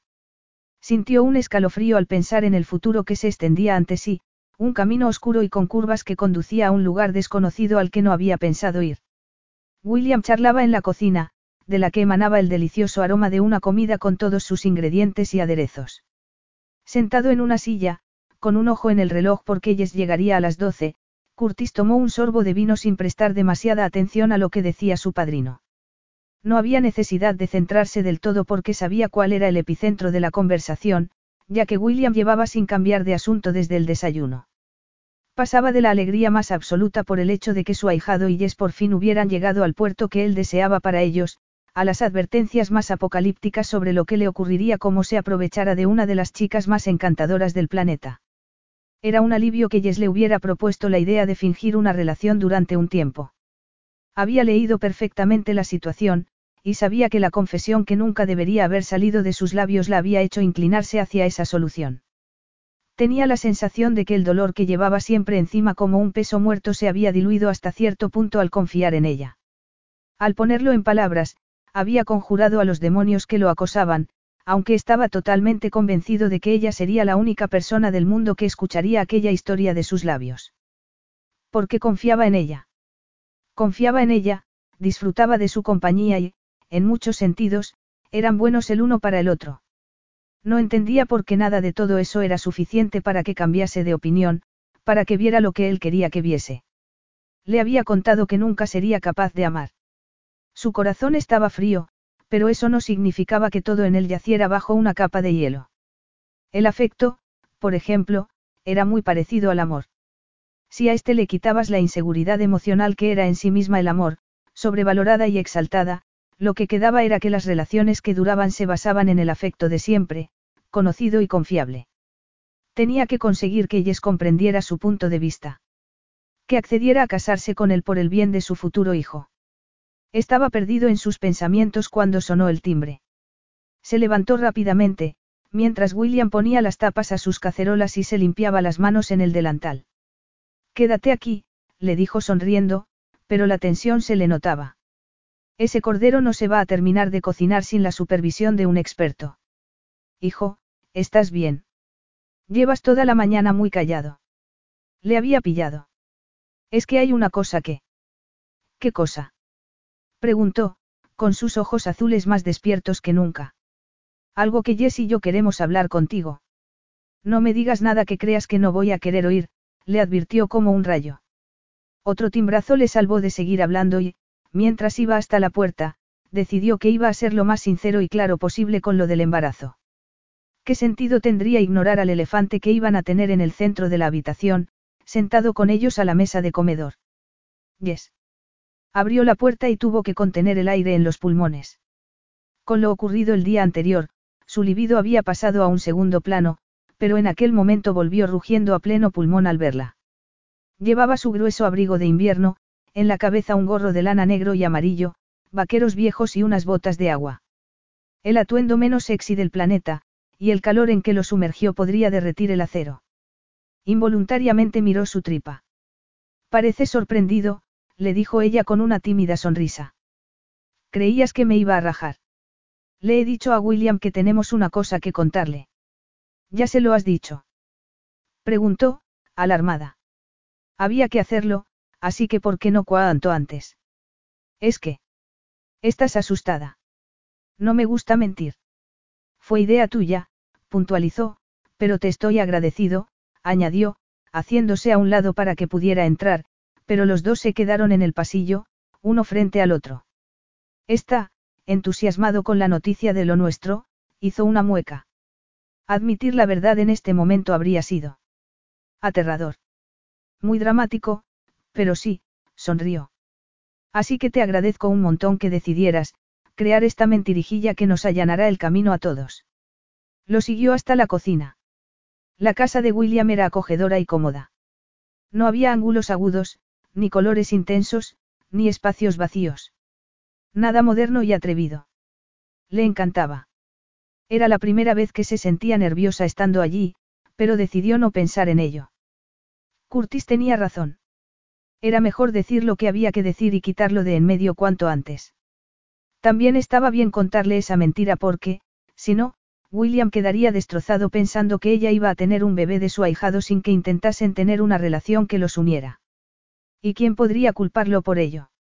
Era un hombre chapado a la antigua que cada vez llevaba peor las decisiones que tomaba Curtis respecto al sexo contrario. Bueno, los saludó a ambos desde la puerta de la cocina, los brazos cruzados sobre el pecho, la mirada inquisitiva, ¿qué es eso de lo que queréis hablarme? Jess sonrió y lo besó en la mejilla. Muy bonito cómo me recibes, William. Podría ofenderme, incluso. ¿Qué hay en el menú de hoy, chef? Olfateó el aire y vio cómo se relajaba, lo que sin duda quería decir que se esperaba otro discurso sobre que su ahijado seguía queriendo mantener sus relaciones sin comprometerse, pero aquella vez, la víctima sería ella. Cordero tu favorito.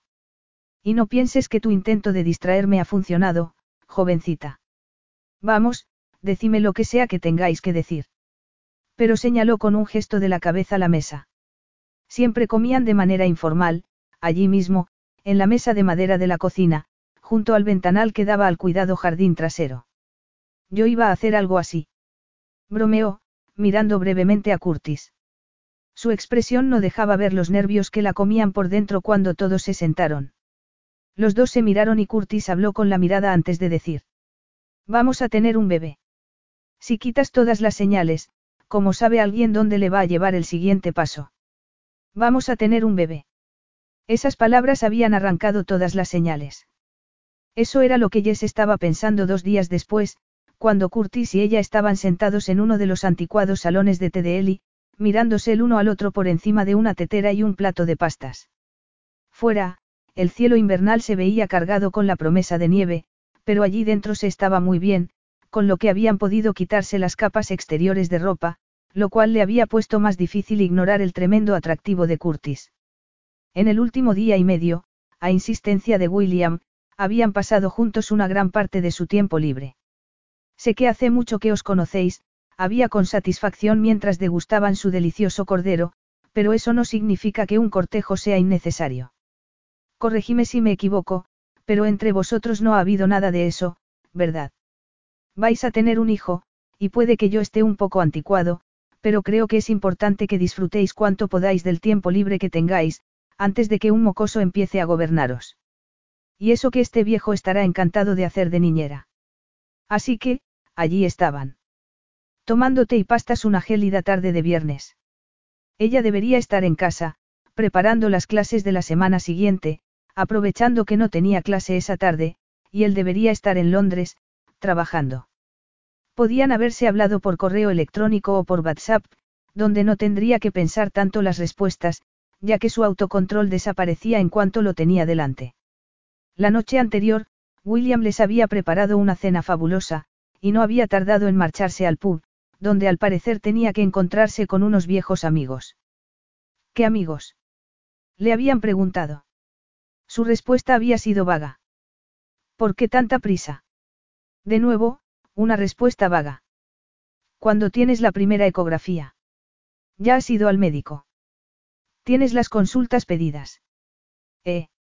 Sorprendida porque la posibilidad de que nevase había sido lo último de lo que acababan de hablar, Jess miró a Curtis sorprendida. Hace un montón que no me hacen una, y no, no he estado en el médico. No deberías ir. Jess enrojeció. Es que he estado muy liada. Cuando vayas, quiero estar. Ah, sí. ¿Qué esperabas? Bueno, sé que estamos fingiendo que tenemos una relación por el bien de William, pero ahora no nos escucha y no tienes por qué, en fin, no tienes por qué mostrar interés tan pronto. Es que quiero estar en cada paso del camino. Una imagen de intimidad la dejó sin respiración al imaginarlo a su lado, contemplando ambos el monitor en una habitación a oscuras, con su tripa abultada al descubierto. Cambió rápidamente de tema para despejar la imagen. ¿Cuánto tiempo crees que vamos a tener que fingir que vamos en serio? Curtis resopló. No era posible dejar más claro lo poco que estaba disfrutando con aquella situación. Por supuesto, ni ella ni él habían pensado que William fuera a llegar a insistir en que pasaran tiempo de calidad juntos, en lugar de solo hablarse por teléfono. Es más, a Jess se le rizaría el pelo si supiera hasta qué punto su padrino los creía locamente enamorados, y que era solo cuestión de tiempo que pasaran por la vicaría. ¿Por qué iban a querer que su hijo naciera fuera del matrimonio? Y, según él, tenían que empezar a hacer planes sobre dónde iban a vivir.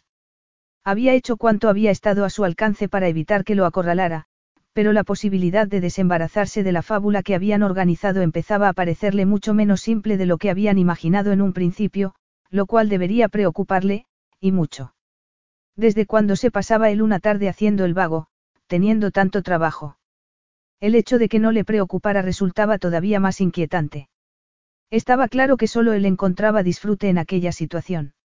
Había visto una faceta distinta de ella en Courchevel. A lo largo de los años, no había sabido apreciar lo lista, lo divertida, lo empática que era. Había sido un viaje de descubrimiento. Y que, si estaba disfrutando del hecho de que aquel viaje no hubiese terminado. Tenía sentido porque iban a tener un hijo, así que tendría que pasar tiempo con ella para descubrir más de la mujer que iba a ser la madre de su hijo. Está muy involucrado en esto, dijo, tomando la tercera pasta de mantequilla. El tiempo nos permitirá demostrarle que no vamos a pasar el resto de nuestra vida en una bendita perpetuidad. ¿Qué cuánto tiempo? ¿Qué largo tiene una bobina de hilo? Jess frunció el ceño. Pues no sé qué largo tiene una bobina de hilo, Curtis, pero igual tenemos que medir una. Tener que lidiar con sus sentimientos durante un periodo indefinido de tiempo era un horror. Cada vez que lo veía quería más, y se odiaba por quererlo. No había vuelto a mencionar lo de casarse. Seguramente había sido un alivio para él no verse obligado a nada. En cualquier caso, no creo que pretenda que te laves las manos de tus compromisos laborales en Londres, no. Tienes que estar consternado por tener que quedarte aquí cuando no lo tenías planeado. ¿Qué lenguaje más florido? Consternado. No hizo caso de la interrupción. Pues tengo una idea que podría funcionar. Me muero de ganas de oírla, replicó, escéptico. Tú te vuelves a Londres mañana a primera hora. Incluso a última hora de hoy. Te vas y tardas un poco en volver por la presión del trabajo, horarios, reuniones en el extranjero, vamos, las cosas de ganar pasta y eso. Y mientras tú estés fuera, yo iré dejando caer lo difícil que es que sobreviva una relación con unas ausencias tan largas. Por supuesto, me aseguraré de que sepa que siempre seguiremos siendo grandes amigos, pero que no estamos hechos el uno para el otro. Debido a que yo nunca estoy. Bueno, es que dedicas casi todo el tiempo a tu trabajo, protestó a la defensiva. Ya. A ver, recapitulemos, dijo, pensativo, clavándole sus ojos verdes hasta que Jess se removió en su silla, tú le narras la muerte de nuestra breve relación, basándote en que soy un completo bastardo que no es capaz de hacer absolutamente nada por la sangre de su sangre porque, para mí, es muchísimo más importante amasar más y más dinero. Yo no he dicho que no haya elementos que se puedan pulir, protestó. Es solo una idea, Curtis, porque los dos sabemos que, más tarde o más temprano, vamos a tener que decir la verdad, y cuanto más tarde lo hagamos, más difícil va a ser. Pero yo no voy a ser el malo de la película, Yes. Yo soy el que quiere casarse y hacer las cosas bien. Eres tú la que está tan obsesionada por encontrar a Don Perfecto que no quieres ni oír hablar de ello, así que ya te puedes ir olvidando de que sea yo el que se crucifique por no hacer lo que tiene que hacer. Yes lo miró frunciendo el ceño. ¿Por qué se empeñaba en hacerlo todo tan difícil? Sabía que su pasado le exigía que proporcionase a su hijo todo lo que su irresponsable madre no le había ofrecido a él, y se sintió mal un instante, pero muchos niños llevaban una buena vida aunque sus padres no vivieran juntos. Entendía que el planteamiento genérico de su idea le pareciera difícil de asumir, pero seguro que deseaba tanto como ella que aquella charada durase lo menos posible. Igual esperaba que cediera y acabara casándose con él, pero es que no tenía ni idea de la catástrofe que sería para ella acceder a ser su esposa, sintiendo lo que sentía por él, estar cada minuto del día a su lado sabiendo que sus sentimientos jamás le serían devueltos. Experimentó sin esperarlo una ola de pura desesperación, y las lágrimas se le acumularon en los ojos. Y también sin que ella lo esperara, Curtis le dio la mano. No te estreses, dijo con la voz ronca. Es que no puedo evitarlo, susurró. Estás asustada, explicó, apretando su mano en un gesto de ternura que le contrajo el corazón. No quieres que la incertidumbre de esta situación esté colgando sobre tu cabeza como una espada de Damocles indefinidamente. Jess negó con la cabeza. No se sentía capaz de hablar. Curtis suspiró y se frotó los ojos antes de mirarla de nuevo. Me aseguraré de, allanar el camino, sonrió con tristeza. No creo que pueda persuadirlo de ningún otro modo. Ha organizado una cenita esta noche y ha invitado a uno de sus amigos. No te preocupes que, después de eso, encontraré el modo. Capítulo 9. La cena sería a las seis y media, o como habría dicho William, de seis y media a siete, dado su gusto por las reglas tradicionales de la etiqueta.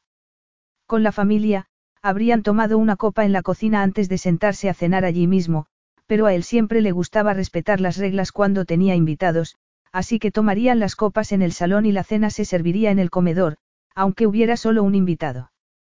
Ojalá la velada no resultara muy incómoda.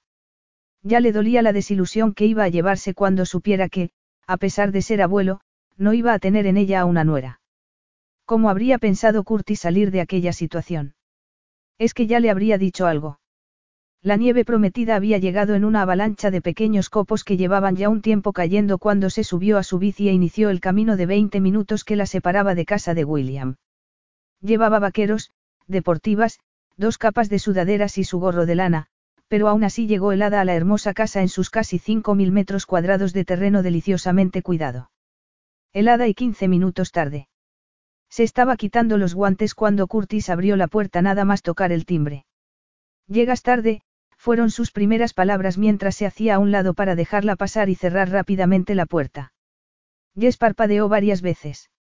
Es que siempre le iba a robar el aliento solo con verlo. Una camiseta negra de manga larga que se había remangado enfatizaba el ancho de sus hombros, dejando al descubierto un suave vello castaño claro en sus antebrazos. Llevaba unos vaqueros negros desgastados y zapatos de piel.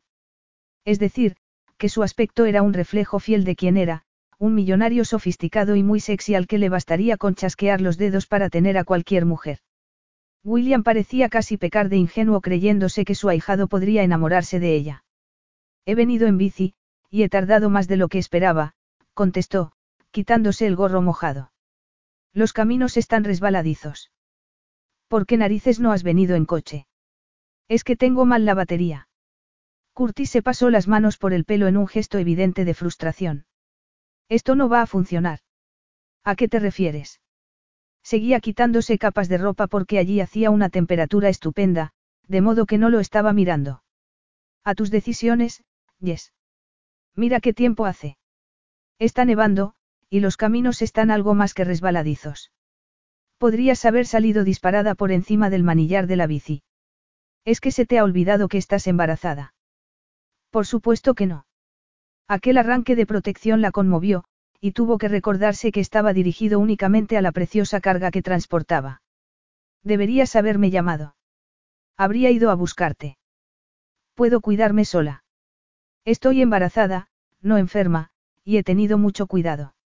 Ya es hora de que tengas un coche nuevo. Me ocuparé de ello. No se te ocurrirá hacer tal cosa. ¿Desde cuando alguien rechaza que le regalen un coche nuevo?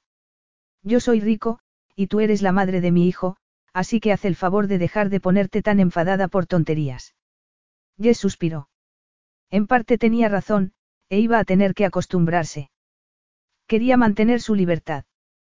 Pues con ella iría el inevitable deseo de Curtis de que no le faltara nada, porque eso implicaría que le faltaría a su hijo. Está bien, Curtis, pero por favor, deja que sea yo la que piense lo que es apropiado. ¿Apropiado para quién? Preguntó, ya más relajado. Eres única, lo sabías. Jess se sonrojó y no supo qué decir, pero él siguió hablando. Estaba agobiado. La expresión que tenía al abrir la puerta volvió. Agobiado. Sí. Ver que llegabas en bici, la nieve, imaginar que podías haber tenido un accidente, pedaleando como una loca con este tiempo. No he venido pedaleando como una loca. El invitado misterioso de William. ¿Por qué? ¿Quién es? Creo que no te va a gustar descubrirlo. Me estás asustando. ¿Por qué no? William salió en aquel instante al recibidor, y detrás de él, un hombre bajito y orondo con barba de chivo. Uno de los amigos de William, seguramente profesor de la universidad. Yes. La saludó con los brazos extendidos hacia ella, vestido con pantalón azul marino, camisa formal de manga larga y una vistosa pajarita en azul cobalto. Estás preciosa. Ese color te favorece, querida. El gris. Se rió. Gracias, William. Lo tendré en cuenta la próxima vez que vaya de compras. Tenía a Curtis a la espalda, y se le erizó la piel, como cada vez que lo tenía tan cerca. Creo que no conoces a mi amigo, ¿verdad? Jess miró detrás de él al hombre de edad parecida a la de William y que, a juzgar por su sonrisa, parecía también encantado. Seguramente le habían dado la noticia de su embarazo. Era eso lo que le preocupaba a William. Pues iba a tener que irse acostumbrando. No. Permíteme que os presente, Raymond Dale. Es el vicario local. Tengo una noticia maravillosa que daros, ha accedido a casaros. ¿Qué? Pero no os quedéis ahí, los dos, que hace frío. Vamos al salón. He preparado unos aperitivos deliciosos. Las últimas semanas habían pasado para Jess con la rapidez del rayo, pero en aquel momento, el tiempo se estancó por completo. La velada avanzó envuelta en confusión. Raymond era encantador, y después de 15 minutos, se lanzó a un jovial pero concienzudo interrogatorio sobre qué esperaban del matrimonio. Jess sospechaba que William había preparado todo aquello, ya que, precisamente en aquel momento, se disculpó para ir a comprobar algo de la cena, que según dijo, iba a ser una sorpresa. Los había hecho sentarse juntos en un sofá de dos plazas al lado de la chimenea, con el vicario frente a ellos, e inesperadamente, Curtis le dio la mano. No podía escapar ni alejarse, así que plastificó una sonrisa y se la puso en la cara mientras el pulso le iba a su máxima velocidad. Un pequeño gesto como aquel tenía un efecto devastador en su sistema nervioso.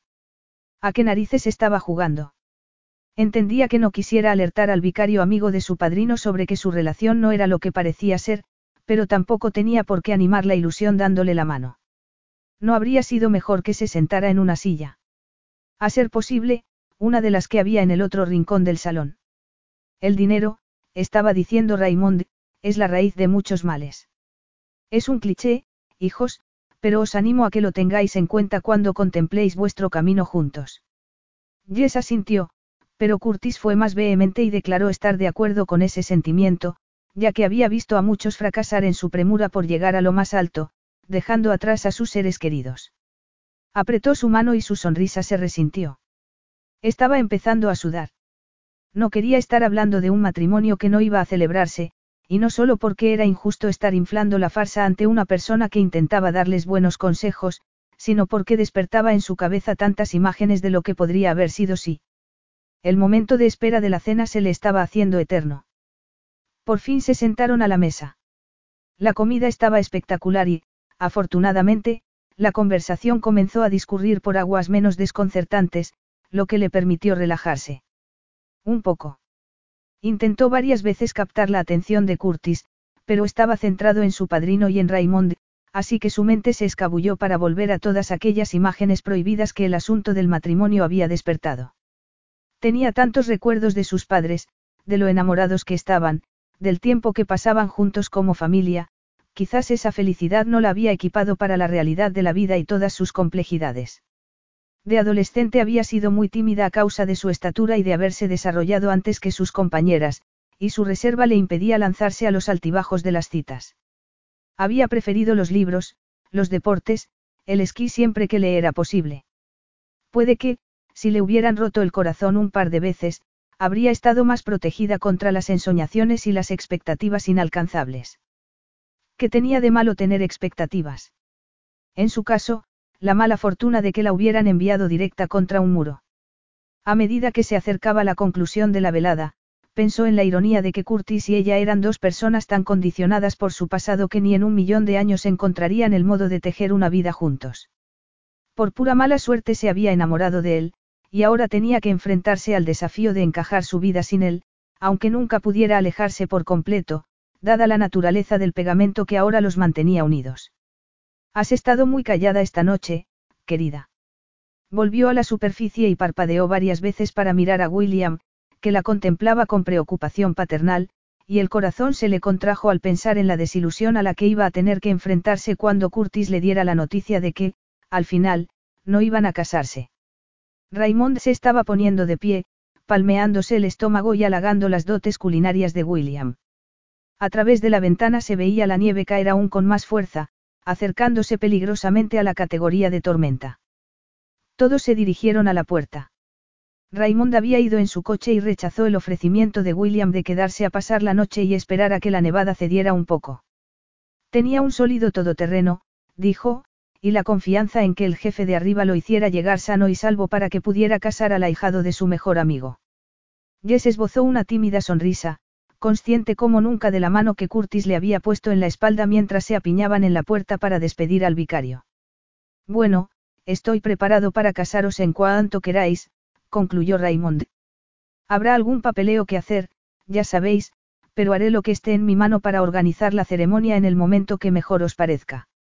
Creo que estos niños querrán que sea más pronto que tarde, sonrió William, beatífico. Con un bebé de camino, ¿por qué esperar? ¿Por qué?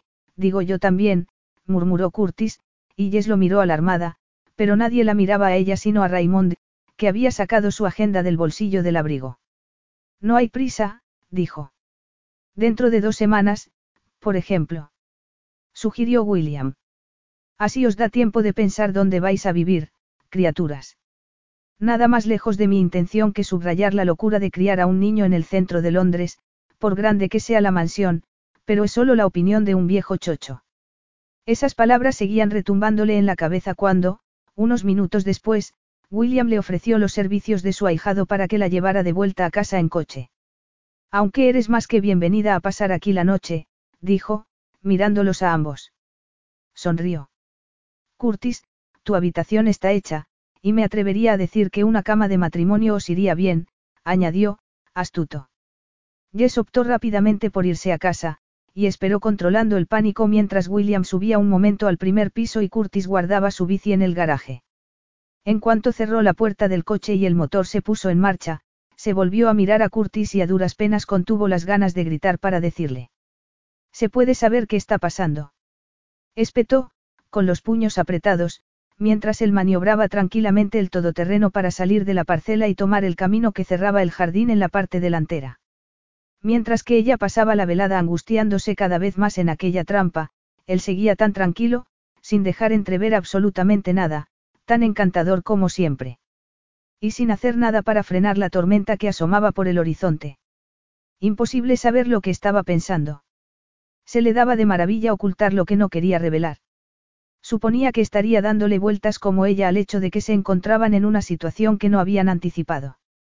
Parece, contestó, centrado en la carretera por la que avanzaban despacio, con la nieve arremolinándose en el coche, que William tiene prisa por quitarse de en medio las formalidades.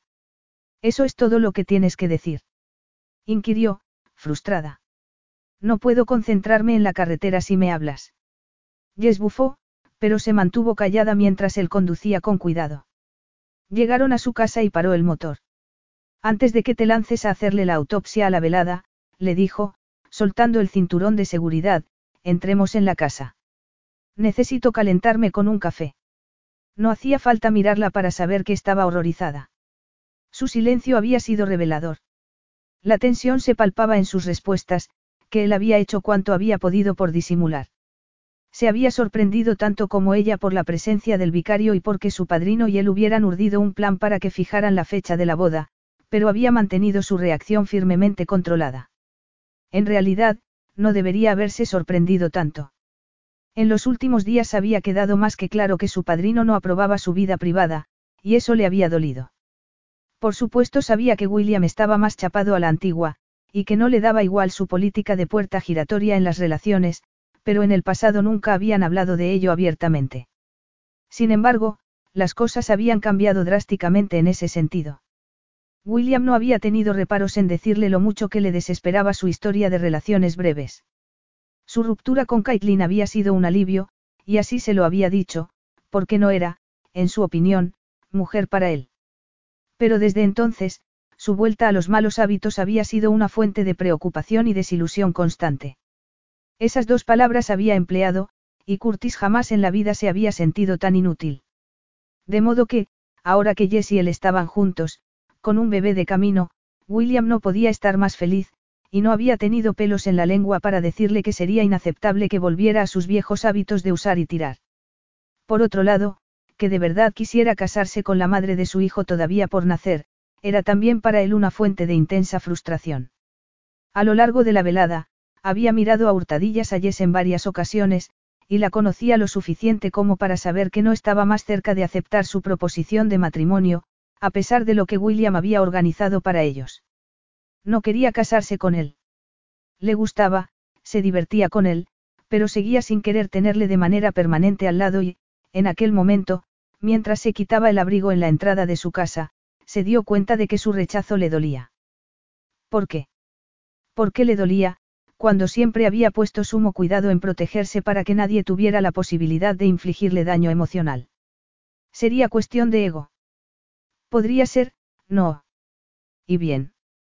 Exigió ella, con los brazos en jarras, mientras él se acoplaba en una de las sillas de la cocina que siempre le parecían demasiado pequeñas. Sus ojos azul oscuro lo miraban acusadores, y por primera vez en la vida, se puso a la defensiva. Vamos a discutir por esto. Pues sí, Curtis. Es muy posible que discutamos. ¿Por qué no te sientas, en lugar de quedarte ahí, como un ángel vengador. ¿Cómo has podido permitir que William piense que nos vamos a casar dentro de dos semanas? Si la memoria no me falla, estábamos los dos presentes cuando hizo el anuncio. Pero, por primera vez, su ágil pensamiento se negaba a hacer lo que normalmente hacía tan bien, que era maniobrar en los problemas e ir a por la solución. Ha conseguido sobrepasar mis defensas. Ese era el pensamiento que se estaba materializando en segundo plano en su cabeza. No era cuestión de ego herido. Estaba sufriendo porque, porque ella había conseguido romper sus defensas y dejarlo abierto y vulnerable. ¿Cuándo había ocurrido? Antes de que se acostaran. Antes de darse cuenta de su atracción física. Con una claridad casi cegadora, reconoció que se había adentrado en su interior y, poco a poco, le había robado el corazón. Pero no lo quería como proposición a largo plazo porque buscaba a alguien más adecuado. No se medía la profundidad del amor por la dolorosa capacidad para alejarse del ser amado, si era eso lo que esa persona quería. Porque amaba a aquella mujer, la amaba en todos sus estados. Era adicto a su risa, a la generosidad de su espíritu, a su sentido del humor, tan parecido al suyo. Amaba a aquella mujer porque le llegaba como ninguna otra persona en el mundo le llegaba, incluido su padrino. Si tenía que asumir el golpe con su padrino, si tenía que descender en su estima por dejar ir a la persona amada por su propio bien, porque era lo que ella quería, que así fuera. ¿Qué vamos a hacer? Jess sintió que las paredes la encerraban. Una cosa era decir una mentirijilla inocente posponiendo indefinidamente una fecha, pero otra bien distinta era cuando esa mentirijilla se afilaba los dientes y la fecha dejaba de estar en un horizonte indefinido para situarse a la vuelta de la esquina. Cada vez que pensaba en verse forzada a vivir con Curtis, con una alianza en el dedo, atrapada con alguien que no la quería y que, inevitablemente, acabaría renegando de su presencia, empezaba a sudar. ¿Cómo puedes estar tan, tranquilo? Quiso saber. ¿Te imaginabas lo que iba a ocurrir esta tarde? Te había dicho algo William. ¿Por qué iba a querer que nos casemos dentro de dos semanas? Estás horrorizada, constató. Pues claro que lo estoy. Tú no. Sabes que yo quería que nos casáramos, así que es difícil que pueda estar tan horrorizado como tú. No puedo casarme solo por el bien de un niño, Curtis. Ya hemos pasado por esto. Esa clase de unión acabaría por destruirnos a los dos al final. Tenía una imagen en la retina en la que lo veía escabulléndose en plena noche para ir en busca de una rubia adorable con quien tener sexo, y con quien quejarse de haberse visto obligado a casarse por culpa de su padrino. Sabía que él no era de esa clase de personas, de esas que tienen aventuras clandestinas, pero quién sabía cómo podía reaccionar alguien en determinadas circunstancias. Casada y con el corazón roto, más y más destrozado con cada día que pasaba, no era un futuro que quisiera para sí.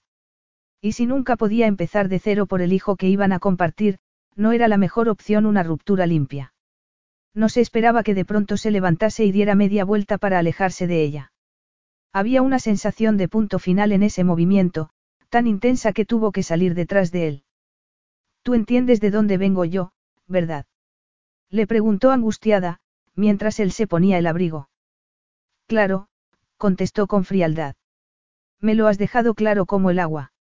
Es importante que sigamos siendo amigos, puntualizó, con una nota de pánico en la voz. Estaba sintiendo su alejamiento como un golpe físico. Siempre hemos sido amigos, y necesitamos seguir siéndolo porque, bueno, ahora hay un bebé en camino. Aparte de lo del, amor, los dos sabemos que estar casados sería un desastre. Dejó escapar una risilla que sonó a medio camino entre un gemido y una tos. Él la miraba en silencio, ladeando la cabeza, la expresión remota. Podemos dar marcha atrás, dejar el borde del precipicio y tratar esto de un modo civilizado y amistoso. Estoy dispuesta a aceptar tus opiniones, su bloqueo mental le pareció de pronto infantil y absurdo. Entiendo que pienses que mi casa es un poco pequeña. Esperaba ver que se animaba, que mordiera el cebo que le había lanzado y bromeara sobre las dimensiones de aquella casita, pero continuó escuchándola con absoluta frialdad, en un silencio desconcertante que la empujó a seguir hablando y hablando. Entenderé que quieras que nos mudemos a una casa un poco más grande, seguía con aquella expresión glacial. No me voy a oponer a eso. Sé que piensas que lo mejor para los dos es que nos casemos, pero si de verdad lo piensas, estarás de acuerdo conmigo en que acabaríamos odiándonos. Dicho lo cual, contestó él, dando media vuelta, creo que me voy, se cerró el abrigo y la miró. Si para ti es más fácil, podemos acordar los detalles a través de un abogado. No. ¿Por qué iba a querer algo así, Curtis? No somos enemigos. Somos amigos. ¿No es eso lo que me dijiste? A veces, en determinadas situaciones, lo que más se necesita es claridad, Yes. No quiero que te sientas incómoda teniendo que tratar conmigo cuando preferirías que yo me mantuviera un paso por detrás. No. Hubiera querido agarrarlo por la manga, pero lo que hizo fue cruzar los brazos y mirarlo fijamente. ¿Cómo había podido cambiar tan drásticamente el suelo que pisaba? Nada de abogados. Porque eso no es lo que hacen los amigos, no. Sobre todo, los amigos que han terminado acostándose, ¿verdad? Jess enrojeció y se quedó momentáneamente sin palabras. Me aseguraré de que te devuelvan la bici mañana a primera hora, continuó él con una entonación totalmente plana. Y en cuanto a mi padrino, no tienes que preocuparte porque vayas a volver a encontrarte en una situación incómoda con él, teniendo que seguir fingiendo algo de lo que no deseas formar parte. Mañana por la mañana me sentaré con él y se lo explicaré todo. ¿Lo vas a hacer? Preguntó, pálida. Qué desilusión se iba a llevar William, pasando de la euforia de planear su boda a tener que aceptar que no iba a hacer nada de nada. Si decides ponerte en contacto con él para explicarle la situación, bien. Y si no, también bien. Dio la vuelta y siguió andando hacia la puerta mientras ella lo seguía desconsolada, deshecha ante el final triste que cada palabra suya conllevaba. Por supuesto, continuó, ya con la mano en el pomo, te llamaré a menudo y tendremos que reunirnos para discutir los detalles de cómo vamos a seguir, si no va a haber abogados de por medio, pero ten por seguro que no invadiré tu espacio de ninguna forma o manera, abrió la puerta y una bocanada de frío entró, salpicada de copos de nieve. Y en cuanto a tu felicidad, Yes, jamás se me ocurriría estorbar para que la consigas, cuando todo está hecho y dicho, es lo que te mereces. Capítulo 10. Jess se detuvo ante la puerta de la casa de William y bajó de la bicicleta. La nieve de la semana anterior había dado paso al hielo, al cielo azul y a un frío penetrante. Desde luego no eran las mejores condiciones para subirse a la bici, pero su coche por fin había fallecido y estaba esperando que le llegara otro, cortesía de Curtis, que se había puesto en contacto con ella al menos una vez al día desde que se marchó, hacía ya diez. Le había mencionado que iba en bici al colegio por la falta de transporte alternativo, y como era de esperar, él había insistido en remediarlo reemplazando su tartana con algo que, en sus propias palabras, tuviera un motor fabricado después de la guerra de los Boeres. Ella no había puesto ninguna objeción. Por supuesto era imposible adivinar cómo estaba escuchando solo mensajes de texto o leyéndolos, pero fiel a su palabra, le había explicado la situación a su padrino. ¿Y cómo? ¿Cómo se lo tomó? Lo ha aceptado, como hacemos todos con lo que no podemos cambiar. Como una cobarde, dejó pasar unos días para que el polvo se asentara con William, y a Curtis no le había preguntado nada más. Algo en su relación había cambiado y no lograba identificarlo. Era como si se hubiera retirado. Su relación había pasado por muchas fases, de la comodidad de la amistad a la angustia del enamoramiento y de la desesperada necesidad de liberarse de aquella magnética atracción, de la pasión de ser amantes a la tristeza de aceptar un amor que nunca sería recíproco. Pero era el último estadio el que resultaba más doloroso. Estaban en el lugar más íntimo que dos personas podían tener, con su hijo creciendo en su vientre, y sin embargo, nunca se había sentido tan alejada de él. Estaba haciendo todo lo correcto porque era un hombre decente. Se preocupaba por ella. Intentaba hacerle la vida lo más fácil posible. Le preguntaba si comía bien, si dormía bien, si se encontraba bien. Habían empezado a hablar de lo de la casa porque, según le había dicho él, se llevaría su tiempo decidirlo, y quería que el bebé naciera en un lugar en el que quisieran echar raíces. ¿Dónde vas a querer vivir? Le había preguntado, y él le había dado una respuesta que era todo y nada a la vez. Igual decido invertir en algo más cerca de William, le había escrito. A una distancia cómoda de donde tú estés, para que podamos visitarnos regularmente. Lo que dejaba claro era que estaba dispuesto a asegurarse de su felicidad, y que se avendría a lo que ella quisiera. Todo iba mucho mejor de lo que podía haber esperado, se dijo mientras apoyaba la bici contra la pared y llamaba al timbre. Había puesto sus normas, se había negado a casarse por razones que sabía que él comprendía, y él había dado un paso atrás, que era lo que ella esperaba. Al final habían encontrado un punto en el que estar, en el que podían comunicarse como dos adultos civilizados con un apasionado interés por el niño que habían concebido juntos. William estaría satisfecho con ese resultado. Pero en cuanto abrió la puerta, el corazón se le cayó a los pies al ver su sonrisa triste. No tienes por qué ponerte nerviosa, dijo él cuando la hizo pasar a la cocina, directo al grano. Menudo viejo chocho estoy hecho. Pensar que podíais llegar a casaros. Arrojada al fondo de un pozo, Jess dejó que le preparara una taza de té y se preocupara por su salud, mientras se reprendía por su cortedad de visión. No hubo acusación ninguna dirigida a ella, lo cual interpretó como que Curtis había cargado con todo a sus espaldas, y el corazón le dolió por él, porque hubiera perdido categoría ante la única persona en el mundo a la que amaba y respetaba. Por eso, en cuanto hubo una mínima pausa en la conversación, dijo con suavidad. No deberías culpar a Curtis de nada. Culpar a mi ahijado. Gruñó, sentándose frente a ella y moviendo en círculos su taza.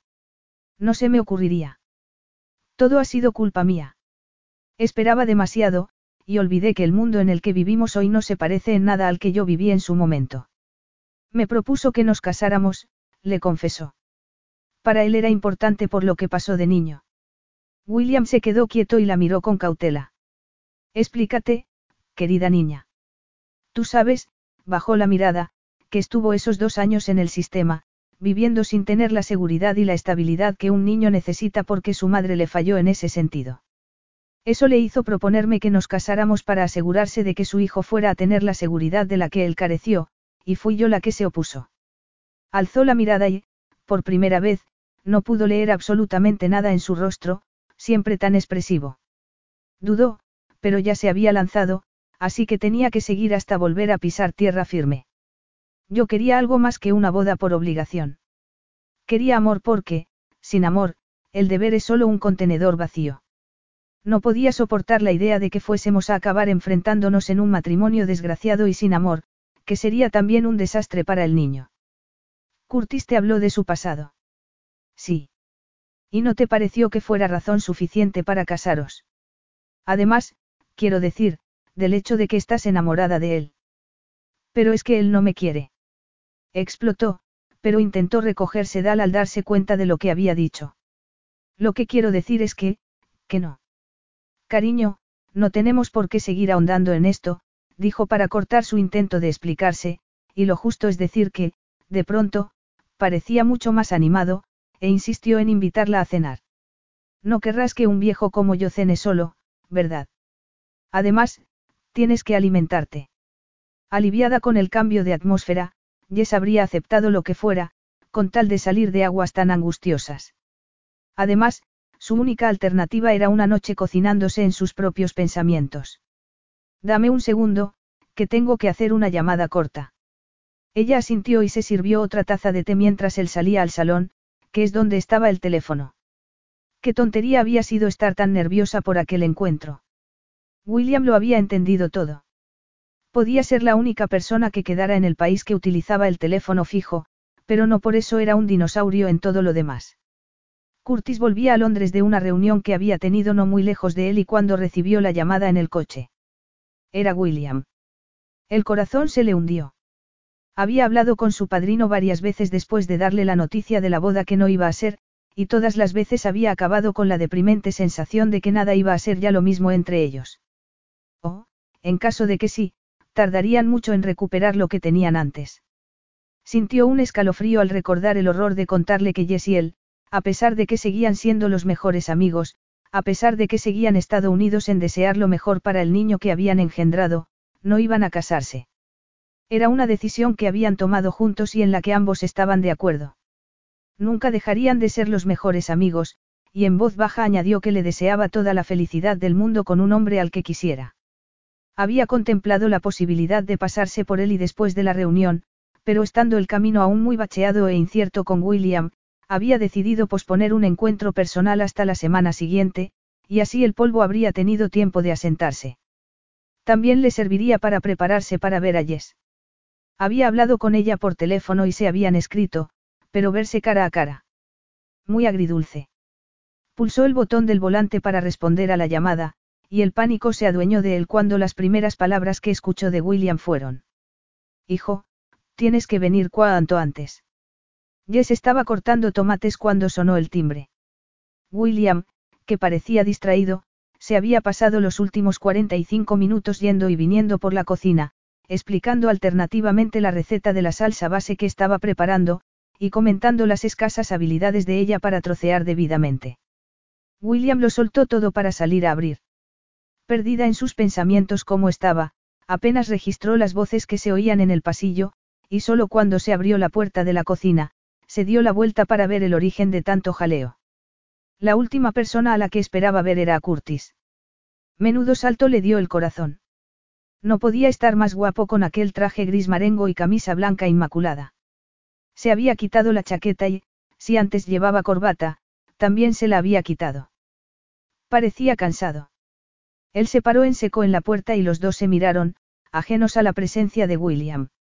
De hecho, Jess se había olvidado de él hasta que se plantó entre ellos para anunciar. Está claro que a ninguno de vosotros os funciona bien la cabeza, y he decidido ser yo quien os dé un coscorrón. Voy a estar fuera un par de horas y, cuando vuelva, quiero ver cómo habéis recuperado el juicio. Os queréis, así que ya es hora de que dejéis de daros cabezazos contra la pared. Iba a salir cuando aún añadió, y esas zanahorias hay que cortarlas en Juliana, niña. Yes.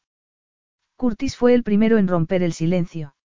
Ella había estado intentando ordenar su pensamiento, pero no lo había conseguido teniéndolo a él delante, con el impacto de su presencia. Creía que la distancia podría haber hecho mella en su amor, pero no había sido así. ¿Qué haces aquí? William me llamó hace una hora. Me dijo que tenía que venir. Yo iba de camino a Londres y pensé que le pasaba algo. Curtis. Me alegro de estar aquí, Jess, porque tenemos que hablar. Necesitamos hablar. Yo necesito hablar. Es que no lo hemos hecho ya. Pero en sus oídos se repetían las palabras incendiarias de William. ¿Cómo podía dejarla expuesta así? ¿Cómo podía haber malinterpretado de esa manera lo que su ahijado sentía por ella? Lo que ha dicho tu padrino es. Es verdad. ¿Qué? Vamos al salón, Yes. No tengo ni idea de por qué ha podido pensar que yo, ¿qué? Las mejillas le ardían, y ese rojo encendido no era el color de alguien inocente de las acusaciones que se le hacían. Le siguió mientras intentaba encontrar el modo de salir de aquella encerrona con un poco de dignidad. Se sentaron. Trabajas demasiado, dijo al mirarlo más detenidamente. Cansado, no. Parecía exhausto. Pero lo que debería haber sonado como fruto de la preocupación, parecía un reproche. La mejor defensa era un ataque, con lo que no estaba tan mal, en particular teniendo el corazón a galope tendido. Pero Curtis la miró con tal intensidad y confusión, tan poco habitual en él, que la hizo ponerse aún más a la defensiva. Vas a tener que hacer algo, continuó, si quieres tener una relación sólida con tu hijo. Además, no es bueno para ti trabajar de sol a sol. No he estado trabajando, respondió. ¿Qué has estado haciendo? Estás hecho una pena. No, no me lo digas, le cortó, consciente de que había otra cosa que podía cansar a un hombre y que se medía con otra estadística completamente distinta. He estado pensando en ti. Entonces la confusión le tocó a ella. Abrió la boca para contestar, pero no salió nada. Estaban sentados el uno frente al otro, los dos con los antebrazos apoyados en las piernas, y Jess decidió sentarse sobre las manos para controlar el deseo de tocar lo prohibido. Jess, te pedí que te casaras conmigo, respiró hondo, esperando que lo interrumpiera, pero ella tenía las cuerdas vocales paralizadas. Te lo planteé como un acuerdo comercial, algo que garantizaría la estabilidad que yo nunca tuve y, por supuesto, tenía razón al decir que el matrimonio no es garantía de estabilidad, mientras que el hecho de que dos personas compartan un objetivo puede ser un entorno perfectamente estable para un niño, aunque no vivan juntos. Encontró la voz para contestar. Exacto. Cometí un error, dijo, y volvió a respirar hondo. Nunca le había visto dudar tanto. Resultaba desconcertante, teniendo en cuenta que era un hombre que vivía estando al cargo del mundo que tenía en torno a sí. Debería haber sido sincero contigo, pero entonces tendría que haberlo sido también conmigo mismo, y eso es algo que no tengo ni idea de cómo se hace. No entiendo lo que intentas decirme, Curtis. Tú sabes que nunca me he creído lo del amor, Yes. Siempre he sido sincero contigo, y con todas las mujeres con las que he salido. Si no hay amor no hay dolor, y eso era una bendición para mí, Porque ya tuve suficiente dolor durante mi infancia para llenar toda una vida. Porque tentar a la suerte dejando que las emociones tomen el control. Pero tú, tú te colaste por debajo de mis defensas, y no puedo decirte exactamente cuándo. Solo sé que, cuando nos acostamos, algo dentro de mí se liberó sin que yo fuera consciente de ello en aquel momento. Y sin saber cuáles iban a ser las consecuencias. Su mirada era solemne, y extendió un brazo despacio. Le animó que ella hiciera lo mismo y acabaran tocándose las manos. Jamás he querido hacerte daño, Yes. Estaba dispuesto a alejarme y darte la libertad que dices que quieres para encontrar al hombre adecuado para ti, pero no sería capaz de vivir conmigo mismo si no te dijera antes lo que siento por ti. Lo que sientes por mí, repitió, porque no era capaz de asimilar lo que le estaba diciendo. Lo eres todo para mí, Yes. Si miro atrás, creo que siempre lo ha sido, en muchos sentidos. Ha sido mis cimientos, y no me había dado cuenta de hasta qué punto eran sólidos esos cimientos de lo que sentía por ti. Hasta que nos acostamos. Fue, sonrió, mágico sería mucho decir. No, sonrió por primera vez de pura felicidad. Sería la palabra perfecta. Por fin se permitió acariciarle la mejilla y fue maravilloso ver que él ponía su mano sobre la suya y la besaba en la palma. He estado enamorada de ti desde hace tanto, Curtis, pero fue cuando te comprometiste con Caitlin cuando me di cuenta de que estaba en peligro de convertirme en una de esas tristes solteronas que se pasan la vida suspirando por un hombre que no les hace ni caso, y acaban llenando ese vacío con, no sé, con gatos, o muñecos de trapo, o estúpidas citas online. No fastidies. Nunca se me había pasado por la cabeza pensar que acabaríamos acostándonos, y cuando ocurrió, se me frieron las neuronas. Pero supe sin duda dónde nos iba a conducir, y por eso tuve que alejarme. Y entonces descubrí que estaba embarazada. Y me rechazaste aún estando loca por mí. ¿Quién no iba a estar loca por alguien tan modesto como tú? Rió, y a continuación se quedó seria. Sufrí cuando me hablaste de tu pasado, pero por fin entendí por qué eres la persona que eres, un gigante cuando toca ser considerado, justo y generoso, pero fiero protector de tus emociones. Entendía por qué querías casarte por el bien de tu hijo, pero me habría destrozado estar casada con una persona a la que adoro sabiendo que nunca podría quererme. Y éramos amigos, como no cesabas de recordarme. Pero esa palabra no era la que quería oír de tus labios. Éramos amigos, sí, y sabía que, si no nos casábamos, siempre haríamos lo que fuera mejor para el niño que íbamos a tener juntos, y al menos habría podido construirme una vida para mí. Algún día. Pero ahora, sonrió, teniendo en cuenta cómo están las cosas, vas a querer, Yeskar, mi amiga y amante, la mujer sin la que no puedo vivir, ser mi esposa. No creo que puedas impedírmelo. Epílogo. Alice Elizabeth Hamilton nació con dos días de retraso. Entró en el mundo sin mucho alboroto para ser recibida en los brazos de sus padres quienes, respetando la tradición, llevaban ya cinco meses casados. La ceremonia había sido un acto íntimo en la iglesia local, y apenas con un vientre redondeado que anunciaba la llegada de su hija varios meses más tarde, se fueron de luna de miel a Courchevel. La climatología era distinta en aquel momento, y esquiar no estaba en la agenda. Pasaron allí unos cuantos días, y completaron después su luna de miel en el lago Como, alojados en uno de los más hermosos hoteles que miraban la superficie azul de sus aguas. Y a continuación, comenzó la búsqueda de una casa lo bastante grande para una familia. Jess no quería algo demasiado ostentoso. ¿Quién necesita ocho dormitorios? Preguntó cuando vieron la primera, ofrecida por la agencia inmobiliaria que Curtis había elegido. Un mes después, encontraron la casa perfecta, a media hora de William y cerca también de Londres. El cuento de hadas que jamás pensó que podría llegar a suceder había sucedido, y solo con el nacimiento de Alice, pudo dejar de pellizcarse de vez en cuando para asegurarse de que la vida que llevaba no era un sueño del que acabaría despertándose. Y es que descubrió que los sueños podían hacerse realidad. Fin.